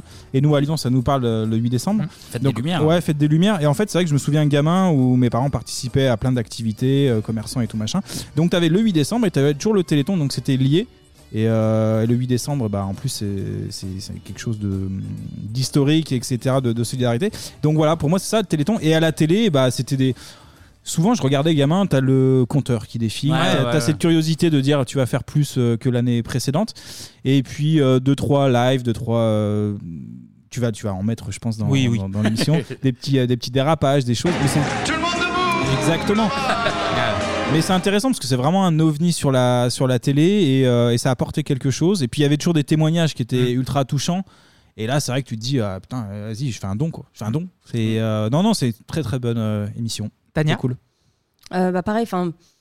Euh, émission de- d'utilité publique, on va dire, dans la mesure où ça permet de sensibiliser justement un public euh, et de d'expliquer concrètement pourquoi il y a besoin de dons et où vont ces dons. Donc euh, c'est une émission qui est indispensable. J'avoue que je l'ai pas énormément regardée parce que j'ai beaucoup de mal justement. Enfin, en plus ça vise ça, ça verse pas dans le misérabilisme. On est toujours dans la dignité, dans l'explication, etc. Mmh. Mais pour autant, c'est une thématique moi qui me, avec laquelle j'ai un petit peu de mal pour des, des raisons perso. Euh, donc du coup, je ne regarde pas l'émission. En revanche, bah, moi, je suis aussi euh, euh, marquée par les événements qui étaient euh, organisés autour du Oui. Téléthon Ouais, ouais, ouais. pour Ouais. récolter des dons. Donc euh, nous, on faisait du vélo. euh, Alors avec l'école ou avec les assos euh, sportives, on faisait du vélo, on faisait euh, de la natation, et à la fin, on récoltait des dons. Et t'as cette fierté de dire, bah, j'ai un peu participé du de mes 8 ans. À ton échelle, euh, ouais. C'était plutôt cool. La plus grande omelette. Des, Oui. des- des Ah comme ça. oui, non, mais c'est oui. marrant en plus. Tu sais, il y a les deux. Il y a le truc de solidarité et en fait, c'est assez rare et donc c'était bien. C'est ouais. Enfin, c'est toujours Ah, bien d'ailleurs. je, vais, je vais rejoindre mes, mes petits camarades, euh, surtout gamins. Alors, je regardais un peu, déjà, il y avait, comme l'a dit Tania, le côté, il y avait des animations dans la ville, des trucs, donc tu pouvais sortir. Et alors, moi qui habitais une petite ville, euh, Mâcon en l'occurrence, euh, non, mais ouais, il n'y a pas non plus tu sais, des kilomètres d'événements comme ça qui regroupent tout le monde, donc c'était euh, assez cool. Alors, moi, je crois qu'au niveau de l'école, on participait pas, par contre, mais on allait le jour J voir. Ouais. Et pareil, je, alors je me tapais pas les 40 heures euh, d'émission, mais effectivement, il y avait ce côté du. du euh, Ouais. Le fil rouge du- Ouais, du compteur. le qui compteur ouais. qui défilait, qui était un peu captivant. Et il y avait un peu ce côté un peu con pour moi qui. euh, J'espérais qu'il monte Macon. Tu vois, c'était genre. Ouais. Ah oui, parce que oui, c'est t'as des font- duplex. ils Ah oui, ouais, les ouais. Tours Tout en de France duplex, tout le ouais. long, genre. Ouais, on part à Charolles là pour euh, machin. Et, Carrément. moi j'étais alors peut-être qu'ils vont montrer Macon. Et peut-être Ouais. qu'il y aura des gens que je connais. Donc juste pour voir la ville à la télé. Je n'ai pas le souvenir que. que ça Non, et puis bien. même le délire de, de Mais, fil euh, rouge, c'est bien. Des fois, tu regardais un truc, tu zappais, tu remettais dessus. Et en tu... plus, c'était ouais, souvent euh, bonne ambiance. En plus, euh, surtout mobiliser des gens l'hiver. euh, début décembre. tout, Ouais, et tout le monde jouait le jeu. Ouais. Alors je devais que ça fait un moment que je regarde plus trop. Euh, je sais pas si s'il y a toujours cette effervescence un peu euh, à l'heure Bah, actuelle. mais, Différemment, il y en a une, ouais. Mais en tant que gamin, euh, Mm. je sais que c'était c'était un peu un événement euh, un Ouais, peu clairement. important, tu vois. C'était genre, euh, Eh, c'est le jour du Téléthon, il y aura des trucs et tout. euh, ça va Mm, être- mm, ouais, ouais, donc euh, je regardais. 36, euh, 37. 36, 37. absolument. c'est Et en plus, AFM et ce qui était Téléthon. marquant, c'est que toutes les autres chaînes jouaient le jeu, tu vois. Oui. Pendant, Ouais. pendant le week-end, tu regardais TF1, ils disaient Ouais, oubliez pas, il y a le avait pas le truc pour les Miss c'était le- ouais, c'était le soir des Miss et en Il y a- général il y a- Foucault voilà. disait euh, euh, pensez à aller euh, appeler le ouais. 36 C'était dans les 37 à années faire des 2000, dons. ouais, voilà, c'est ça. Et il y avait d'ailleurs un peu polémique, je t'en parleras peut-être pas, mais justement sur de, de mettre un événement comme. Miss France qui est vachement En euh, concurrence avec populaire le Téléthon, aussi et machin, il disait ouais, mais t'as un programme ou une série euh, histoire de. Je crois que maintenant c'est décalé d'une semaine. Maintenant, ouais, parce Ouais, que. mais bon, tu restes TF1 un, vendredi ou un samedi soir, t'as pas envie de te faire plier non plus. Bah, donc, une euh, fois, ça va, ouais, ouais. Mais bon, il faisait le beau geste. Il disait non, Oui, bah, on oui. met le gros truc en face, mais ouais, euh, Oui. appelez quand même. Et puis t'as Appelez quand sur toutes les chaînes effectivement le 36-37, Ouais, ouais. euh, comme le site d'action d'ailleurs. Et euh, donc l'édition 87. Et toi, ah, pour moi, Oui, on t'a pas oui. demandé C'est Ah vrai oui que euh, moi aussi je suis directement concerné parce que, enfin, bon, à mon échelle, parce que je suis en situation de handicap. encore. Ah, il a Tu la vois, carte ça- de ça membre. Il a la carte de Ça y est, membre. là, Ça a tu pas peux la changé. sortir, Clémy. Ça n'a pas changé de moi. Et c'est vrai que, euh, comme disait Tania, tu participes à ton échelle. Donc, soit tu fais des gâteaux, soit tu fais de la course, soit tu fais de la natation. Ouais. Du vélo, moi, je pouvais pas en faire, mais euh, j'allais courir. Et euh, oui, c'est c'est un événement très, très important. Et euh, les gouvernants se- doivent se bouger le cul pour. euh, Oui, ça pour faire empêche un petit pas. peu plus. voilà, ça empêche effectivement. pas. Voilà, Oui. c'est euh, les gens se réunissent pour une bonne cause, mais on oublie que au-dessus, ouais, ça, ça fait pas le taf. Donc c'est, t'es obligé de faire un téléthon pour euh, pallier à certaines euh, carences de, euh, des gouvernants. Bim. Voilà. Et Et voilà. Les ronds de Lui cuir. aussi, il dit les termes. Voilà, ça. C'est une émission qui dénonce. hein. Voilà. Nous sommes des bougs. Nous sommes des bougs, on dit les termes, on les voit. Voilà. Donc l'édition 87 du Téléthon dure 28 heures. Et selon un article du Figaro du 4 décembre 2015, écrit par Marie-Haute Boniel, Ça cite les sources. bah oui. Elle mobilise toutes les forces vives du service public. Donc je cite, la SFP met en action 65 caméras, 18 cartes vidéo, 2 régies mobiles, 2 régies finales. 450 techniciens ont accepté de travailler 50 heures. Là, c'est Macron, beaucoup. et Macron applaudit là. Ouais. Oui, oui, oui. Bénévole, là, allez-y, allez-y pour les JO, faites pareil. hein. 50 heures payées 35. Oh là là là là là. Et ça dénonce encore, hein, on est des bougs. hein. Ah bah. On dit les termes. Un numéro spécial est aussi mis en place pour accueillir les promesses de dons des Français et c'est une première. Les télécoms ont fait une première en France. 36-37, rien avant. Vous faites ces quatre chiffres, ils ont un handicap, il faut annuler cet handicap et il faut faire très vite. Excusez-moi, Oui, j'étais le- le- j'étais le- surpris par la, la rapidité, la rapidité du sonore. Donc, au- nous- on a écouté Sérillon. Donc, aux commandes de cette première édition, ils sont quatre. Quatre gaillards bien connus du public. Donc, Claude Sérillon, pilier du JT de la 2 pour son côté journaliste et qu'on va retrouver un petit peu plus tard dans cette chronique. Avec son rire Eh oui. Voilà. Ouais, ouais. Gérard Rolls pour le côté sport et charme. Et charme. c'est drôle ça. C'est pas le premier mot, mais d'accord. Jacques Chancel parce qu'il faut un vieux. Et Michel Drucker parce qu'il est Michel Drucker. Il était déjà vieux aussi. Parce que Michel Drucker Parce qu'il est Michel Drucker. Était et sera éternel. Et Voilà. du coup, bah, il est là, oui. Et on l'embrasse parce qu'il sort d'une opération du cœur. Et on l'embrasse. Ouais. Donc 28 heures de direct, ça englobe aussi Récla 2, dont De la Dorothée. voilà, Ouais, dont là, la, c'est- c'est dont la pareil. taulière s'est barrée Ouais, seulement ouais, deux ouais. mois plus tôt pour rejoindre la maison Bouygues. Bonjour à vous tous et bienvenue en direct du studio 101 de la Maison de la Radio pour ce spécial euh, Récréa 2 Téléthon. Oui, il était tout à fait normal que l'unité jeunesse d'Antenne 2 s'associe à ce programme exceptionnel. Vous savez au fait ce que ça veut dire Téléthon? Télévision marathon. Oui, 28 heures d'antenne euh, depuis hier soir euh, 20 heures jusque ce soir presque minuit. Avec maintenant 3 heures de programme pour vous les jeunes. Mais j'invite tous vos parents à venir vous rejoindre pour regarder ce programme car c'est tous ensemble que nous allons essayer d'aider l'association française pour la myopathie et surtout les enfants. Oui, parce que cette maladie touche surtout les enfants. Donc Dorothée, elle arrive, elle propose le concept, elle se fait rembarrer et deux mois après qu'elle soit partie, boum, Téléthon. Mais alors, je sais pas si tu vas en parler, mais Dorothée au Club d'eau, euh, TF1, version TF1 du coup. Bah, mais oui, forcément version TF1 parce qu'il n'était pas Oui, sur, exact. sur la 2. Oui. Mais alors, je, si je dis pas de conneries, elle avait mis en place le système un peu à l'américaine avec euh, les, Mm. les fameux standardistes dont on parlait tout à l'heure.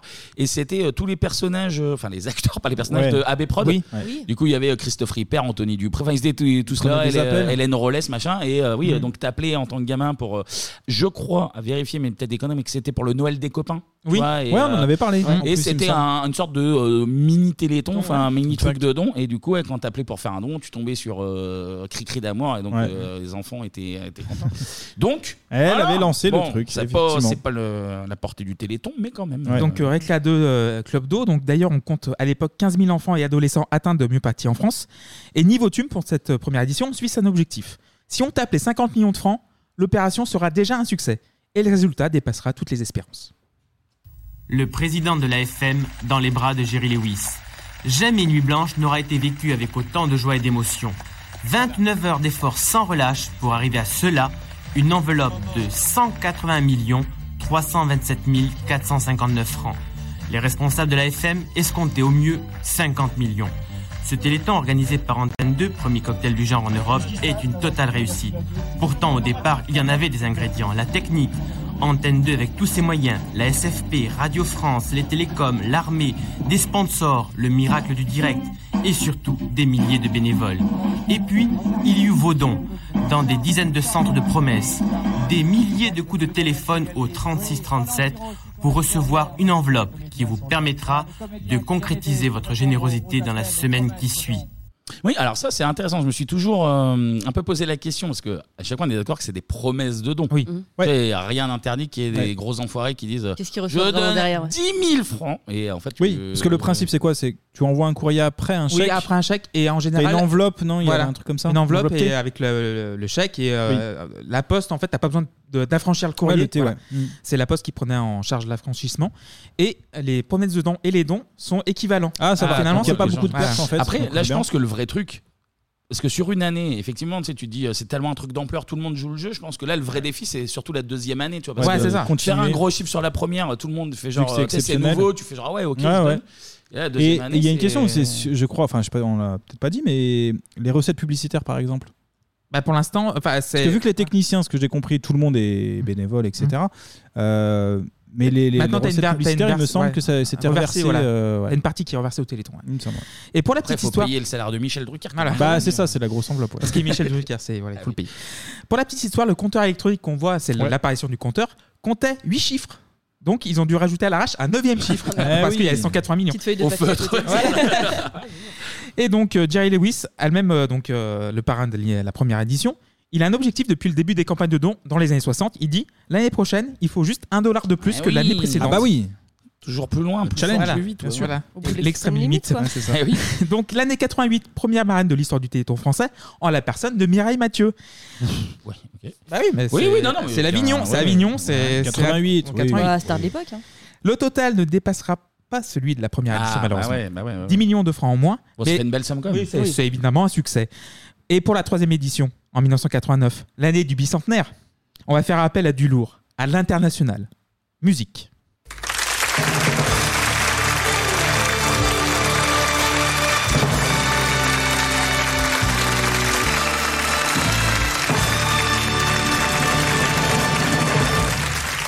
Merci Alain. Je l'ai dit, depuis deux jours, Alain, il est déjà dans le bain. Il avait bien entendu entendu parler du Téléthon, mais il se rend un peu mieux compte euh, au fil des heures que c'est une gigantesque entreprise. Il y a quand même trois ans que j'ai entendu parler du Téléthon. Je voudrais vous rappeler brièvement que Jerry Lewis, qui était l'instigateur du Téléthon aux États-Unis, était le premier parrain, que Mireille Mathieu a animé de son talent Téléthon 1988 et que moi je vais faire de mon mieux en 89 pour faire que ce compteur tourne, qu'il arrive à battre ses records. Simplement pourquoi? Simplement pour se battre. Je ne suis qu'un maillon de cette chaîne de solidar- solidarité immense qui va se battre pendant 48 heures pour faire que des enfants soient plus heureux, que des enfants souffrent moins, que des chercheurs puissent chercher, puissent trouver pour sauver ces enfants et le désespoir de ces familles. Nous en reparlerons plus tard. Tout à fait. Nous allons nous battre contre la maladie génétique des professionnels, toutes les maladies génétiques et héréditaires en, en, prin- en particulier, et je crois que des spécialistes, des professeurs, des médecins viendront s'en exprimer, en expliquer mieux que moi ce soir. Moi, je ne suis là que pour aider. Donc là, t'as Delon, euh, Alain- qui fait- Alain Delon T'as décide Alain de- Delon de qui vaincre delonne, la maladie, ouais, quoi. Il delonne, là, tu vois. Il Tac. delonne. Ah bah là, c'est. Oui, oui. La c'est- fausse il a- modestie tout le long, c'est Ouais, insupportable. Le petit speech bien préparé. Non mais ça c'est aussi C'est c'est un maillon, important. quoi. C'est que les personnalités comme ça, euh, niveau image, euh, c'est tout bénef. Il était un peu piqué au vif, genre. Si, je connais. Ouais, si, je je connais. connais. Alors, Alors, il y a Français, sur tout le programme. Jerry Lewis, euh, Moi je sais, Mireille Mireille Mathieu, Mathieu. les À qui reprend 30, 88 Là, la plus grosse euh, chenille, bah, Ah, on J'y étais, j'y étais sous la chenille. Alain Delon fait la chenille. Alain Delon, il mouille le maillot et les téléphones émi- le Minitel chauffent comme jamais. 30 heures du direct, c'est long. Et les nerfs lâchent parfois. Ah bah oui.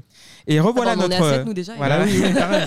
Là, on se, on se contient. ouais. Voilà, revoilà notre Claude Sirillon qui taille Ah, le bout de gras avec un habitué des Ouais. plateaux télé, Michel Boujna. L'occasion de découvrir l'un des rires les plus surprenants du PAF. Ah oui. Je me suis dit, c'est trop con au moins de ne pas passer et de pas dire. euh, D'autant plus que moi, j'ai j'ai été assez malade quand j'étais petit. J'étais très malheureux. Ça fait rire tout le monde quand tu dis que t'étais malade petit. Je sais. Il y a, il y a un type. il y a- C'est rien, c'est les nerfs. Il y a un type un jour, il m'a dit Mais arrête de te plaindre. J'ai dit Mais si je m'arrête de me plaindre, je gagne plus ma vie. plus je me plains, plus les gens ils se marrent. C'est extraordinaire. J'ai été opéré des deux bras. C'est vrai en plus. Si le chirurgien il voit la télé, il va dire c'est pas vrai, il le croit pas, c'est vrai.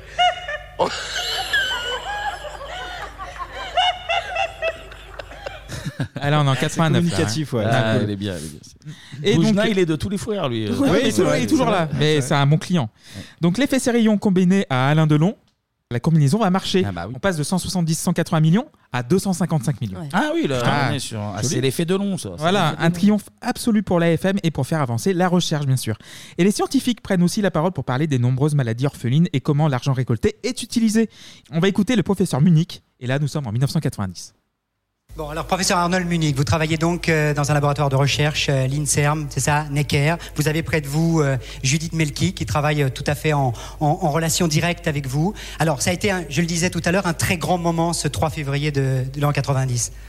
Ça a été un moment de, joie intense pour Judith, qui a été la cheville ouvrière de ce programme, de ce projet, pour son équipe, pour l'unité de recherche INSERM de génétique à l'hôpital des enfants malades, pour le professeur Jean Frézal, qui a été euh, l'instaurateur de cette euh, recherche dans notre euh, groupe.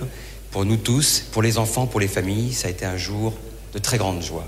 Aussi, ouais, tu dois vulgariser la science, tu dois vulgariser en fait des petits magnétos pour euh, faire comprendre euh, Ouais. aux gens. Et puis il y euh, avait tous les témoignages des, des voilà. familles, Oui, etc., t'avais des qui, qui portraits, sont très euh, parlants. à ouais. chaque fois. Non, mais c'est bien. Il y en a des milliers, Où donc, va euh, l'argent voilà. Donne les factures, Munich. Là.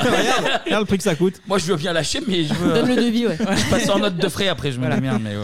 Et en 91, le Téléthon fête sa cinquième édition et les parrains et marraines des éditions précédentes reviennent, Mmh. excepté Claudia Cardinal, marraine de l'édition précédente en 90. Retour de Jerry Lewis, Alain Delon, Mireille Mathieu, accompagnée de l'actrice italienne Ornella Muti. D'accord. Et il y a Dorothée, qui est pas Ah, rancunière. voilà. Donc elle fera quelques apparitions sur le plateau du Téléthon, car Ah, c'est un passe peu sur- grâce à elle. elle passe sur a- France 2 quand même. euh. Ouais, elle passe sur France 2, parce qu'elle a le droit à un moment. euh, c'est Elle fait Dorothée, surtout- quoi. Surtout pour ce programme, oui. Elle fait pas des journées assez longues sur TF1 du coup. Voilà. Ouais. Donc elle passe la tête des fois par la fenêtre et euh, on va la, vo- euh, on va la voir chanter avec la petite Jennifer, donc rien à voir avec celle de la Starac.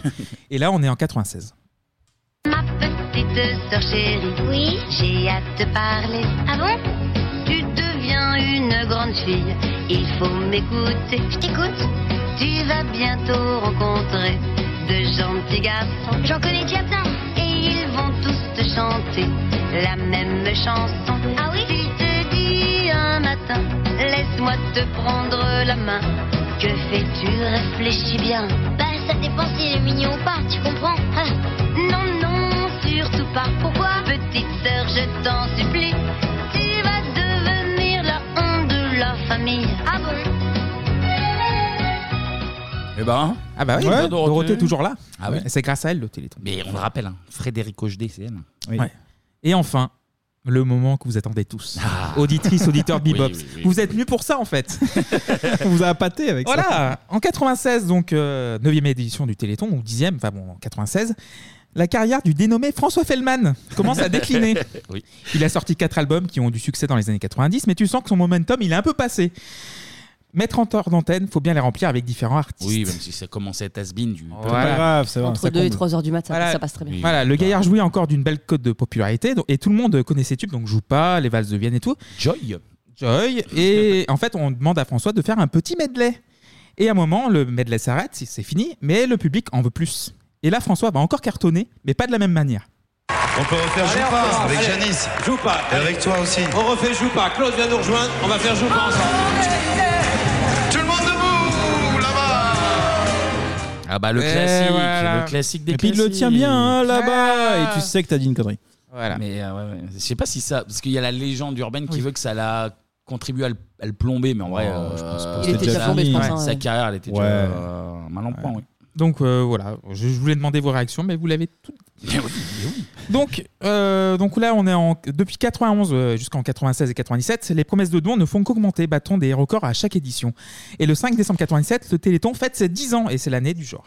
Et c'est un tournant dans l'histoire de l'émission, comme le rapporte la télé locale de l'Essonne.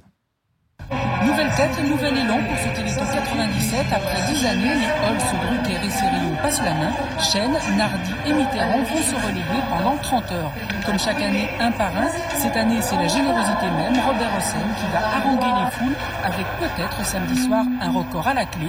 Même si Robert Hossein s'en défend, il est avant tout là pour faire passer un peu d'humanité. Quant au résultat, au record, au record, je, je, je comprends pas ce que ça veut dire. C'est comme si vous me demandiez, alors, vous réussissez dans vos spectacles, ça veut rien. On fait les choses qu'on aime, qu'on a envie, euh, on participe, on, euh, il faut pas que ce soit tragique, il faut que ce soit à la fois joyeux, heureux, et puis surtout, surtout se substituer à des enfants qui crèvent et qui souffrent et qui sont délicieux, merveilleux, pleins d'ambition, euh, avec toutes les facultés intellectuelles et qui ne peuvent pas, eux, appeler au secours, comme le dernier des, SDF qui est, qui est mort encore il y a quelques jours de faim, de soif.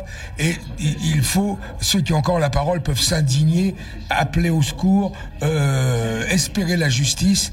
Ces enfants blessés, eux, ne peuvent pas se mettre à hurler. Donc, de temps en temps, une fois par an, on peut se mettre à gueuler pour eux, quoi. C'est un réflexe. Voilà, Robert Hossein, il dit les termes, il les dit bien. C'est un bug également. Ouais, ouais, c'est un beau la, la télé Il- locale de l'Essonne, le Il- début. Ah, bah, euh, bah oui, j'y peux rien, là, c'est la Non, qualité non, du c'est vrai. Il est mort, euh, Robert Hossein? Bah oui, il y a pas longtemps. Ah, il me semble, hein. Il, est Ouais. mort euh, à 95 ans, un truc. Enfin, il- Ok. il, a quand même bien duré. Et donc, à nouveau. Il a bien duré. il a bien duré. Il parle d'un macaron, le mec. Il a bien duré. Il a bien duré. Donc, je vais faire- Enchaîne, enchaîne. Prochaine, c'est pas grave. Donc bon. Point. Ouais, dégonflé Donc, ouais. et crevé là, crevé. Donc, euh, comme vous l'avez entendu, un nouveau trio a remplacé un autre. Donc, Patrick Chen, présentateur occasionnel du JT de France 2 Mm. et commentateur de longue date du Tour de France. Marie-Ange Nardi, la, La reine. légende de Pyramide et de Kieki. Et enfin, une vieille connaissance de notre émission. Si vous dégraffiez le petit zip qu'on voit la petite banane. Pardon. Eh oui, Fred Mitterrand. Ouais, Et enfants. ça, c'était Ah, les en enfants. direct sur le plateau de Téléthon. le mec qui a vraiment fait l'histoire. Ouais, les enfants, ouais. Et on va écouter Frédéric Mitterrand présenter une artiste dont on a déjà parlé dans une spéciale bebop.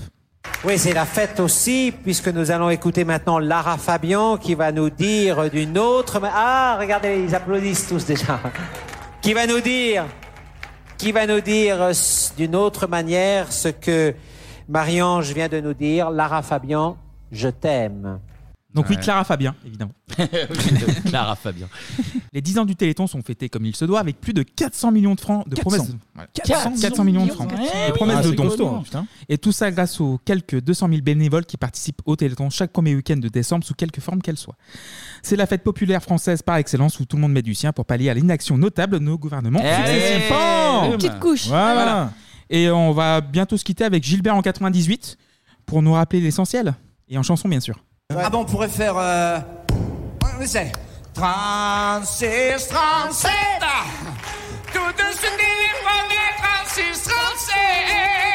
T'as plus une minute à perdre. Vous téléphonez tout de suite 36, 37. Encore, non, 36, 37.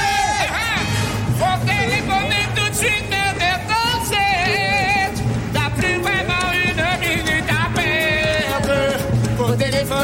36, 36, 37. 36,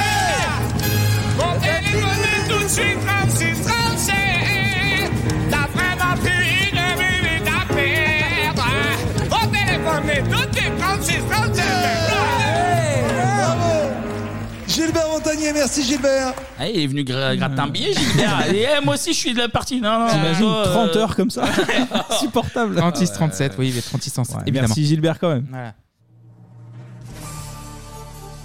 Voilà, j'ai fait un petit euh, aperçu, un petit tour d'horizon des années 90 Ah bah au. Téléthon. Oui, c'était un Voilà. thème, on a un peu triché, on l'a Voilà. mis en 97, mais euh, parce Ouais. que ça, ça couvre un peu tout. Voilà, il fallait en le parler évidemment. Donc il faudra attendre 2004 et le passage à l'euro, entre temps que le sacro-saint compteur du Téléthon franchira la barre symbolique des 100 millions d'euros.